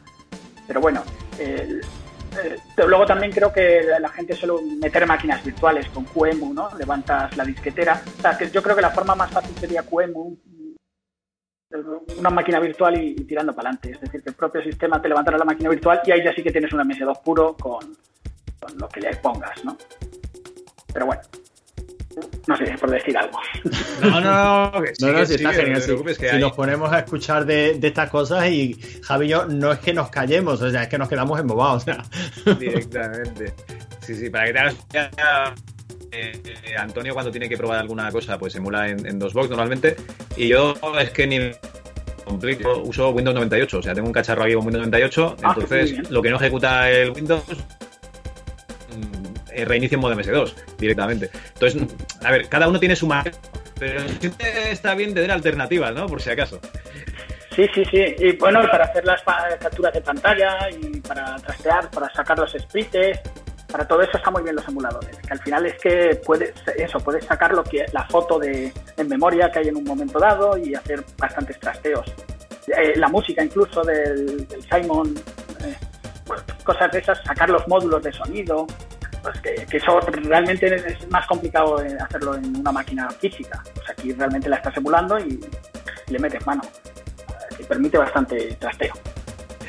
Muy bien, no, pues nos quedamos con este, pues nada, con esta iniciativa y con este montaje que tienes tú puesto y nada, eso. Os invitamos a que vayáis a la página 56k.es, le echéis un vistazo porque la verdad es que vale, vale mucho la pena, sobre todo por, bueno, si tenéis una Raspberry Pi, si no, pues yo qué sé, le podéis echar un vistazo y a lo mejor un día pues, decidís comprar una nueva o de segunda mano, sí. Pues bueno, perfecto, muchísimas gracias, Fanta. Bueno, pues muchas gracias a vosotros. Un placer. Venga, igualmente.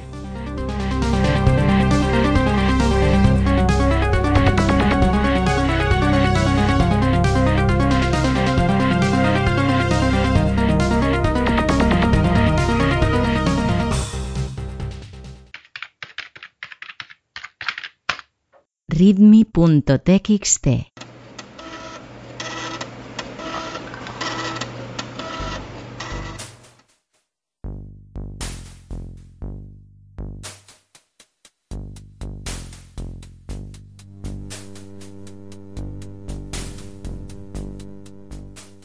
Bueno, pues ya estamos en la parte final del programa, pero, pero antes de leer los comentarios vamos a comentar pues lo que se cuece en la CHUS, ya sabéis, la Asociación para el Conocimiento Humano Universal y Serio, que engloba el MS2 Club, pero otros podcasts también. Y seguimos con el podcast, eh, yo lo voy a llamar así, ¿eh? siempre, el ADSL, ¿vale? El arcade de la semana, ¿no, Antonio? A ver, tú lo puedes llamar como te salgan los cojones, pero es ADLS. Soy disléxico, ¿qué pasa? nada, nada, está, está hecho así ex profeso. Muy bien, bueno, eh, mi talk, ¿vale? Me dice leerlo así, pero ¿qué, qué, qué tal? ¿Qué, ¿Qué estáis haciendo en el podcast este nuevo? Bueno, nuevo, Bien, la 30 verdad y es que- pico números. Eh, Treinta y pico ediciones del arcade de la semana, no así tantos podcasts, ¿no? No sé si vamos ya por el sexto o el séptimo. El Laerte es el que lleva las cuentas. Y nada, seguimos haciendo lo mismo, Javi. Cada semanita, sin faltar ni una, todos los miércoles, porque lo grabamos el martes por la noche, pues comentamos lo que dio de sí el arcade al que se jugó la semana anterior. Uy, pero Antonio, Y- ¿me estás diciendo que vienes aquí a mesa puesta y luego te vas al ADSL, a mesa puesta también? Efectivamente, Y- allí todo y- el curro lo hace la ERTE, yo simplemente llego, troleo lo justo y, y poco más. De, de- de hecho, en la gran mayoría de las ocasiones me planto allí habiendo jugado una o ninguna partida al arcade de la semana. Sí, Javi, sí. Eh, en otros podcasts de gente pues más ilustre dirían, eh, ¿y usted qué hace aquí, señor Antonio? Pero aquí oye, eres una, una persona más. No, yo no, también juego poquito. ¿eh? Digamos, Javi, que yo ya estoy llegando a la edad de sudarme todo el coño. No sé cómo te lo, no sé, no sé cómo te lo explico. Bueno, este mes otra vez tendremos la E de explicit, ¿no? Porque No, nos estamos es que, pasando. la verdad es que con el arcade lo, lo pasamos bastante bien, echamos partidillas, se van a, la verdad es que está entrando muchísima gente nueva al salón recreativo, Eh, está dando pie a, a programar un bot súper chulo, porque cada vez tiene más funcionalidades y funciona mejor, de, Tú estamos cuenta- descubriendo juegos nuevos, joder, yo- Desde que, desde que el bot no lo hago yo, eh, ha tomado un cariz profesional este, este bot. Fíjate lo que te digo, ¿eh? ahí, ahí te lo voy a dejar. Está Mira- quedando estupendo. Mira, Javi, las cosas hay que echarlas a rodar y luego delegar. O sea, que lo has hecho perfecto. No se te puede poner ni una pega. Y bueno, el arcade de la semana, muy bien, muy bien, muy bien. La verdad es que no, no, no, te- no podemos tener quejas. Es media horita de charla distendida, comentando cómo ha ido el juego. La gente parece que se lo pasa bien, parece que está gustando. Eh, van llegando nuevos jugadores al salón recreativo y seguimos cada semanita un juego nuevo. Nada, una excusa Bueno, es lo para que. jugar. Buena es. Sí, sí, es lo que te digo. O sea, ya, ya os lo dije cuando empezamos con el arca de la semana que lo montó la ERTES. Ya os lo dije. Yo cada vez que entraba en un foro retro era para ir a ver la sección de arcades, qué es lo que se cocía y apuntarme a la competición que hubiese en aquel momento. Y es la manera de, de probar juegos, porque si no empiezas ahí con la lista de- del mame y vas dando vueltas, vas dando vueltas y echas un crédito aquí, otro allá, no sé qué. El que más te gustaba en la época, eh, le echas créditos hasta que te lo acabas y el que no, pues ni con un palo. Entonces Nada, así nada. te obligan a jugar a juegos horribles, asquerosos dirían algunos, o directamente pues juegos al azar.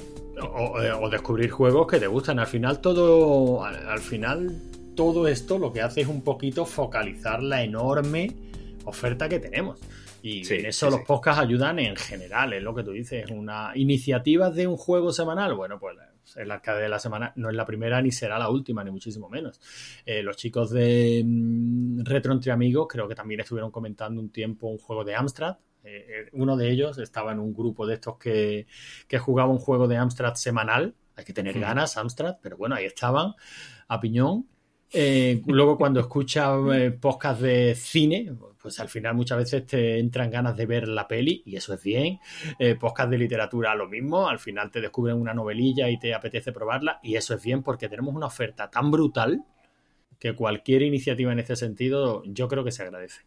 Yo cuando vi aquello de Netflix de ponme algo, yo flipé, digo, a esta gente le pasa lo mismo que a mí, que tienes media hora, tres cuartos y empiezas a dar vueltas ahí y dices, pues se me ha ido la noche, ya a dormir, sin ver nada. Ponme algo, fíjate, ¿eh, Javi, tanto televisión en demanda, tanta, qué, qué enorme vuelta hemos dado para que se asiente la televisión por cable, la televisión en demanda, ve lo que quieras cuando quieras, para al final acabar ¿dónde? En la televisión generalista, pon la tele y a ver qué me echan. Bueno, pero eso ya pasaba en los videoclubs, que te ponías ahí a mirar carátulas y a lo mejor se te iba la tarde hasta que escogías los dos títulos del fin de semana y no veas la de vueltas que le dabas ahí a, a las carátulas, a ver las fotos de detrás, a leerlo, la sinopsis un poquito, a ver qué salía. Así, así era, así. Pero, pero, por favor, no entremos en el videoclub, que entonces no acabamos, ¿eh? Tienes razón, tienes razón.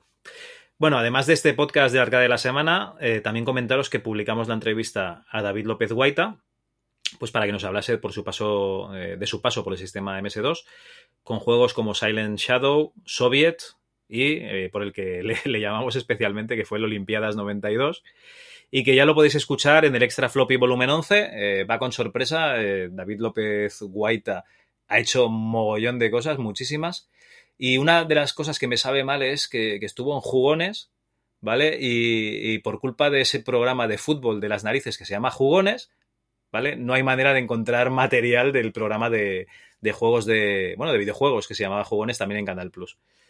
Pero bueno, eh, que hay mogollón de, de, información de su trayectoria y, y además es, es, curioso, ¿no? Porque normalmente hablamos con gente ya de mitad de los 90 y, y estos juegos son de finales de los 80, principios de los 90. Mi entrevista interesantísima, ¿eh? Y creo que también está gustando mucho. Bueno, y si te parece bien, vamos ya con los comentarios. Venga, tú mandas. Pues nada, adelante, campeón. Tú con los comentarios de Evox. Venga, tú sabes que es lo que es lo que me mola, es lo que me gusta.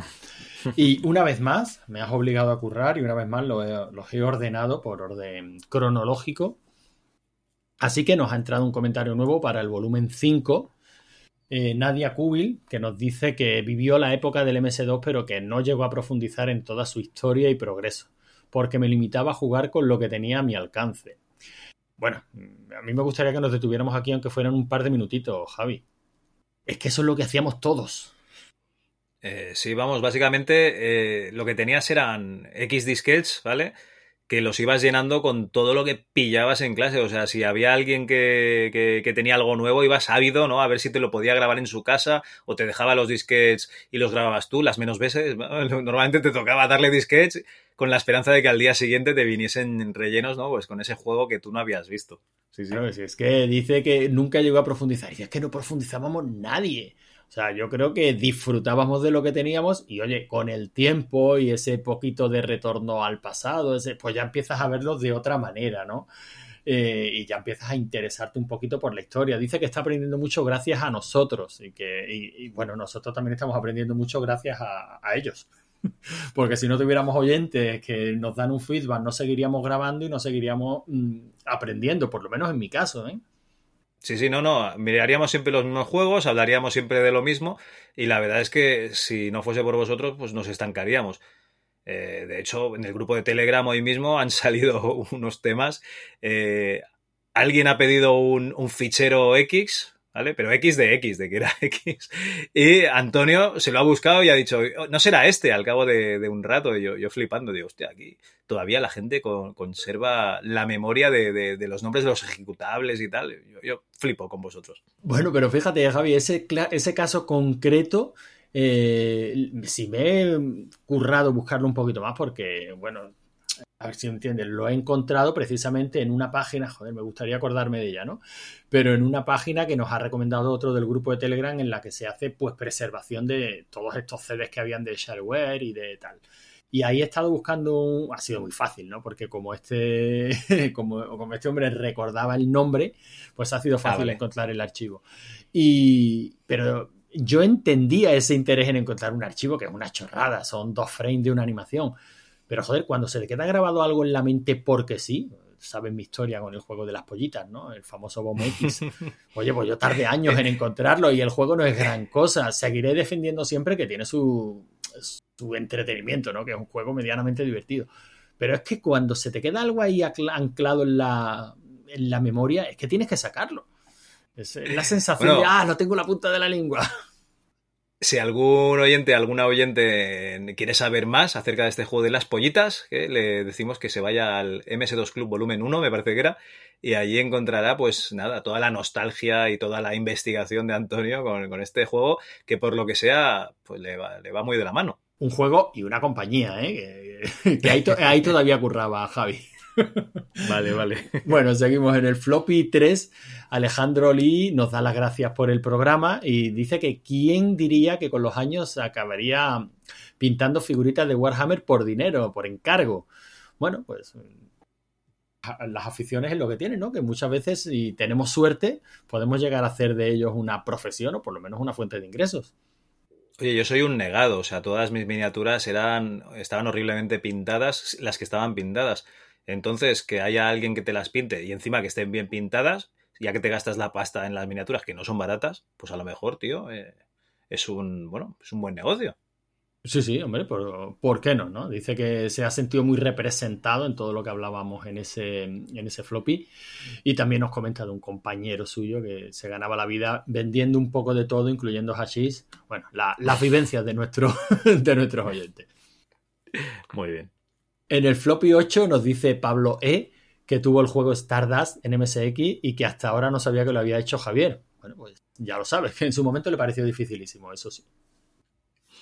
Bueno, yo es que no recuerdo un juego fácil de, de crío, ¿eh?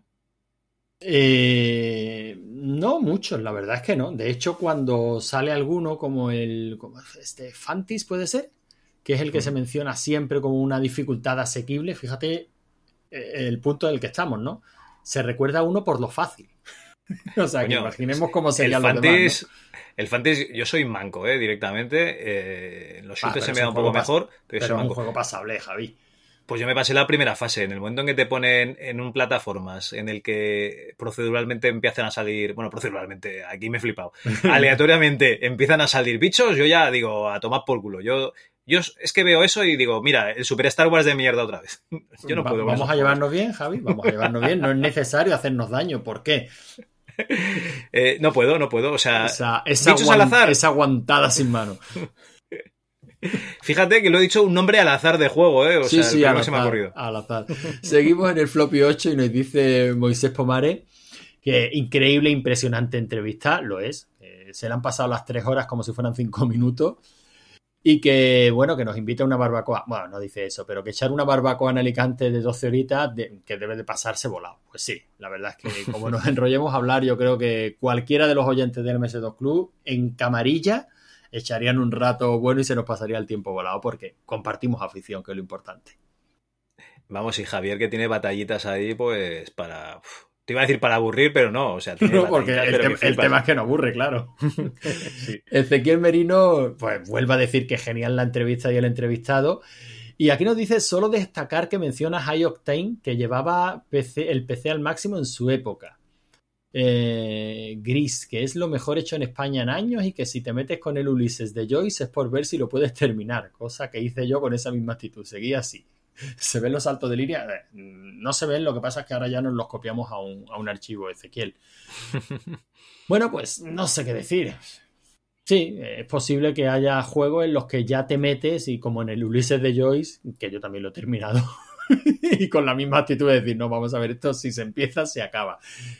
Esa, esa eso es porque eso es porque os gusta sufrir, o sea, Eh, claro, realmente es- hay no- gente no- no. que se pone película de miedo para sufrir, vosotros os, os leéis el Ulises de Joyce, claro. Nada, es que esas son machadas que ya no hacemos, Javi. Ya vamos siendo conscientes de que el tiempo es finito. Y yo tengo que decir que no, que el mejor juego hecho en España es el mod de- del chiquito de Doom, ¿eh? O sea, un, un respeto, ¿eh, Ezequiel? Conrad nos dicen que podrían haber sido tras tres horas de entrevista. Claro que sí. Itmar- Madre mía, pobrecito, pobrecito Jare, que al día siguiente tenía que trabajar, ¿eh? O sea, yo, eh, a las horas que grabamos y yo ya empiezo a ver el reloj y digo, uy, pobrecico, que este se, va a salir escaldado. Y es que, joder, ¿quién fue? Juanjo Muñoz, ¿vale? Juan José Muñoz. Eh, estaba en Japón. Estaba, eran, la- no, no me acuerdo ni qué hora de la madrugada era cuando acabamos de hablar y aún le dedicó un rato más a, a, a Xavi, que estaba haciendo una entrevista conmigo, para poder sacarse un selfie con él y tal. Y digo, hostia, tío, pero qué, qué, qué buena gente, tío, que, que dedican el, el tiempo así a, a la afición eh, sin ningún tipo de, de problema. O sea, muy, muy bien. La verdad es que muchísimas gracias. La verdad es que todo lo que podemos decir de todos los invitados al programa es bueno. Yo creo que por lo menos hasta ahora pocas quejas se pueden tener de la, la disponibilidad de la gente, oye, y, y que el tiempo es, es importante. ¿eh? Y nos están regalando lo más importante que tienen. Sí, ya te digo. Eh, vamos a ver, Itmar nos dice Iguana Forever. Pues sí, pues sí, señor, Iguana Forever. Pues a tope. Y a tope. Rubén Sushi nos dice que está flipando con lo que con lo del Speed Hustle que saliera en 1995 con la poca información que había en la época. Y luego ya nos comenta que hoy día incluso que nos chorrean los tutoriales gratuitos y los cursos gratuitos y tal, que él ha intentado con el Unreal 4 hacer algo y, y que se le hace complejo y abrumador. Bueno, a ver, pero tened en cuenta que, que Jare, o sea, es, es mucho Jare, o sea, seguramente yo me empiezas a explicar cómo funciona el, el motor en la época de lo que sea y, y soy un negado, ¿no? Pero, pero a ver, es que hay, hay gente privilegiada, joder. Sí, es que por supuesto la voluntad es importante, pero el talento también. Yo, yo A ver, escucho historias cuando- de estos desarrolladores que con lo con la información que tenían en la época, es que ya no se trata solo de ponerle voluntad y tiempo, Javi. Se trata de la información que tenían en la época. Joder, que eh, Ángel Cuñado, el que hizo el Blade, tenía ya en el 97, 96-97, tenía un, prototipo que tú lo ves y dices, eh, me, voy a mear en el Quake con este prototipo, pero claro, eh, tardaron muchos años en salir, a lo mejor es que no teníamos ningún tipo de, de apoyo ¿no? aquí a la industria, Buf, nunca ha habido Pues ese- industria claro, que no había industria. En fin. Entonces, eh, hay muchísima gente que es muy, muy, muy buena y, y no ha sido, no se ha tenido que dedicar a, o sea, ¿cómo, cómo os lo diría? Se ha tenido que dedicar a otras cosas, no ha habido el ostracismo, pero a lo mejor no ha podido sacar eh, el 100% de sí mismo por culpa de, pues eso, de la idiosincrasia de este país, eh, directamente. Así, así es. Tristemente así es. Bueno, y nos vamos al volumen 13, en el que J. Barneo nos dice que va a guardar su audio dedicado y su beso virtual de Beatriz Rico para siempre. Muchas gracias a todos por el libro. Eh, Vamos a hacer un especial hablando del libro, Javi. Hola, soy Beatriz Rico y a todos los oyentes de MS2 Club, los oyentes y las oyentes, os mando un beso fortísimo. A ver, a ver si os llega. ¡Mua! ¿Sí? ¿Llegó? Otro. Pues yo es que me lo estoy dejando para verano, que ahora es que voy de, de culo, la verdad. Pues mira, Vale, eh, me- yo voy adelantando que me he reído cosa mala. Pues nada. cosa mala. O sea, para mí se quedan frases como estoy hecha una espartana Y luego el piropo con el que ya pretendo que se ponga en mi lápida, que es el de Morena con menos culo también se caga. o sea, el libro es divertidísimo. O sea, yo leía los leía los comentarios en Amazon que, que Beatriz suele colgar por Twitter y evidentemente pensaba, hombre, es un, un encanto, pero evidentemente tiene que vender su libro y está haciendo lo que llaman cherry picking, ¿no? Está cogiendo solo los comentarios positivos. Los más granados, ¿no? Eh, pero que va, o sea, el libro es divertidísimo de mi mujer decirme, mira, tan bueno es, y digo, mira, yo tampoco estoy hablando que esto sea el Ulises de Joyce. Vamos a ser serios, es una novelita corta para leer en dos, tres tardes, pero te ríes. O sea, yo me lo he pasado bomba. Pues nada, oye, más ganas me están entrando aún de leerlo cuando pueda, tío. Muy divertido. Eh, Roberto C nos dice, muy fan del concurso que os habéis inventado. Vamos a ser serios, Roberto. Se lo ha inventado Javi.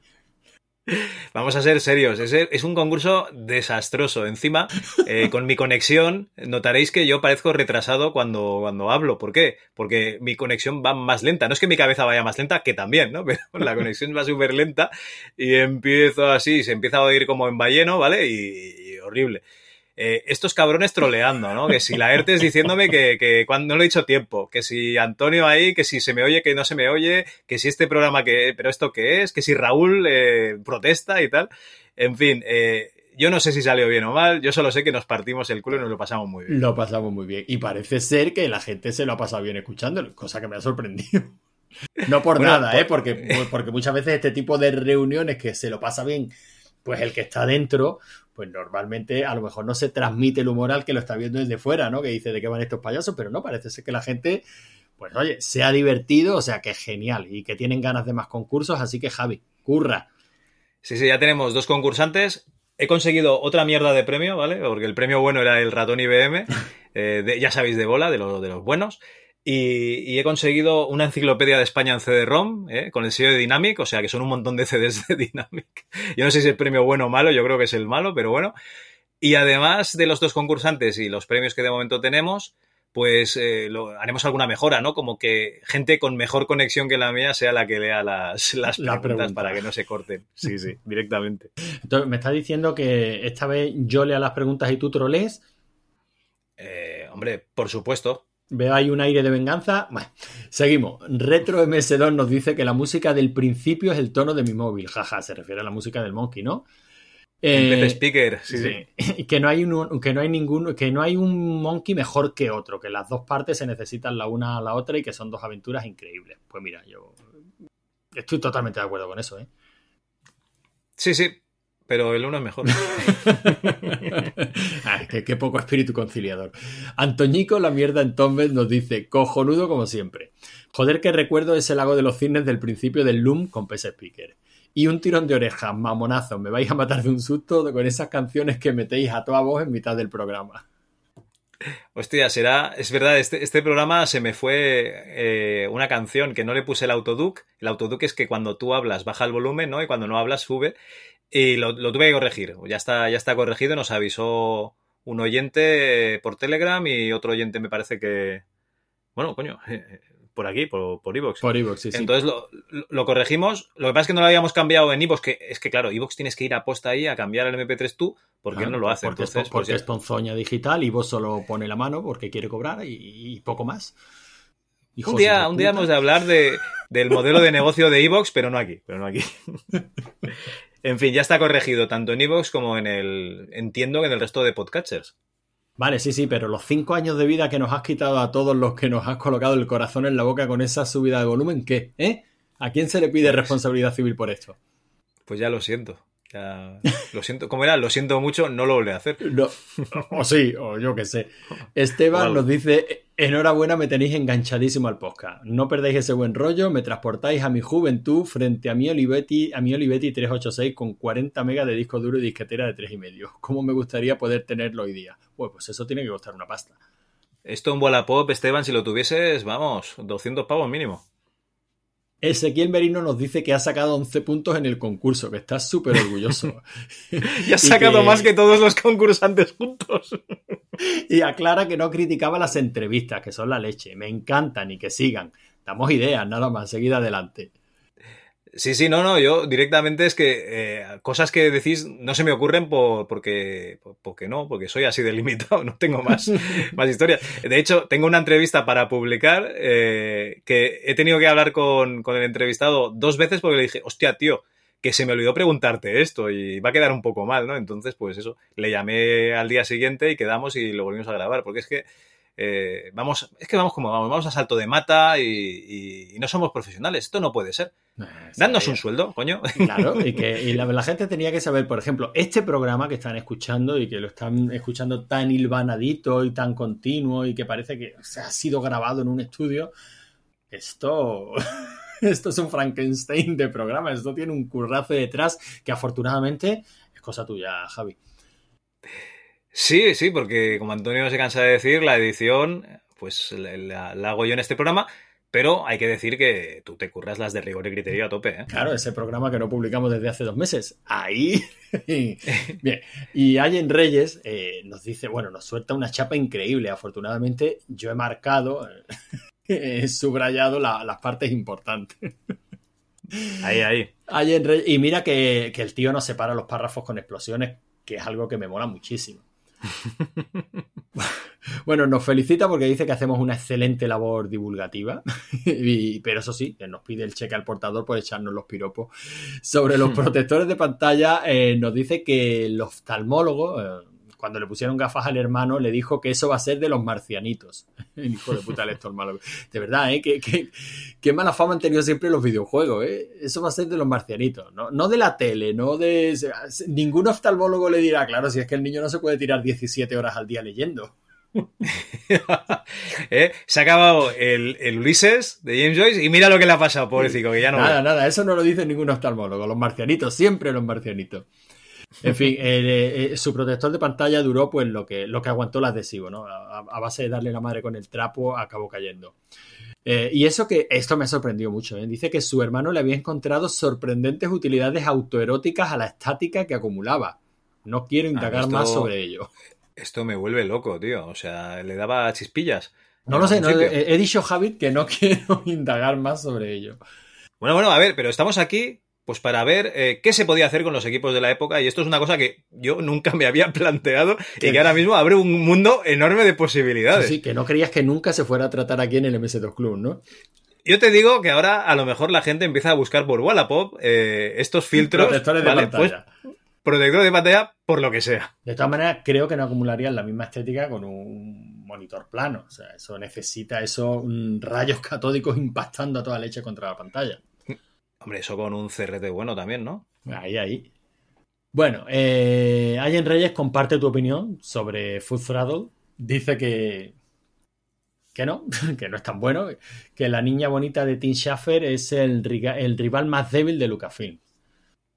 Bueno, pero es que. Bueno, no sé si el más juego- débil, pero y oye, que el juego está bien, ¿eh? Sí, no, pero es que además hay muchos, que es que realmente si te pones a, a ver todos los juegos de, de Lucas más conocidos son muy, muy buenos y que uno no sea tan bueno, pues oye, ¿cómo te lo diría? Un juego muy bueno de otra compañía puede ser un juego mediocre en Lucas, así de claro te lo digo. Eh, exactamente el mismo ejemplo que se pone siempre con Pixar, por ejemplo, que cuando le sale una peli bien, todo el mundo la pone a parir como si fuera un mojón. No, no, la peli está bien. Lo que pasa es que no es la obra maestra a la que nos tiene acostumbrados, ¿no? Y, y en Lucas, pues pasaba lo mismo. Luego mm, dedica un par de, de párrafos en condiciones, pues, a, a putear a Tim Schafer. ah, pues bien, bien. Que no, que, que no vale tanto, que cuando. mm, Que sí, que es que el guion del Día del Tentáculo era suyo, pero luego te pones a leer y dices, "Ay, tan suyo no era, y las ideas mejores del Día del Tentáculo, pues tampoco eran suyas. en fin. Bueno, no sé. Allen Reyes, Allen Reyes, tío, que Tim Schafer escucha este podcast y, y lo vas a tener llorando en un rincón todo el mes. No, ¿eh? no, o te, o te va a ir a buscar y te revienta. Luego, luego nos dice que le horroriza descubrir una arista más en el oscuro pasado de Don Logarán, con ese acoso a un pobre muchacho indefenso simplemente por estudiar inglés. No, no, no, no, no, yo no acoso a este muchacho. Yo simplemente relato que en la época, cuando este muchacho nos decía full throttle, nos reíamos de él. Porque en nuestros tiempos se decía full trote, full trote. Hostia, estoy- estaba escuchando el RM30 eh, de este mes, que ya ha salido, y, y han comentado el caso del R-Type. ¿Qué, qué decías? Claro, la R, decías R en castellano, ¿no? Claro, y el por type supuesto. lo decías bien. Es verdad, ¿eh? Coño, R-type, ¿no? O R-type, ¿no? Pero R-type. Claro, claro. Bueno, esa, en fin, eh, la relación ancestral del español con el inglés, eso, eso, eso no, no vamos a arreglarlo aquí ahora. También nos dice que el Doom, a, pesar de ser más antiguo y más tosco, ha envejecido mejor que el primer Quake. Yo creo que en eso estuvimos de acuerdo los dos, aunque tú le has seguido dando, ¿no? Yo le estoy dando lo que pasa es que, a ver. Le eh, estás cogiendo el, el punto tema- por lo que te he leído. Sí, no, no, el tema del Quake es el siguiente, que como son polígonos y no puedes mover tanta chicha, ¿vale? No puedes mover tantos enemigos, eh, tiene sus trucos. Por ejemplo, si abres una habitación con X enemigos, pues solo te empezarán a salir de uno en uno, tienes que ir a tú ahí a perseguirlos y tal. Y más de cuatro enemigos a la vez no vas a ver en ningún sitio. De hecho, lo normal es uno, dos o, tres ya es la, la fiesta mayor, ¿no? Por eso cuestan tanto de matar, porque hay menos. Entonces, acostumbrarte de un juego tan rápido como, como Doom, con mogollón de sprites ahí de enemigos a toda pastilla y tal, a uno así tan. A un Doom 3, ¿vale? Para que nos hagamos una idea, que hay más pasillero con, con eh, menos enemigos y tal, pues, pues cuesta, ¿no? Pero en el momento en que le coges el puntillo, pues está chulo. Y está chulo por los escenarios, o sea, es que. Es que eran muy buenos, joder, es que son muy, muy buenos. ¿Cómo es? El peor juego de, de ID Software es, una obra maestra en cualquier otra compañía. Claro, sí, sí, estamos... Es que también hay que ver siempre qué es lo que le estamos pidiendo, ¿no? A, que, a qué compañía, a qué nos tienen acostumbrados. Es como, joder, el peor podcast del MS2 Club, pues, pues, es, pues es mejor que prácticamente cualquier podcast de... Y me venía arriba. De MS2. No, de no. MS2 de, de- en, En castellano, que no hay. claro, sí, sí. claro. Vale, vale. Bueno, eh, ¿qué, más, ¿qué más nos dice? Nos dice un poquito. Ah, bueno, que le ha gustado mucho el dossier sobre el DOSBox Pure y que lo va a probar. Bueno, ya nos contará qué tal qué le ha parecido. Y que el concurso de MS2, pues a ver si se convierte en sección fija. Eh, va a ser que no. Que Juan Gómez Jurado y John Romero no se merecen salir en el MS2 Club porque un podcast como este merece más calidad y tiene toda la razón del mundo. Y, poco más, que me, me parecen interesantísimos los, los artículos, sí, sí, digo bien, los artículos de Allen Reyes como comentario, pero joder, a ver si se anima algún día y viene aquí y lo habla todo esto con nosotros. Claro que sí, a ver, eh, Allen Reyes, tío, eh, valor, échale valor, que no puedes tener una voz tan, tan difícil de escuchar, No, joder. no, coño, peor que la de Javi no va a ser. Eh, Claro. Y luego, por último, en el último floppy, el de las Olimpiadas, Jonasi nos dice que no vea la cara que se le tiene que quedar a un programador cuando le dicen, toma, haz un juego de atletismo. pues sí, la verdad, es que, la verdad es que sí, no tiene que ser fácil. Pero que muy interesante el podcast. Coño, pero eso ya nos lo decía Jorge Rosado cuando le, le- van allá a Dynamic. Hostia, ¿y ¿qué, qué vamos a hacer? Toma, el PC atletismo. Y tú, hostia, pero qué mierda Pero qué mierda es esta, sí, sí. Bueno, y por parte de Ivor nada más, Javi. Pues nada, muy bien. Bueno, el tema del concurso sección fija que comentaba antes Allen Reyes, eh, eh, tenemos un premio bueno que dar ya, que es eh, este ratón que queda en caja, IBM, ya sabéis. Y luego ya tenemos basurilla. Entonces, si queréis que haya más concursos, pues igual tenéis que poner vosotros el premio. Mm, Un segundo. si alguien se anima, Un segundo, Javi. Telemendicidad. La telemendicidad es el futuro. yo, Telemendicidad. a- yo aquí lo que haría sería pinchar el- la voz de Tony. Claro, sí, sí, sí. Y aparte tengo, si es que leche no la tenía preparada, pero tenemos por ahí el corte. Pues nada, lo metemos ahí. Sí, sí, es lo que pega. Telemendicidad. Telemendicidad es el futuro. Pues lo dicho, telemendicidad, ¿no? Y, si alguien quiere donar, pues más concursos habrá, porque no nos vamos a poner a grabar el podcast y encima a dar premios. Sí, hombre, ¿qué, qué- qué os pensáis que es esto, hombre? Bueno, vamos a los comentarios de la web, que esos son los que más te golan, ¿no? Hombre, eso yo ahora me, me echo para atrás, me pongo cómodo. Cabrón. Bueno, en el volumen 11, el de las aventuras conversacionales, Olishe dice que aún se está poniendo al día con nuestros podcasts y que probó algunas aventuras de texto en su CPC, pues como Don Quijote, Jabato, La Guerra de las Vajillas o Los pájaros de Bangkok, y que en ninguna aguantó más de 20 minutos. Pero que al escuchar eh, el programa le están entrando ganas de volver a intentarlo. ¿Vale? Sí, eso siempre pasa. Escuchas un programa, te motivas y luego eh, otra vez. Que no me gusta. Luego, luego te, enfrentes con- te enfrentas a la dura realidad, descubres que, joder, si es que no es tu género, joder, que no te gustan, ya está, no pasa nada, si es que no nos tiene que gustar todo. Eso es verdad. Yo aborrezco Bueno, nos los juegos culmina- de golf. Bueno, a ver, no están tan mal. No. Nos conmina a seguir así, ¿vale? En el volumen 13, que es el anterior, el del concurso, Javier de la Abadía del Juego dice que en su modesta opinión Monkey Island 2 es la mejor aventura gráfica jamás realizada por su calidad y diseño de puzzles, libertad de movimientos y frentes abiertos que tiene. Sin embargo, dice que no es la aventura gráfica que más le gusta. Por ejemplo, le parece que Monkey Island 1 es más legendaria, ¿vale? Dice que lo jugó por primera vez en un 286 a 12 MHz y con un monitor VGA color de 12 pulgadas y que era una mejora bestial al primer Monkey y que lo ha jugado en los siguientes PCs que ha tenido y en todas las reediciones. De hecho, comenta que se está pasando la saga junto a su mujer y que ya van por la cuarta entrega.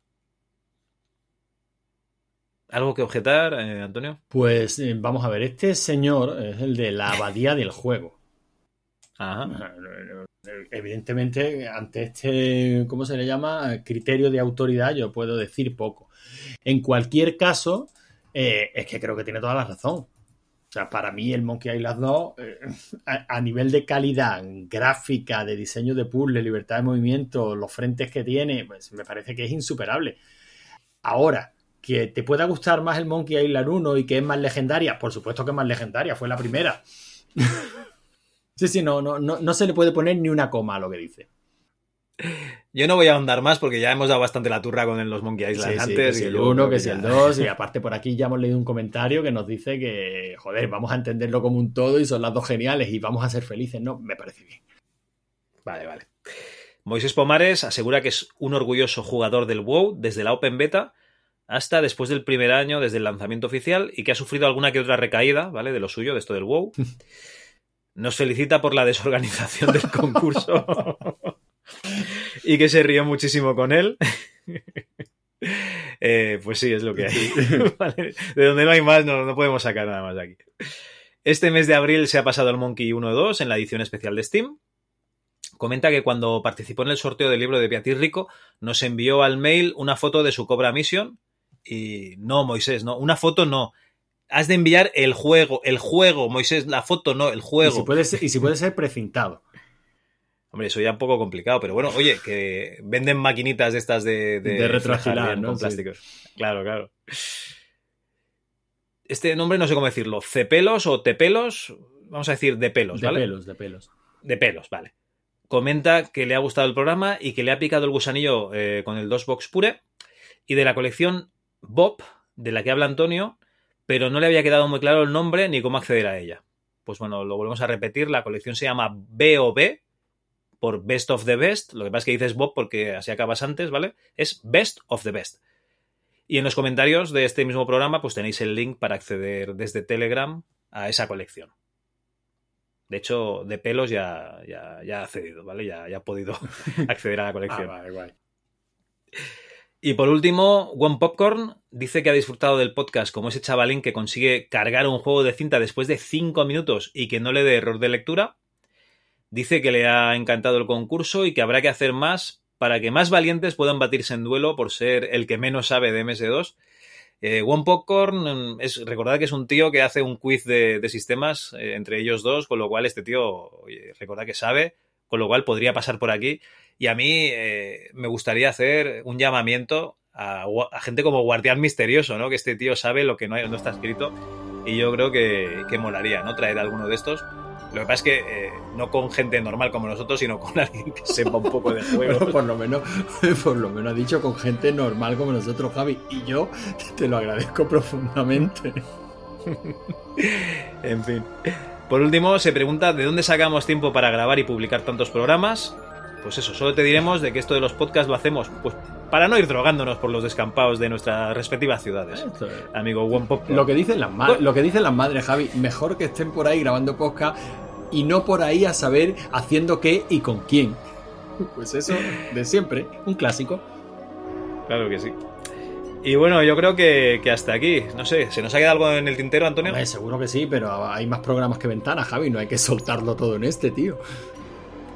Bueno, eh, os avisamos de un par de cositas que vamos a hacer eh, en breve. Una de ellas es hablar de los CD Mix. No sé cuándo llegará, pero tenemos que, que hablar de esta gran colección, ¿no? Que acercó a precios populares el software a muchos hogares.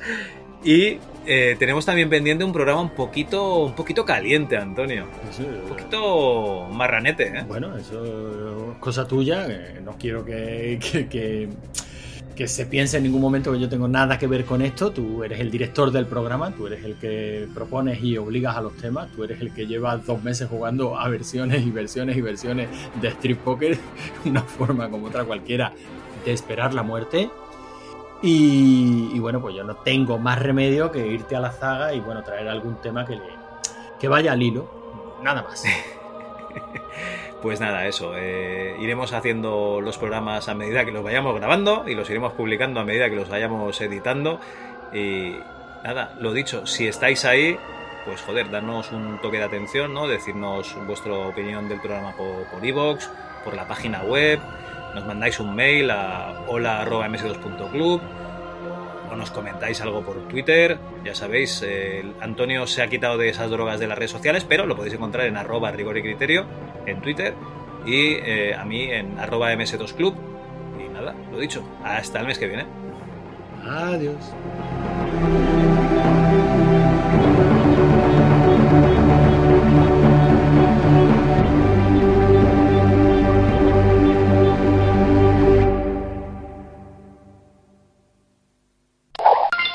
La ayuda de Office ya se ha indexado. ¿Qué deseas saber? Coño, el clip ese. Pues nada, mira, que ya no te necesito, que me voy a echar una partida al Doom. ¿Ya? Venga, no te pongas así. ¿Te echas una partida conmigo? ¿Estás seguro? Sí, hombre. Que donde juega uno juegan dos. Venga, vamos. ¡Hurra! Siempre he querido probarlo. Pues venga, va, vamos a darle. Venga, vamos a reventar demonios. Veo que deseas eliminar de forma violenta seres demoníacos. Desea utilizar motosierra, pistola, escopeta recortada, ametralladora rotativa. Ay, madre, pero qué peñazo de ayuda.